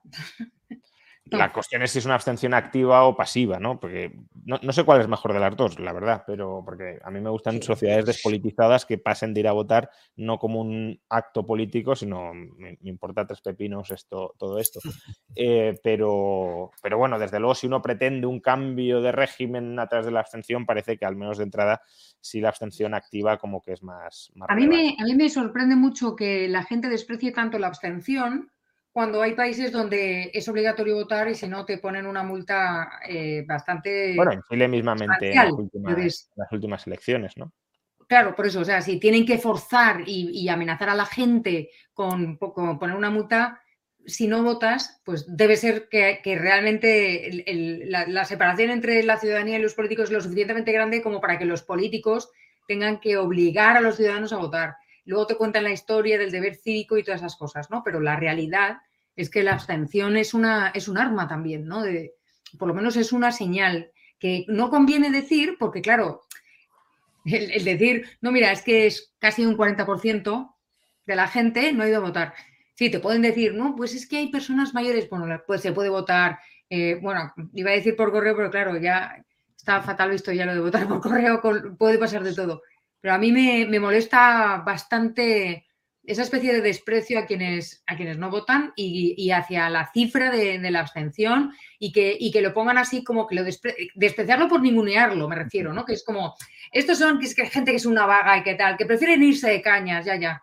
Ya, ya, pero, pero estamos ahí en el treinta y tantos, ¿no? Por cierto, la única capital, bueno, probablemente el PSOE gobierna en dos capitales andaluzas, una será Jaén, que ya está con el 100% escrutado y, ha ganado el PSOE por, 300, ah, votos, eh, pero ha ganado y además, eh, bueno, el, equivalente a Podemos tiene más concejales que, que Vox, por tanto, ahí gobernará el PSOE. Y la otra es Cádiz, que aún no está, estamos al 97, podría terminar variando algo, no parece que vaya a ser el caso, y PSOE y adelante tienen eh, un concejal más que, eh, que, el PP. Bueno, yo aprovecho este momento eh, a las 11 menos 5 para deciros adiós con mucho cariño y daros las gracias por, gracias Juan Ramón por haberme, por haberme invitado y ha sido un placer. Estaré aquí pendiente escuchándoos. Muchísimas gracias María por, por esta... Un placer. Un abrazo, María. Bueno, pues. O sea, lo eh, de Cádiz, lo de Cádiz y Jaén, es que vamos a ver, son feos. Es que también hay feo, es que también hay feo. Cádiz gobernaba Kichi, quiero decir que no es que, haya pasado de la derecha a. No. Sí, sí, o sea, quiero decir, son entornos. pero vamos a ver, el, golpe, el golpe es muy. tantísimas ciudades en unas elecciones con tantísimas ciudades siempre va a haber alguna que se mantenga, pero, o sea, a mí que pensaba que iba a haber una paliza, o sea, que el PSOE iba a recibir una paliza, y pues así me está llamando la atención. Es que uno va ciudad a ciudad y es brutal. Por cierto, Valladolid ya prácticamente seguro que la pierde el PSOE, eh, porque con el 99% PP y Vox tienen 14 concejales y PSOE y Podemos 13. bueno, fíjate que yo me quedo más, yo me quedo más es cierto que el PSOE ha perdido, pero el PSOE está más débil de lo que se, supone, se suponía que iba a estar por culpa de Podemos. ¿eh? Es que lo de Podemos es brutal. ¿eh? Podemos y, bueno, no solo Podemos, eh, antes lo has dicho mejor, la, izquierda del PSOE, porque... La izquierda del PSOE, sí. Compromís también ha, caído, en la comunidad valenciana, por ejemplo, de hecho, el Ayuntamiento de Valencia, por ejemplo, se pierde por la caída de compromiso, porque el PSOE no cae. Y, bueno, mm, sumar como tal, la marca de Yolanda Díaz como tal, no se presenta, pero en Barcelona, pues, eh, aunque veremos si no termina segunda fuerza política en Barcelona, está compitiendo con el PSOE. El claro ganador es Trías, eh, no solo en, concejales, sino también en porcentaje de voto. Pero, pero bueno, de momento es tercera fuerza y con un concejal menos que el PSOE, eh, Colau. Entonces, bueno, mm, la, apuesta personal de Díaz junto con Ribó eh, que pierdan, pues lo que decíamos antes, no, sale muy fortalecida tampoco de estas elecciones. Es que está perdiendo ahora hasta Canarias, que es verdad que Canarias es muy peculiar porque además el porcentaje de voto no se corresponde a escaños porque luego cada isla como reparte y hay mucho partidito, pero es que, es que ahora mismo es que no gana nada. O sea, las comunidades autónomas que al final, las, las ciudades es increíble. Es verdad que luego hay muchas ciudades que va a haber que, habrá que ver con quién se pacta localmente, pero es que la mayoría gana el PP con mayoría absoluta o tan cerca de la absoluta que es que con que se abstenga Vox, Vox ya gana, ya tendría el gobierno. Pero es que en las comunidades autónomas es que ahora mismo eh, La Mancha y Asturias y, rezando para que La Mancha se mantenga. Y probablemente si se mantiene, habrá que verlo, ¿eh? pero no me extrañaría que se mantuviera por el sistema este electoral que hicieron, que básicamente toda la provincia, o sea, el reparto de escaños que favorecía que el, escaño extra era en la provincia en la que más beneficiaba al PSOE, creo que era Guadalajara. Pero es brutal el, mapa que se está pintando ahora mismo. Es que realmente en cuanto a porcentaje de voto, PP y Vox en Castilla-La Mancha tienen más que, que, Paje y, y, casi por tres puntos. O sea, que no es una eh, diferencia muy pequeña. Tiene más escaños, efectivamente, por lo que dices, por el tipo de reparto de escaños, pero en cuanto a porcentaje de voto, eh, PP y Vox están en Castilla-La Mancha en el casi 47%. Si se consuma, se le acaban los varones a Pedro Sánchez. Es otra lectura. Sí, bueno, claro, pero si se te acaban los varones porque has liquidado el partido, tampoco es para, para estar muy contento, ¿no? Él puede venir como salvador, digamos. O sea, Hombre, al Salvador, final- a- después de haberse implicado tanto, no veo esa, esa clara salvación, ¿no? Si se hubiese desentendido, pues podría decir, aquí habéis perdido vosotros, pero justamente los varones, si Oye, algo le han una- reprochado, es, es que se ha implicado demasiado. Domingo, Una no sé qué cosilla sobre el conteo. Todo el mundo está dando, y nosotros también, que el PP en Madrid gana con mayoría absoluta. pero Es que lleva el 25%, está en 62, que hasta la absoluta son 68. Damos por hecho de que ese, ese- ese proceso que tan conocido es en Madrid, Sí. que según se vaya contando, va subiendo, pero es que tiene que subir bastante. No, no, pero en Madrid sube mucho, eh, o sea, el- a- diría que hasta el 50%, o sea, incluso a mí me sorprende algo que ya esté en 62. Eh, hasta el 50%, 50-60, lo normal es que el PP no esté mm, cerca de la mayoría absoluta. Es más el último tercio en el que empieza a ir el- los votos en, en masa al, al- al PP. No, no, ellos están muy tranquilos y asumiendo que sí, que ganan con mayoría absoluta, incluso holgada, pero que me llama la atención porque, bueno, pues eso, están en 62. Y aparte Podemos ha vuelto a entrar con el 5,01 y bueno, cuando se repartan esos, que se van a repartir, es decir, eh, suba un poco ¿Alguien más sabe qué menos. está diciendo Echenique, Monedero y esto en Twitter? Eh, pues supongo que no estarán diciendo demasiado ahora mismo, porque todavía no les habrán Hombre, pasado. deben de tener una, deben de tener un comité de crisis para analizar Claro, exacto. No, no hay. O sea, Echenique, por ejemplo, no, no ha tuiteado nada. Eh, Monedero tampoco. Entonces, sí, aún no han unificado el mensaje, ¿no? Eh, Imagino que no estarán muy, muy felices, pero.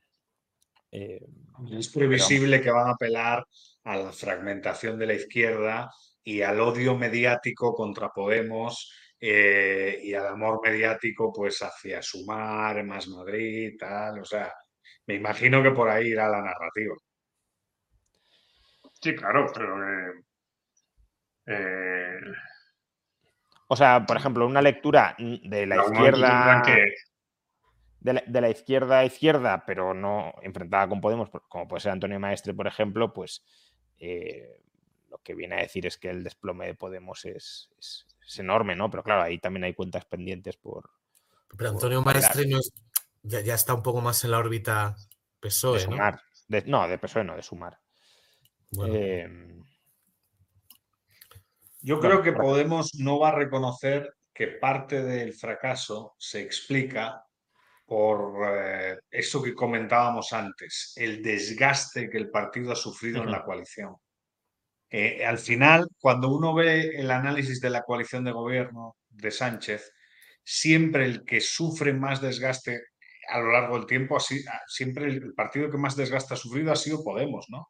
El que ha, de- ha- ha- ha generado la imagen de desestabilizador eh, y, y la ha generado con buenas razones, porque ha desestabilizado constantemente, ¿no? Ha propuesto las medidas de política pública más radicales y más antisistema, en realidad. Eh, algunas de ellas incluso eh, fueron, pues, como la ley del sí, eh, tiradas abajo por el propio presidente de tu coalición, o sea, lo cual es delirante, ¿no? Eso ha tenido un costo para el voto. Y luego han tenido problemas intestinos, yo creo graves, por posiciones de poder. Mm, O sea, el partido se ha comido a sí mismo. Eso se ha visto en Asturias, por ejemplo, con personal afiliado de Podemos encerrado en la sede de Podemos en protesta con la perdón, Dirección Nacional. Perdón, Eduardo. Con el 98% del voto, el PP tiene mayoría absoluta en Cádiz. ¿Cómo? Ostras, Sí, sí. justo. Sí, le faltaba muy poquito. Eh, ha perdido un concejal adelante y. queda el voto por correo, ¿eh? No, Sí, es verdad que queda el voto por correo y, y bueno, viendo Sí, ahí se está jugando, porque yo llevo toda la noche, no sé por qué, parecía, como parecía la única andaluza, estaba, llevo toda la noche ahí mirando y está en decenas de votos. lo- el Sí, sí. Pero más Vale, drama pues. para el PSOE, porque ya decía yo, bueno, por lo menos, te- pues eso, una ciudad más o menos grande, pues tampoco. No, Jaén. eh, de o sea, a, a falta de voto por correo, Jaén, en Andalucía. Mm. Y, y bueno, en, en Extremadura, por ejemplo, Cáceres también la pierden, que bueno, eso ya es más, más típico, pero Badajoz, PP con mayoría absoluta. y, y Mérida sí que, va- sí que va para el PSOE. Pero es que de Y ciudades grandes, Extremadura grandes y la región de Extremadura, cuidado que en la región de Extremadura podría haber hasta sorpaso PP-PSOE, E, o sea, ser lo más votado Ya. PP. Sí, aún queda No mucho, fácil, pero, pero Ahí, ahí se está en un 41 por ahora, ¿no? En el, el recuento, ¿no? En el escrutado. en Extremadura 48 ya, o 47 y medio. 48. Eh, pero bueno, que se llevan menos, punto y medio. Sí, sí, punto y medio. Eh, a ver, en autonómicas ahora mismo, la única, yo creo que es, están las dudas de Castilla-La Mancha y Extremadura y el Y resto Canarias está prácticamente todo pescado vendido. Hombre, Aragón, porque es verdad que, pero Aragón dando al par como más o menos fiable, aliado, PP, No, no, no, si- bueno, no, el par no es fiable, eh, que pactó con, con Lambán, Sí, pero que ahora mismo en Aragón están en 34. Y bueno, Ya, ya lo sé, lo sé, sé que, pero por darles un margen de uno más encima. Sí, el par, bueno, el par yo me imagino, este sí que es de los típicos de al mejor postor y ni, ni Eso se plantea ninguna otra cuestión. Y en Baleares Eh, siguen con 33. Bueno, eh, fa- ¿Has- lo ¿Ha que- habido alguna reacción por parte de algún líder nacional? Yo es que estoy mirando y no, no veo nada, ¿no? Eh, pues, eh, o sea, creo que líder, líder no, del PP sí ha comparecido gente y... Pero no, vamos, Feijóo desde luego no y, y demás, ¿no? ¿En en qué porcentaje están en, en Madrid, tanto en municipio como comunidad? En el municipio ya están en el 90% y bueno, se mantiene la mayoría absoluta de Almeida y en la comunidad aún están... Ah, ahora en el 30... Mira, ¿ves lo que te decía Domingo? En el 31 el PP ya tiene 60... Ah, porque ha caído Podemos. Ya ha caído Podemos en la comunidad de Sí, Madrid caído y, el, y el PP tiene 67 y le falta uno para la mayoría absoluta, con el 33, con lo cual esto tiene pinta de que se va Ayuso a 74-75 sin, sin demasiada sorpresa. Sí, la, 70 tendencia, la tendencia- ser la 50% más poderosa que yo vi. la tendencia en la ciudad de Madrid es que Almeida cada vez está, o sea, cada vez tiene más porcentaje. No solo es que tenga la, absoluta si no entra Podemos, eh, Sí. que parece que no va a entrar, eh, asegurada, sino que su porcentaje ya está en 44,2 y subiendo. O sea, es una tendencia. Almeida va a conseguir al final un resultado razonable, probablemente Gat- peor Gat- que el de Ayuso, GAT3, por hablar, pero GAT3 le daba 30 y probablemente termine alrededor de eso, de 30. sí. Pero, eh, bueno, ahora mismo tiene el mismo porcentaje de voto, bueno, algo por debajo que Ayuso con el 31. O sea, que yo creo que Ayuso va a terminar superando el 50% o, o por ahí. Vamos, GAT3 le da 49,5, pero no sería tampoco muy sorprendente si Van a ser cifras de estas históricas tipo Esperanza Aguirre, ¿no? Sí, Que también rozó ese, ese porcentaje de apoyo electoral que es, es pero sin. Vox. Cuidado, ¿eh? Claro, sin claro, Vox. claro. No, no, no, por eso. Esperanza Aguirre sí, sacó sí. un 50, sacar un 50 con Vox sacando, aunque Vox saque un resultado un poco peor en la Comunidad de Madrid, va a seguir siendo cuánto, un 10, no sé cuánto siete. acabará, ¿no? Ahora Pero mismo está en el un 7. ocho. en el 7. Pico, ¿no? Sí, Ahora mismo está en el alrededor de un 7. 8. Sí, un 8. Muy Entonces es, es un Me dicen que hasta puede- puede haber espectacular. sorpresa en Cuidado, una Asturias. política de la que se reían hace cuatro años. Que pueda haber sorpaso en Asturias. También. Esa, A un escaño. No, no lo veo. Eh, o sea, están con el 80 y, y PP y Vox tienen 21 de 23. Creo que muchos tendrían que cambiar las cosas. Pero bueno, que será más ajustado de lo que parecía, sí. Porque. eh, Sí, sumando a Foro Asturias están a uno. Ostras, es que como ya caiga Asturias también, es, es, es para Ah, que Foro Asturias tiene uno, es ¿eh? verdad. Ah, no, no, entonces están a, a No, uno. es que sí, Foro Foro Asturias Asturias tiene uno. Cuidado, están Entonces solo a uno, ¿eh? Están a uno Y por Ah, cierto, pues un liberal, ¿eh? Adrián Pumares es el número uno de Foro Asturias. ¿Ah, sí? el que- Pero ¿al liberal de sí, verdad sí. o liberal de.? No, no, no, Eso liberal. me gustaría eh, ¿Liberal que- liberal? No, no, no. Eh, Oye, tú, un- una persona muy liberal. Sí, sí, sí, sí, sí. Sí, sí, de antiguo Bien, organizador de Students for Liberty, o sea, Ah, hombre, entonces colaborador. sí, entonces. Sí, sí, sí, sí, Bueno, sí, pues, sí, sí, sí, sí, sí, sí. No, no, no. Un pedazo de diputado. imponga condiciones. Porque al final, que si, ser si el gobierna en ganador, Asturias, va a ser liberal de en Asturias. Ahora, si cae Asturias, eh, yo creo que los del PSOE no duermen, ¿eh? porque la depresión es muy grave. O sea, o sea si acaso es de unas dimensiones. Asturias es una de las comunidades que tiene amarradas y bien amarradas. Y hay que decir, estando muy lejos, obviamente, pero, pero el candidato no tiene pinta de radical ni de tal, el candidato del PSOE. Ah, no, no. Pero si eso paso, no, no. De momento no, pero bueno. Em, y bueno, en Canarias, que todavía quedan escaños por asignar y demás, pero PP eh, y Coalición Canarias están en 34 de 36, que es la mayoría absoluta. Y no estoy contando a Vox, que es más complicado ahí encajarlo en esa coalición, pero con Vox serían 38. Sí, pero una abstención de Vox sería lo normal, probablemente ahí. Hmm. María estaba preocupada ¿eh? con este tema de abstención o no. Yo creo que ella piensa que en algún lugar concreto, no sé. Obviamente es, los, procesos de negociación son siempre costosos y en cuanto se producen en más lugares, pues evidentemente, claro que va a haber problemas esto, pero, pero bueno, se supone que de ahí a que se impida, eso yo lo veo complicado. Hombre, políticamente es complicado. O sea, haciendo repaso a las, a las municipales. Y, le quedaría, por cierto, que no lo hemos mencionado, Navarra. En Navarra sí que parece que va a gobernar el PSOE, eh, porque tiene, la segunda fuerza y, bueno, pues se coaligará toda la izquierda y el nacionalismo en torno al PSOE, que es lo que está ahora mismo, ¿no? Entonces, en Navarra sí gobierna, pero todo lo demás, efectivamente, parece que está muy en el aire.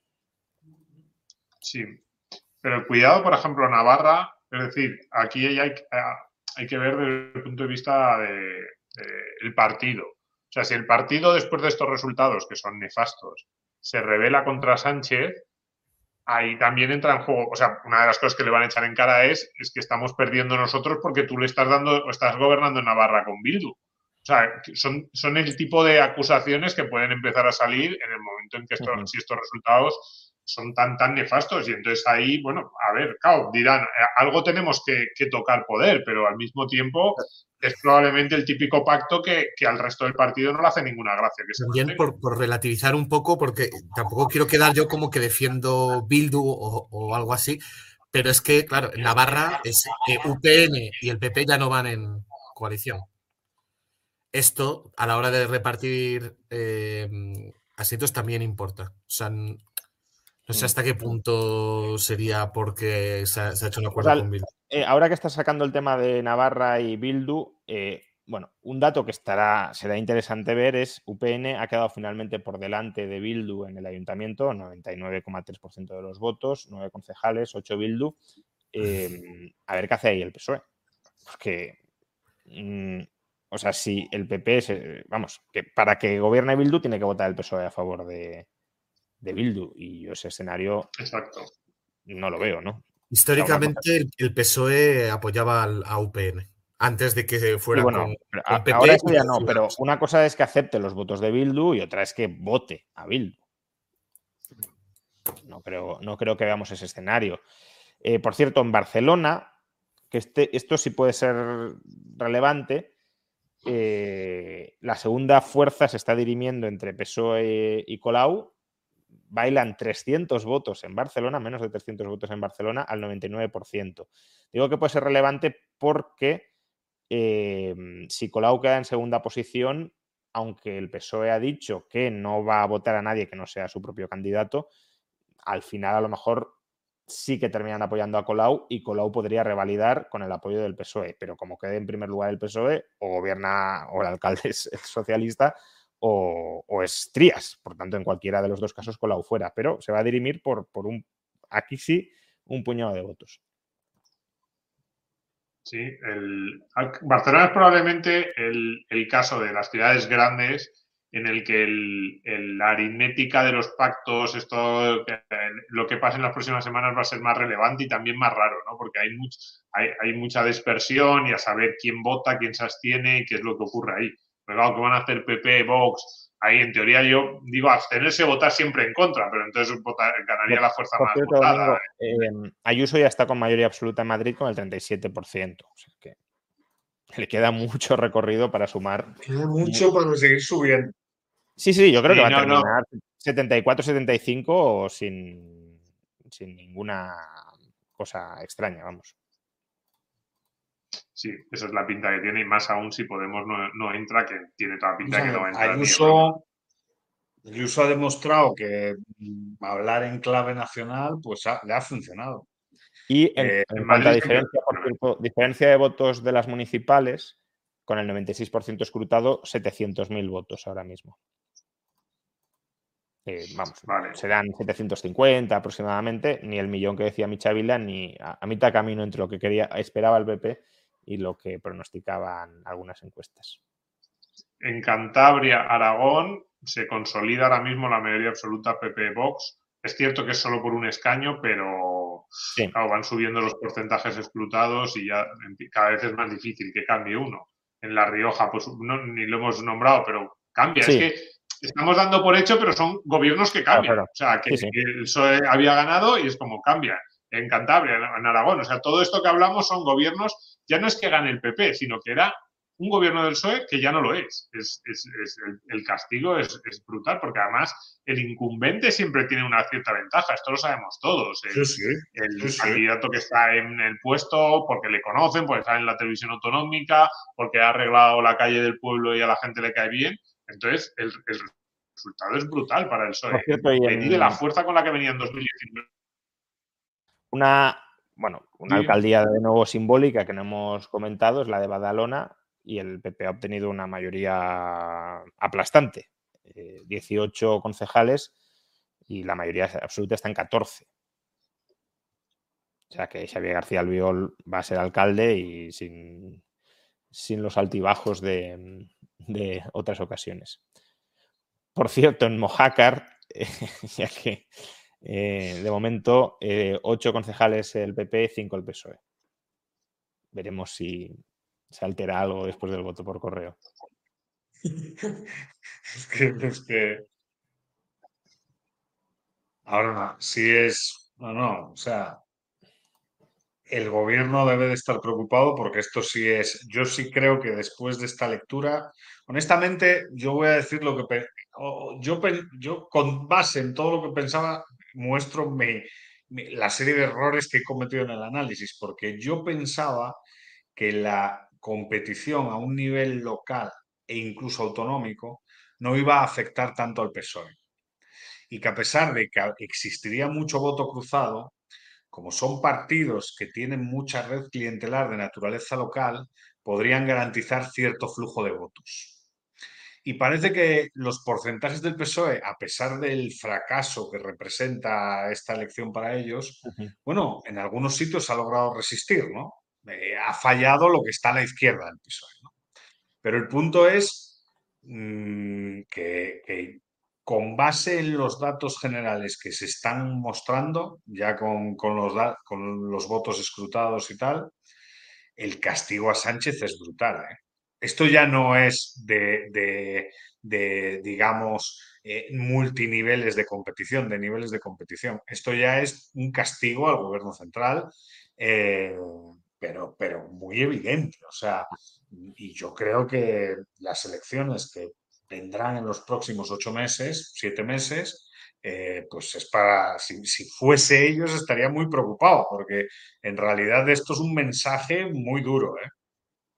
Antes preguntabais si, si algún dirigente se había pronunciado. Bueno, tenemos ya hace una hora eh, declaraciones de Alejandra Jacinto, la candidata de Podemos a la Asamblea de Madrid. Aún no sabía que no entraba, pero en estas horas de incertidumbre solamente tengo claro que sin la militancia de Podemos, Izquierda Unida, Alianza Verde, esto no hubiera sido posible. El agradecimiento que siento es muy profundo porque la generosidad es la mayor de mis virtudes. No sabemos muy bien qué no habría sido posible, pero, pero bueno, efectivamente ese es el pronunciamiento. Em, bueno, pues eh, a ver si avanza algo más el escrutinio. 42% Madrid se mantiene más o menos lo mismo. Y en Asturias con el 86 pues sigue 23-22. Extremadura con el 60 sigue PP Vox por delante y en Castilla-La Mancha Paje, ¿no? Que aquí también hay, bueno, otra, otra lectura. Si uno de los propios, uno de los pocos varones que sobrevive es Paje, eh, o sea, yo no estoy de acuerdo en, el análisis que hacía Pablo de que a, Pedro Sánchez le interesa cargarse a todos los varones porque es como decir, cierro el partido, y, pero... Estaba siendo sarcástico. desde, luego, no quiere que si sobrevive uno sea paje, porque ese sí es una alternativa ideológica o de modelo de partido eh, muy clara lo que ha ofrecido eh, Pedro Sánchez. Yo, yo tengo bastante claro que Pedro Sánchez tiene muy planeada ya su, su, movimiento, digamos, a Europa o a cualquier organismo internacional. Eh, entonces, eh, ¿en qué punto? no, sé hasta qué punto a él le, importa dejar el partido hecho unos zorros, no digamos el país. Por cierto, en, eh, Aragón, antes que Domingo estaba diciendo que, bueno, había un escaño que podía bailar, etcétera, ahora mismo tienen 35 diputados cuando la mayoría absoluta está en 34. Por, por tanto, parece que, que también mm, se, consolida.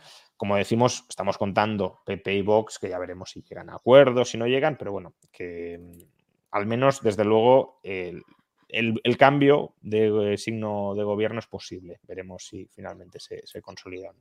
Sí, la verdad es que ahora mismo está consolidadísimo todo. ¿eh? O sea, Valencia está consolidado, sería algo muy raro en el recuento.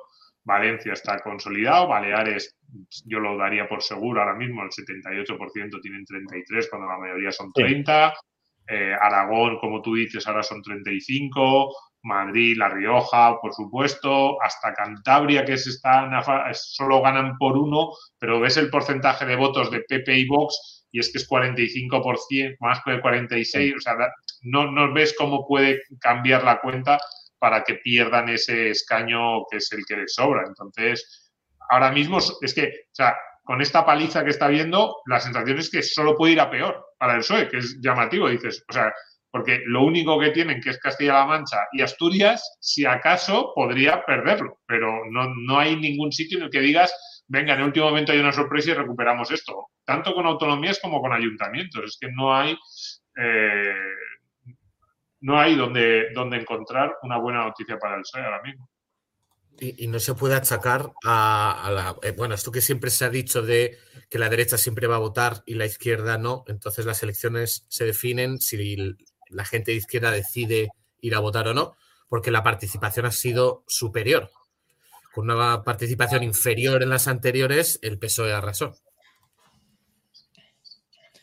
Bueno, yo creo que eso es una historia de la extrema izquierda siempre de, no, es que nosotros, nuestros votantes son más exigentes, los votantes de la derecha aceptan todo, que es una memez bastante interesante. De todas formas, y por hacer otro, otra, o sea, estamos fijándonos en, en el PSOE, pero ahora mismo eh, Podemos solo tiene representación en Asturias, un diputado, en Extremadura, aquí sí, cuatro diputados, eh, en Aragón, un diputado. Eh, en Navarra creo que no tienen nada. En La Rioja, dos diputados. En Valencia no tienen.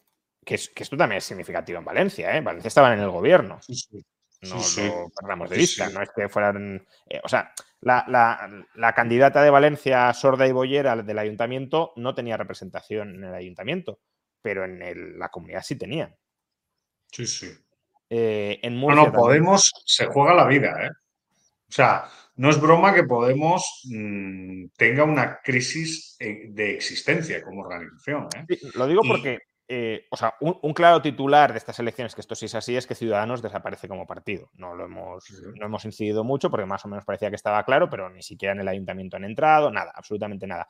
Y sí que leía mucha gente de Podemos diciendo, la única alegría que me voy a llevar esta noche es que Ciudadanos desaparezca. Bueno, Ciudadanos y casi casi Podemos también, al menos de, de la Comunidad de Madrid han desaparecido y nacieron en la Comunidad de Madrid y de Valencia han desaparecido.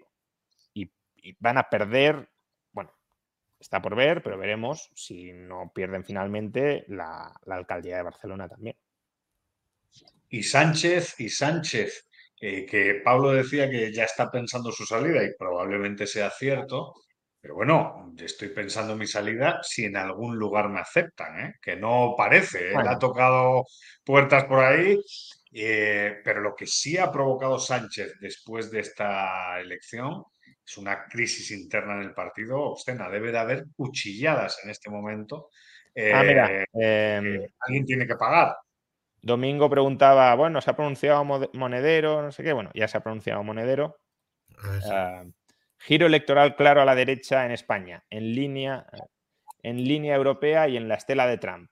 Da igual la corrupción, carecer de programa, no hablar de los problemas locales, defender a las inmobiliarias en vez de a los inquilinos, despreciar el calentamiento global, a las mujeres y al mundo LGTBI.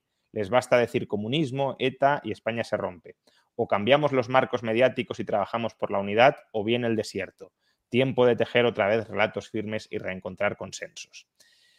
Bueno, yo creo que esa es la línea por la que irá Podemos. ¿no? autocrítica, no, claro, pero es que al, final, si ellos lo han hecho todo bien y si ellos son los buenos y pierden, la única explicación es que o la gente es tonta, y eso tampoco lo pueden decir porque entonces no creerían en la democracia, o la gente está manipulada por los medios de comunicación, que es la línea por la que van, que ahí ya también entronca con los intereses empresariales, periodísticos de Pablo Iglesias, de necesitamos una nueva hegemonía en los medios de comunicación y este canal en YouTube que me he montado yo, que se llama Canal Red, pues va a ser la alternativa a los medios de comunicación tradicionales.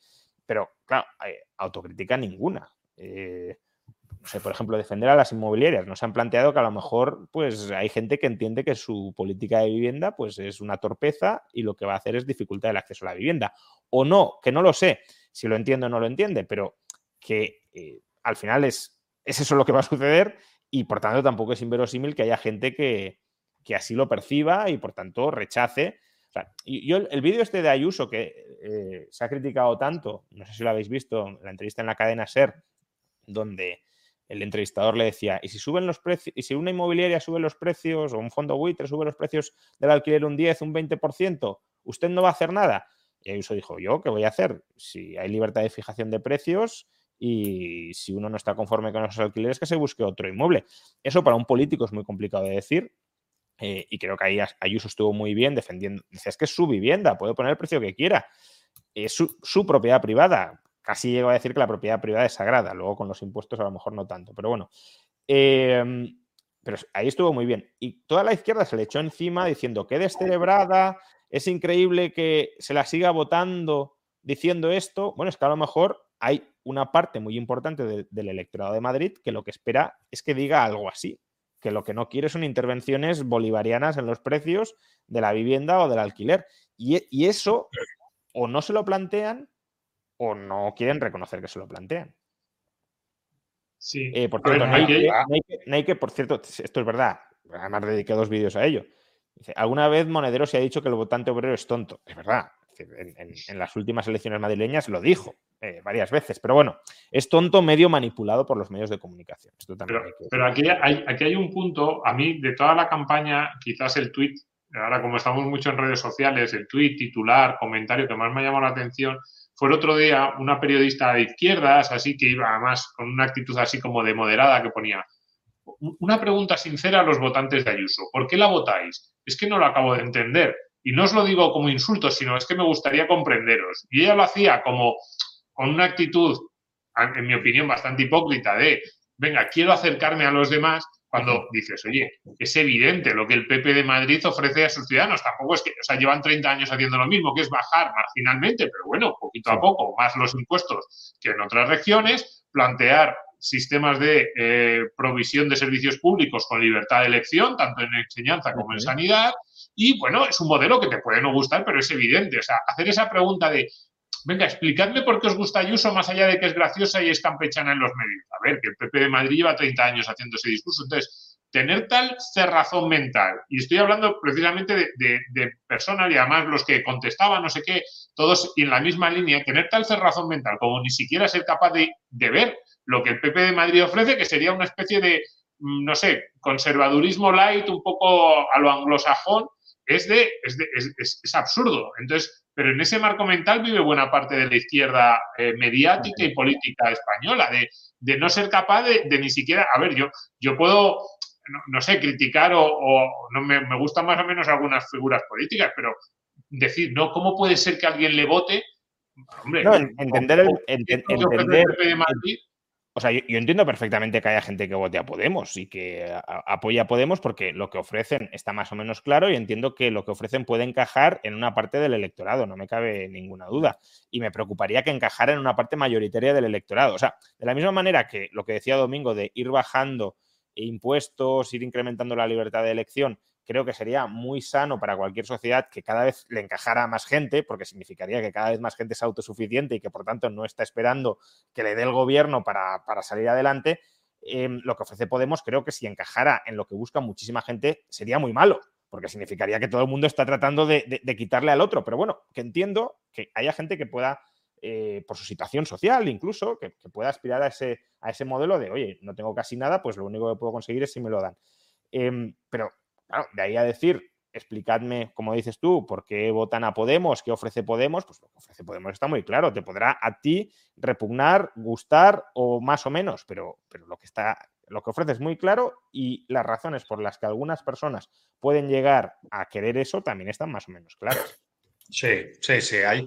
Ahora, en el, en el tema ese, en el tuit de Monedero y la falta de autocrítica, al final, Podemos, ¿por qué, por qué ha tenido tantos problemas? ¿Por qué tiene tantos problemas Podemos? Uno, uno repasa la historia de Podemos y es un partido que constantemente vive en tensión, pero no como otros partidos. O sea, es como peleas intestinas constantes.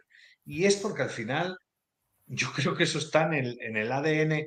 Uno ve más Madrid y más Madrid es nueva izquierda o izquierda New Balance, le llaman ahora también, ¿no? Eh, y está, y está, y está, bueno, eh, pues lo que decía Juan Ramón antes, medio ambiente, eh, cierta lógica así, pues igualdad, equidad, todo esto. Pues, nueva izquierda, bien. Pero en el fondo en Podemos, sobre todo la élite, es comunismo. El partido no Sí, se equivoca. claro, El sí, sí. partido no se puede equivocar. Y por eso hay tanta doctrina. Y por eso ascienden los más alineados. Pero ya, o sea, Por cierto, Eduardo, em, ahora mismo en Canarias, con el 35% de los votos y ya con todos los escaños distribuidos, es verdad que luego pueden cambiar, pero que ya no es asignación por islas que faltan ni nada, Coalición Canaria y PP tienen mayoría absoluta. Sin contar los cuatro eh, diputados de Vox que, como decía antes Domingo, se podrían abstener si fuera necesario. Eh, por tanto, otro gobierno del PSOE que parece que puede terminar eh, perdiendo. el mapa, el mapa es demoledor. O sea, ahora mismo le queda eh, Asturias y, y Castilla-La Mancha. Asturias. Y, y- Y Asturias, eh, yo Navarra. pensaba que iba a ser más Navarra se admite los, Navarra Na- se Navarra, admite los votos de Bildu. Sí, ese, bueno. ese es el punto. Sí, o sea que gobernaría en 3 de 17 comunidades autónomas. Lo que históricamente en España implica cambio en las generales. No tiene por qué. mayoría eh, absoluta. es una ciencia exacta, pero bueno, la serie histórica ha sido así. Y con mayoría absoluta solo en Castilla-La Mancha, donde pierden votos frente a PP más Vox. Que es- o sea, al final, eh, bueno, pues eh, sí, sí, no hay, lo que yo decía antes, yo no sé de dónde el PSOE piensa sacar los votos para las próximas generales, es que no, no se intuye. No, no, no los tiene. No los tiene. O sea, eh, viendo lo visto, salvo en Asturias, que la cifra pues es muy superior al 30%, en el resto las cifras son preocupantes. Cádiz parece, parece que Sabemos que a nivel nacional la fragmentación es mayor. O sea, cuando juega, cuando jugamos en entornos ya eh, va, va a haber más fragmentación. Eh, bueno, fragmentación habrá que ver, ¿no? Porque. Pero puede eh, ser, es que lo que comentaba antes de, de que el PSOE puede quedarse como el voto útil contra que venga la derecha, contra eh, y demás. Eh, bueno, el PSOE ha estado por debajo de los 100 escaños, no hace tanto. Podría repetirse con la diferencia de que mm, Podemos más coaliciones múltiples eh, también baje. Eso es lo que daría el gobierno al PP, eh, pero ya está. Pero una situación muy débil, porque que, evidentemente el, eh, antes había un bloque de izquierdas, ahora no, ese bloque está perdiendo peso progresivamente. Pierde peso y el PP recupera gracias a todos los votos de Ciudadanos. O sea, yo haría un poco así ese análisis general. Porque lo dije antes, son las elecciones también de la desaparición prácticamente de Ciudadanos y esos votos donde han ido. Al PSOE, alguno, bueno, eh, yo creo que principalmente habrán ido al PP. Estos resultados, de todas formas, yo creo que lo que sí van a motivar es un replanteamiento de la estrategia electoral de PSOE, Podemos y, todo lo demás que podemos agrupar en sumar. Y ahí, bueno, ya veremos qué sucede. Quiero recordar que después de la primera de las primeras elecciones generales, eh, cuando Sánchez forzó la repetición y esperaba unos resultados muy buenos, al día siguiente anunciaron el acuerdo de coalición, de coalición PSOE-Podemos. ¿Por qué? Porque le vieron las orejas al lobo. Entonces, viéndole las orejas al lobo, también se pueden motivar pues alianzas que a lo mejor ahora mismo no nos, nos llegamos a, plantear. Quiero decir, a lo mejor está más cerca el acuerdo sumar Podemos después de estos eh, comicios, porque Podemos no tiene nada y sumar tampoco tiene demasiado. Eh, y ahí tienes pues un cierto contrapeso, aunque tampoco tan espectacular como, quiero decir, eh, Pablo decía antes, quiero comparar estos resultados con los de los de Tezanos, pues ya se puede más o menos. Deberíamos hacerlo, es que... Ya, se puede empezar a hacer y no pinta bien para Tezanos, ni tampoco para, eh, he pensado ahora en Tezanos porque recordemos que Tezanos le dio a sumar tercera fuerza política por delante de Vox y con estos resultados no, no lo es. No, no, ni sumando Podemos más coaliciones de cada sitio se acerca a lo que le daba a sumar. Sí, que es verdad que Podemos no se ha presentado en muchos sitios y demás, pero bueno, que no.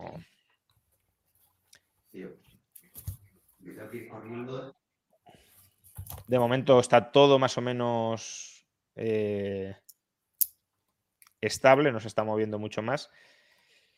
Pero bueno, mm, tampoco tampoco parece que se vaya a mover nada demasiado. Eh, en Barcelona, pues siguen las diferencias en 250 votos, pero un concejal, con lo cual creo que es, o sea, si termina así, imagino que habrá que incorporar el voto por correo y ahí es más incierto. Vamos, no tengo información de qué puede, de qué puede pasar, pero si termina así, eh, Colau no va a repetir.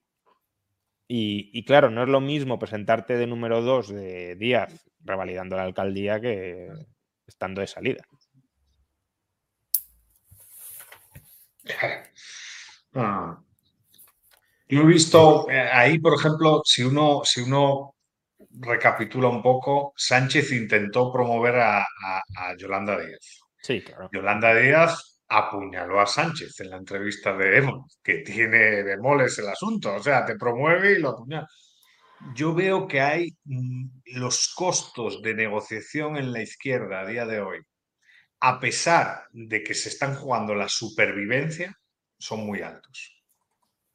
Son muy altos. Y las desconfianzas evidentes. Eh, ¿Podemos entrar a consumar? Hombre, pues viendo los resultados de hoy le conviene, ¿no? Para sobrevivir. Por pero ¿en qué posición? En, en Rivas, no va a gobernar, pero en Rivas ha ganado el PP. Que es, eh, bueno, feudo histórico. El mapa de hoy es un mapa ya no de la izquierda, sino de la extrema izquierda. Claro, de la extrema izquierda, sí, izquierda unida de toda la vida. Sí, sí. Eh, eh, Juan, yo voy a, marchar. Sí, yo, sinceramente no sé. Ahora, una, de, una, de las, una de las claves para las elecciones generales próximas, que era cómo iba a reconfigurar el mapa de la izquierda, es decir, con cuántas marcas electorales se va a presentar la izquierda. Yo, después de estos resultados, es que no lo sé. No lo sé porque se odian entre ellos. En Podemos dan la sensación de que no quieren ayudar a nadie para nada, pero probablemente Yolanda Díaz yo creo que va a salir de estas elecciones, va a poner cara de yo como no me presentaba, a mí no me podéis achacar estos resultados, cuando sí se le pueden achacar porque sus, sus aliados más claros han sacado unos, unos, resultados muy malos. Pero yo creo que ella va a poner esa cara. Pero claro, ¿con qué se presenta la extrema izquierda a las próximas elecciones? ¿Con Yolanda Díaz? ¿Con Yone Belarra? O sea, ¿qué, qué, con Podemos? ¿Asociada que a un gobierno de Sánchez que es un fracaso? El, discurso de Monedero creo que van a ir por ahí los tiros. Es decir, eh, hay, una tesis que se ha mantenido durante mucho tiempo y es que Podemos se está planteando eh, un escenario de, pérdida de poder, de repliegue y de revigorizarse en la oposición con un discurso mucho más radicalizado. Y eso es lo que ha venido a decir Monedero, que hay que reflexionar, pero no reflexionar en el sentido de, de replantear la estrategia, sino que hay que pasar a la oposición y desde allí eh, rehacer el discurso, rearmar el discurso y dar la batalla. Y además es que eso entronca el interés empresarial periodístico de Pablo Iglesias, que es que gobierne la derecha y tener un medio de comunicación de izquierdas desde el que capitalizar el descontento de la izquierda y también eh, pues cargarse a Díaz y volver a ser fuerza hegemónica de hegemónica o pseudo hegemónica dentro de la izquierda, ¿no? Es decir, no, con un papel tan debilitado y tan secundario como, como el que tiene ahora. Por cierto, en, bueno, Pablo ha dicho que ya se quiere Sí, sí, sí, no quería ser mal educado, os dejo comentando el descuento, ¿vale? Muy bien. Nada, vamos a estar unos minutos más si os parece y, podemos también ya ir recogiendo. Eh, Anaconda, que bueno, muchas gracias por, eh, tu cumplido y también por el super chat. Eh, bueno, ahora mismo Ayuso está en 69 escaños y, queda el 40% del voto, que es el, que es el, como decía antes, el que tiende a estar más escorado hacia el Partido Popular y ya le saca a Almeida, ¿no? que es el dato que antes por el que preguntaba Eduardo, pues casi dos puntos y aún queda bastante por, por, por escrutar. Sí, eso, no lo va a reconocer, eso no lo va a reconocer Almeida. ¿eh? Almeida ha ganado hoy por el efecto Ayuso.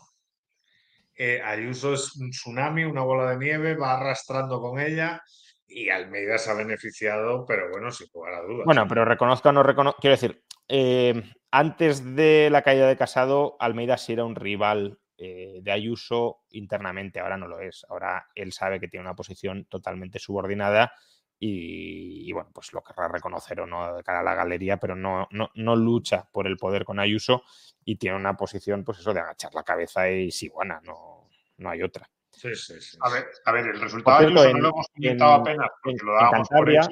En Cantabria, eh, que estaban justitos en la mayoría 18, ahora PP y Vox ya tienen 19, o sea que 78% del voto, eh, prácticamente confirmado también el vuelco. Y, bueno, pues veremos el resto cómo, cómo evoluciona. Eh, perdona, Domingo. No, iba a decir simplemente que el resultado de Ayuso, que no lo hemos comentado, pues se daba por hecho, estábamos ahí a ver hasta dónde llega, es brutal. Es decir, desde el punto de vista de también, incluso creo que había por ahí muchos comentaristas de izquierda diciendo que el resultado de Ayuso es una mala noticia para Fijó. Yo creo que para nada, porque Fijó sabe que a las próximas elecciones no le va a competir y que si él gana, mientras esté en Moncloa. De hecho, a Ayuso sí que le viene mal el calendario si tuviese aspiraciones nacionales, porque probablemente sabe que durante ocho años no puede hacer nada y que si, y que si acaso recogería un partido en la oposición dentro de ocho años y, se puede quemar y se puede terminar quemando durante ocho años. Es que ocho años de gobierno son muy largos. ¿eh? ¿Y, qué va a hacer? Encadenar más, o sea, ahora ya sería segunda legislatura completa en la comunidad, se va a presentar una tercera, 12 años, o sea, te salen problemas por todos lados. Eh, yo no creo que sea yo creo que estos resultados no anticipan para nada un Ayuso presidente del gobierno, que es mucho tiempo. Eh, y a Fijo encantado, porque tienes un resultado muy bueno, durante unos meses tranquilidad absoluta, y tú te presentas a la Moncloa con la ayuda de Ayuso, ¿no? Nadie va a cuestionar el liderazgo de Fijo ahora mismo. Por cierto, ahora mismo Castilla-La Mancha, 75% PP y Vox. Pero bueno, está bailando muchísimo ese escaño, pero, pero bueno, lo que queda claro es que. Si ese escaño, no, ese ya en bailaba, ¿eh? No cae claramente de un lado. Y Extremadura sigue en PP y Vox en Extremadura siguen PP y Vox con, mayoría, efectivamente. lo que resiste de momento es, Asturias, pero bueno, no sé. Queda un 7,5%. No sé hasta qué punto hay, hay, margen para que, para que baile un diputado de bloque. Muy difícil si, si Foro consiguiese uno más, pero no va, no, Foro no va a conseguir uno más porque tiene. No va a conseguir uno más. En Asturias se, se, divide en Occidente, Centro, Oriente, entonces yo no sé cómo, porque además estoy intentando acceder y no. Habría que la circunscripción occidental la PP. La circunscripción occidental la ha ganado el PP y la central y la oriental el PSOE va ganando. Bueno. Bueno, a ver, yo, también te digo, ¿eh? o sea, ya puestos en mi, mi descreimiento bastante de la política y de distancia, ni siquiera sé si me gustaría un país que todas las autonomías fueran del PP, no sé, o sea, no, sé si en un momento dado que haya alguien, por lo menos un par de ellas. Sobre, sobre todo si, el, si, Feijo, gana. si Feijo gana, que, es, que lo doy por hecho, sí. Tendría un poder, pues eso, casi absoluto eh, en todo el territorio. ¿no? También, lo tuvo, también lo tenía Rajoy. Yo siempre he dicho que Rajoy es el político español desde la muerte de Franco que ha tenido más poder con muchísima diferencia. Del año 2012. 86 diputados y comunidades. Por eso cuando, cuando, le dicen a Rajoy, no, es que Rajoy cao no pudo, se encontró una situación y digo, ¿cómo que se encontró una situación inevitable en la que no podía hacer otra cosa? Nadie ha tenido más poder, tenía un control absoluto, mayoría absoluta, control de todas las autonomías y las ciudades clave y lo que hizo fue, yo creo que es lo que creía, no buscarse problemas, decirle que sea Europa, subir impuestos y no tocar nada de la estructura del Estado porque no creía que hubiese que tocarlo. Entonces, eh, a ver lo que hace Fijo con ese poder que también va a ser brutal. Eh, ahora mismo Canarias pierden coalición Canarias y PP la mayoría absoluta, pero si se abstuviera Vox, pues la seguirían teniendo. Pero bueno, ahí ya es más complicado, es más encaje de, bolillos.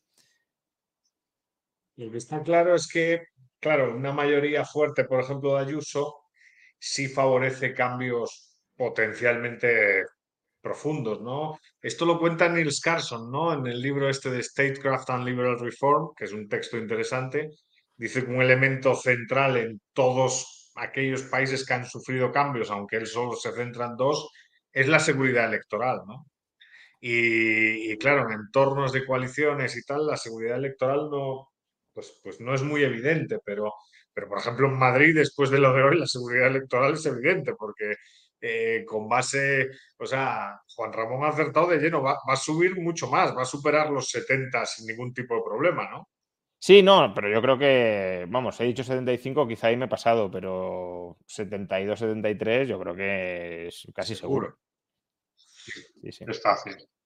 Cuidado, en Cádiz, por ejemplo, ya 100% están dando de su escrutinio, por lo menos la página. Yo estaba viendo sobre todo a través del mundo y ya es seguro que es del PP, es decir, incluso en las que estaban dudas, es que hasta en eso me están empezando a dar pena en el PSOE, quiero decir, hasta en las que estaban ahí como por 10 votos, pues las están perdiendo todas, es que no consiguen ni, ni eso, ni, ni, lo que tenían un poquito de opción. Por cierto, antes eh, mencionábamos Tezanos y bueno, ahora The Objective saca un titular que creo que es muy expresivo de la distancia de la realidad y de lo que eh, publicó Tezanos. El titular de The Objective es eh, Tezanos sostiene que el PSOE no perdería ninguna comunidad autónoma que ahora preside. Es decir, que pues no iba a perder eh, ni Cantabria, ni La Rioja, ni Aragón, ni es corrupción. O sea, las ha perdido prácticamente todas y no claro, o sea, es,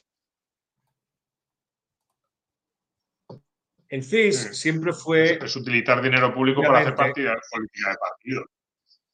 Un instrumento político. Y, con Tezanos, pues, pues claro, es que más evidente no puede ser. Bueno, pero, bueno, lo preocupante es que no tenga consecuencias. Lo preocupante es ah, que no, tenga consecuencias. ¿Qué consecuencias? Porque debería de tener consecuencias. Manipular a través de una institución financiada con el dinero del contribuyente eh, intentar sesgar la participación electoral, eso es, eso es muy grave en realidad. pero es que debería tener consecuencias penales, no políticas. Malversación de dinero público. Claro, es lo que decía Domingo de corrupción. O sea, ya no me refiero que debiera ser cesado eh, inmediatamente, sino que deberíamos, se debería investigar qué uso se está haciendo de ese dinero público para bueno, lavarle o dorarle la píldora a un partido y, y confeccionar estrategia electoral a partir de ahí, ¿no? Por cierto, en Barcelona la diferencia entre PSOE y Colau es de menos de 100 votos ahora mismo. Eh, y por ahí quizá encuentre una mínima tabla de salvación. Ya digo, si, si Colau queda por delante, aunque no en número de escaños, porque el PSOE de momento mantiene el escaño, eh, pues no lo sé. No lo sé ahí las componendas que se terminarán haciendo. Estoy ya ya me estoy yendo hasta, por ejemplo, en Asturias, el PSOE podría, vamos, ahora mismo un pacto foro PP Vox, que sé que, bueno, ahí hay muchas cuestiones abiertas, pero en, Gijón, foro PP Vox gana y, quita al PSOE, que, creo que era, su, que era alcalde hasta ahora, eh, el alcalde hasta ahora era el PSOE en Gijón. yo estaba viendo además pueblos grandes de Asturias pues, que puedo conocer, es que los está perdiendo el PSOE. Eh, o el PSOE o Izquierda Unida, porque cuidado, en Asturias la Izquierda Unida tiene algunos, estaba viendo por ahí Castrillón, no sé qué, que está más o menos cerca en la que yo me muevo, y estaba viendo los titulares de la prensa asturiana. Y mido Asturias porque es la región en la que resiste y encima la región en la que la izquierda ha tenido siempre más implantación, tanto el PSOE como las diferentes marcas de Izquierda Unida. Pues incluso ahí la debacle es brutal.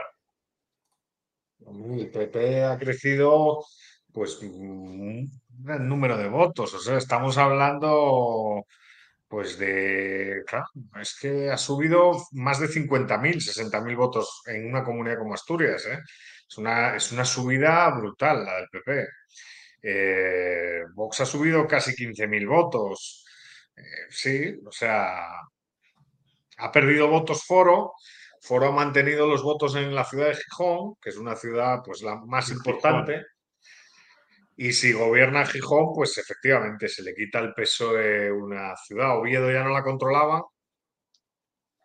Pero sí, sí, la debacle es importante. Y, por cierto, lo que mencionaba antes eh, Domingo, bueno, que incluso en Extremadura podría haber sorpaso, ahora mismo sorpaso en cuanto a primera fuerza. PSOE y PP están a menos de un punto. O sea, que ya no es que eh, el PSOE ha recuperado Castilla-La Mancha, ese escaño ya sabemos que está ahí bailando de un lado para otro, pero que ya no es solo que, pierda la, Junta, es que pierde eh, la primera posición. ¿no? Sí, sí. es una cosa. En, Extremadura va a perder la primera posición.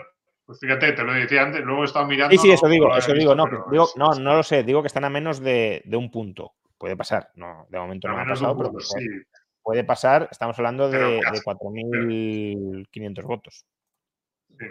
Pero lo que sí es casi seguro es que pierden la, presidencia sí, porque, porque ahora mismo el reparto, quiero decir, además Extremadura, al ser solo dos provincias, que no es como otras que puedes decir, no, pues baila en un escaño en una provincia, en otro, no, no.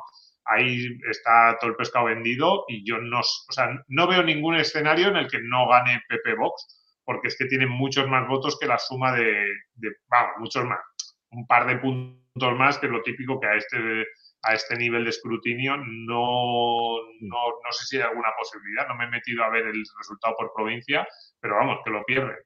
Eh, es que no hay, no hay, o sea, ahora mismo, es lo que hemos dicho hace, no, ahora mismo no hay ninguna posibilidad de que haya una buena noticia para el PSOE lo único es mantener Asturias y Castilla-La Mancha, pero eso ya no es ni siquiera. Es como a ver si aguantamos eso, porque si acaso podríamos. Asturias no, pero Castilla-La Mancha sí perderlo. Sí, no, Asturias no parece que vaya a caer porque si sumas los votos de PSOE y los partidos de izquierdas están en el 50, más o menos. Sí, sí, 49 eh, y medio, vamos, no, no, no, parece que por ahí vaya a cambiar mucho. Eh, Castilla-La Mancha sí, porque está ese, conceja, ese diputado bailando y, de hecho es que la suma de, de, PP y Vox suma más que, el PSOE. Y Extremadura, como decía Domingo, parece complicado que vaya a cambiar porque tiene más votos PP y Vox que, PSOE y Podemos. Con lo cual, y bueno, y Canarias, pues estamos ahí ahora mismo 35 PP Coalición Canaria. Eh, que la mayoría son 36. Es decir, que también probablemente la pierda o la puede perder. Asturias y, Castilla-La Mancha si, si la cosa se gira por el buen lado. Si no... hay, una, hay una pregunta interesante y es si con base en este resultado veremos una radicalización o una moderación por parte del gobierno de España. Porque, porque viendo lo que viene después de este resultado, los caminos pueden ser o le metemos el freno para moderarnos e intentar recuperar, o vamos con todo y aceleramos eh, con toda la agenda que tenemos, ¿no? Que puede ser incluso peor para todos. ¿eh? por cierto, em, un poco ligando con esto y con la estrategia que iba a seguir eh, Podemos, Anita Botwin, que bueno, es una tuitera muy, muy cercana al entorno de Podemos, está diciendo, necesitamos una sociedad civil organizada, volver a las plazas, las redes, los centros sociales, la socialización, la interdependencia. Nos quieren solas, nos tendrán en común. Es decir, es básicamente recuperar un poco el espíritu del 15M. Por eso mencionaba esa, eh, esa ese repliegue y ese rearme desde la oposición y como izquierda auténtica. Al final, Podemos, desde mi punto de vista, en el gobierno se ha quedado sin, nada que hacer, porque eh, prácticamente todo lo radical que le podían admitir ya se lo han admitido. Entonces, claro, eh, cuál es el siguiente paso a dar? El siguiente paso a dar es volver a prometer lo que no puede cumplir desde el gobierno, al menos en coalición con el PSOE. Y para eso tienes que estar en la oposición y volverte reivindicativo, antisistema, anticasta, un poco los orígenes de Podemos, que claro, se han perdido cuando se ha institucionalizado. Sí, a ver, lo que parece aquí hay, un tema importante, que son las elecciones y, la presidencia de la Unión Europea.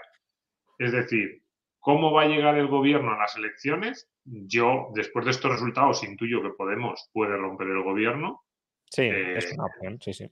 Es un poco en la línea de lo que tú estabas diciendo ahora, pero Sánchez, que mm, además mm, todos sabemos cómo es, incluso él personalmente, ¿no? Ese ego del que se dice, está claro que quiere eh, pasar la presidencia de la Unión Europea, también por su propio futuro personal probablemente le venga muy bien, pero cómo pasar seis meses de eh, presidencia europea con estos resultados, con un gobierno en descomposición, con un parlamento que el poco respeto, en el sentido de respeto de cuando un presidente parece que va a seguir gobernando es más fácil que consiga pactos. Ahora le va a resultar mucho más duro. O sea, es que Rabildu le van a poner las exigencias mucho más altas porque ahora ya eres un, cadáver político y, saben que les necesitas para tu supervivencia. Entonces, mm, ahora ya cada ley, cada decreto que aparezca en el Congreso, aprobarlo va, les va a costar sudor. Entonces, eh, quedan seis, siete meses de legislatura, no, sé hasta, hasta dónde puede hablar. Se parece ser que puede alargar hasta comienzos de 2024 la convocatoria, ¿no? Eh, pero va a ser muy, muy duro y con el partido, yo intuyo, yo creo que el PSOE, a ver, los partidos políticos en España son tan pastueños, son tan gregarios que uno ya se puede esperar cualquier cosa, pero yo intuyo que en el PSOE va a haber una rebelión porque es que van a la desaparición, no digo a la desaparición, pero irían a unos resultados dramáticos para ellos. No sé si llamar a un Felipe González, o una figura así para que ponga orden. No digo que ponga orden que vuelva Felipe González, que ya tiene 80 años y no está para esto, sino un poco para que haga las típicas tres declaraciones sueltas así en el país y en la SER, de decir, oye, esto no podemos seguir así y aparezca un paje de la vida. No, no lo sé, pero realmente se abren eh, escenarios que yo no pensaba, porque no pensaba que la debatir iba a ser de tal magnitud. No, no, yo creo que el PSOE hoy ha abierto una crisis de calado profundo. ¿eh? O sea, hoy va a haber, a partir de hoy, hay una guerra al interior del partido. Es que es evidente, es que además todos los ¿eh? perdedores le van a echar la culpa a quien se la van a echar, que ya sabemos todos a quién se la van a echar, porque además ha participado en clave nacional en la campaña, que es Pedro Sánchez. Entonces, al final. Bueno, lo que, lo que estoy leyendo también de otros mensajes del entorno de Podemos es que no van a hacer autocrítica y que la culpa la tiene que todo el sector mediático está en contra y que, por tanto, el voto, siendo libre, está condicionado. Bueno, un poco lo que os decía, que, que el votante no es tonto, porque si fuera tonto, ¿cómo vamos a creer en la democracia? Pero sí está eh, manipulado por, los medios de comunicación. Por cierto, una buena, una buena noticia de este resultado, porque al final hemos dicho, eh, bueno, al, final el PP tampoco va a implicar grandes cambios de ningún tipo. Bueno, pero sí hay un cambio que, va a ser brutal, y es que la ley de la vivienda prácticamente no se va a aplicar en ninguna parte del territorio nacional, porque el PP ya ha dicho que no la va a aplicar. Entonces, al final se aplicará previsiblemente en Cataluña, veremos si en el País Vasco, porque el PNV tampoco estaba muy por la labor, en Navarra y, poco más, ¿no? Eh, yo no, veo a muchos presidentes del PSOE aplicándole la ley de vivienda de Bildu. Y es que raro. Claro, si es paje, además, el que la tiene que aplicar, ¿no? Entonces, eh, bueno, eso es una buena noticia, aunque aquí también, como decía Domingo, no estaría de más que se aplicara un poquito más para ver experimentalmente las, las diferencias, ¿no? Pero bueno, entre Barcelona y Madrid a lo mejor se pueden comparar, se pueden comparar efectos, pero porque a veces hay que bueno, pues ser coherente con lo que uno aprueba y, aplicarlo, pero bueno, que se lo apliquen a otros, ¿no? Porque si no. Eh, bueno, con el 75% Ayuso sigue clavada en 69. Yo esperaba que se acelerara un poco más la subida, pero bueno, en porcentaje de votos iba subiendo y ya está en el 46,6. O sea que no, no, llegará quizá al 50, pero, pero no se quedará muy lejos, como por otro lado pronosticaba la, encuesta de, de GAT3. Pues no sé si, si queréis decir algo más antes de, de terminar, eh, porque bueno, ya, ya, son las 12 de la noche y más o menos está todo el pescado vendido. Quedan datos de matices de si Castilla-La Mancha cae de un lado para otro, de si Ayuso eh, consigue 70, 71, 72, de qué pasa con Canarias, aunque no, vamos, tampoco parece que vaya a definirse con mucha claridad, pero la, conclusión básica es, me dicen que Ayuso ya tiene 70, eh, aquí aún no está actualizado, pero es, muy probable y seguramente termine, yo he dicho 75, sobre todo por viendo la encuesta de GAT3 que le daba 72 con Podemos, digo, pues sin Podemos se tiene que ir a 74, 75, pero bueno, 71, 72 yo creo que es casi seguro que va a conseguir, con 10 de, de Vox, que esto también es algo que no hemos mencionado. Vox sube ¿eh? el, número de, diputados. Eh, por tanto, vamos, que la, como decía antes, la mayoría de la derecha en, Madrid es, espectacular. Eh, pero bueno, al final los titulares, yo creo que el gran titular es fiasco de la izquierda y sobre todo, como decía también Eduardo, de, la izquierda del PSOE. O sea, el PSOE es un fiasco muy grande porque pierde casi todo el poder territorial pero hay una base electoral ahí que no termina de remitir. Eh, pero es que, claro, lo que ha fallado estrepitosamente es, Podemos, es Compromís, es eh, el entorno de Sumar, es Coalición por Melilla, que también está en el entorno de Sumar, no lo perdamos de vista. Eh, es decir, todo eso se ha venido abajo bastante más que el PSOE. El PSOE ha aguantado, incluso en algunos sitios ha mejorado, pero, pero Podemos Sumar se han, desmoronado. Y por eso, pues los mensajes que estamos viendo del entorno de, de, Sumar, por cierto, si queréis os leo el de Ramón Espinar, que ya no está en Podemos y que sí suele hacer autocrítica, o más bien crítica de, Podemos, pero bueno. hace, hace autocrítica de sus antiguos compañeros. Claro, sí. E, efectivamente, crítica de, los otros, ¿no? Él ya no, vamos, él considera que es un proyecto fallido y, y se reafirma, ¿no? Pero bueno, Dice, es un pensamiento absolutamente mágico e irreal conociéndolas, pero se ha puesto la noche para que Yone Belarra e Irene Montero comparezcan y convoquen una asamblea ciudadana de Podemos y vuelvan a sus profesiones en diciembre.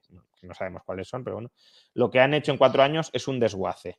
Madrid, País Valencia, lo de Asturias, Castilla-La Mancha, se ha salvado por poco Navarra, que crecemos, Canarias y Extremadura. Lo demás es todo una debacle.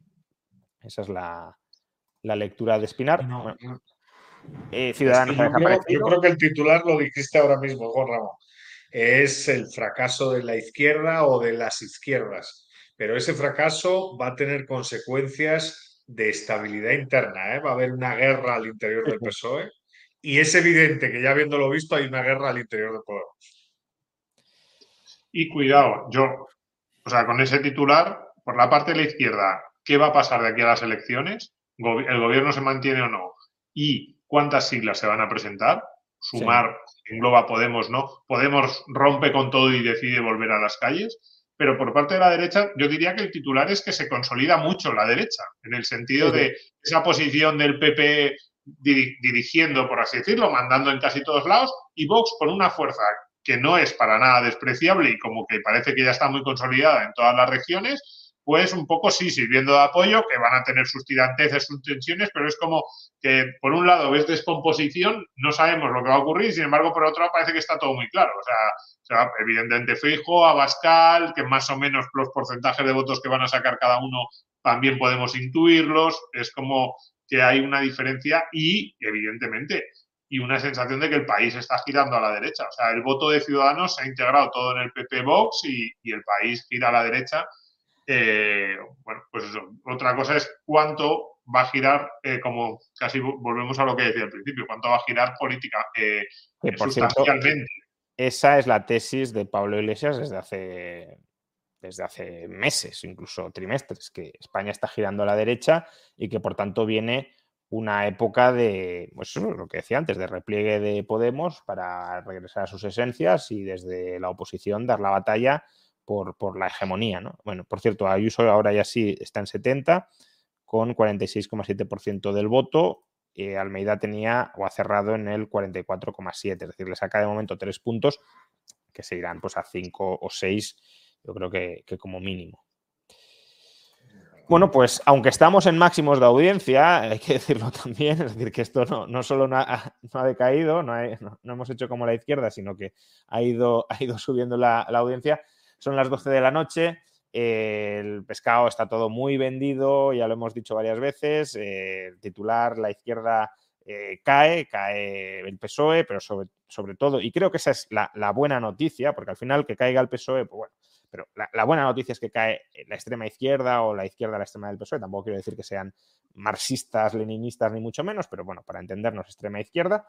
Eh, y, bueno, pues que hay un, giro eh, en los gobiernos, pero a mí lo que me, importa o me interesa más es, el, giro, mm, si se da, sociológico e ideológico. Y me explico también para terminar. Creo que es tan buena noticia que Podemos se derrumbe porque Podemos ha desplazado a todo el país hacia la izquierda, incluyendo, por supuesto, el PSOE. Y si Podemos pierde esa fuerza de desplazar hacia la izquierda, incluso a Vox, ¿no? Pero bueno, a, PP, a PSOE y a pues, lo que está entre Podemos y el PSOE, em, pues creo que es muy buena noticia para el país. Al margen de gobierne quien gobierne en cada administración, pero que esa, esa Mm, esa atracción ideológica que tenía Podemos se resquebraje y se venga abajo, eh, si se consolida en las generales, eh, e, es muy, muy buena noticia. Por cierto, otro factor que no hemos mencionado, de agonía para Sánchez que mencionaba Domingo, es si la economía se empieza a torcer en el segundo semestre, que tampoco lo sabemos, eh, pero bueno, en Estados Unidos no pinta bien, en Alemania tampoco pinta bien, etcétera. Pues si ya añades a la agonía política la agonía económica, eh, es, un vía crucis eh, total. Pero bueno, nada. Por cierto, no da pena, ¿eh? No, no, bueno, no, no, desde luego. No, no, no, tampoco. Es que además, o sea, no por la gente, pero Sánchez se lo merece. Ha sido, es, uno de los personajes más siniestros de la democracia de este país, de la historia democrática de este país, uno de los personajes más siniestros. Por cierto, más Madrid en la comunidad queda en segunda posición de momento. Yo es que prefería que quedara Lobato, la verdad, pero bueno, eh, por, aquello de un toque de, de, moderación, aunque sea dentro del PSOE, ¿no? Pero bueno, parece que, que va a quedar eh, Mónica García y en el ayuntamiento ha quedado también más Madrid, pero claro, es que en el ayuntamiento es lo que hemos dicho, Reyes Maroto no, ha sido absolutamente nada y, venían de ganar el ayuntamiento, de ser primera fuerza en el ayuntamiento. Pero bueno, eh, poquito más. Muchas gracias, Edu. Muchas gracias, Domingo. Muchas gracias a todos los que habéis pasado por aquí. Luca, Pablo, Irune, María. Han sido cuatro horas de directo no somos tampoco profesionales de los medios de comunicación, de estar en platos durante muchas horas. Y, bueno, eh, muchas gracias a todos los que nos habéis acompañado. Como digo, terminamos por lo alto en cuanto a audiencia. Y, nada, lo que sí tengo que anunciar, por cierto, ahora que estamos en máximos y además creo que va a interesar eh, a todos mucho, el próximo martes a las 9 de la mañana directo analizando el resultado electoral con el profesor Miguel Ángel Bastos, que además va a ser premio Juan de Mariana este viernes en el Casino de Madrid, lo vamos a homenajear. Pues Bastos estará aquí en el canal, martes a las 9 analizando los resultados. Muchas gracias a todos y nada, pues hasta la próxima. Un abrazo. Un abrazo grande, adiós.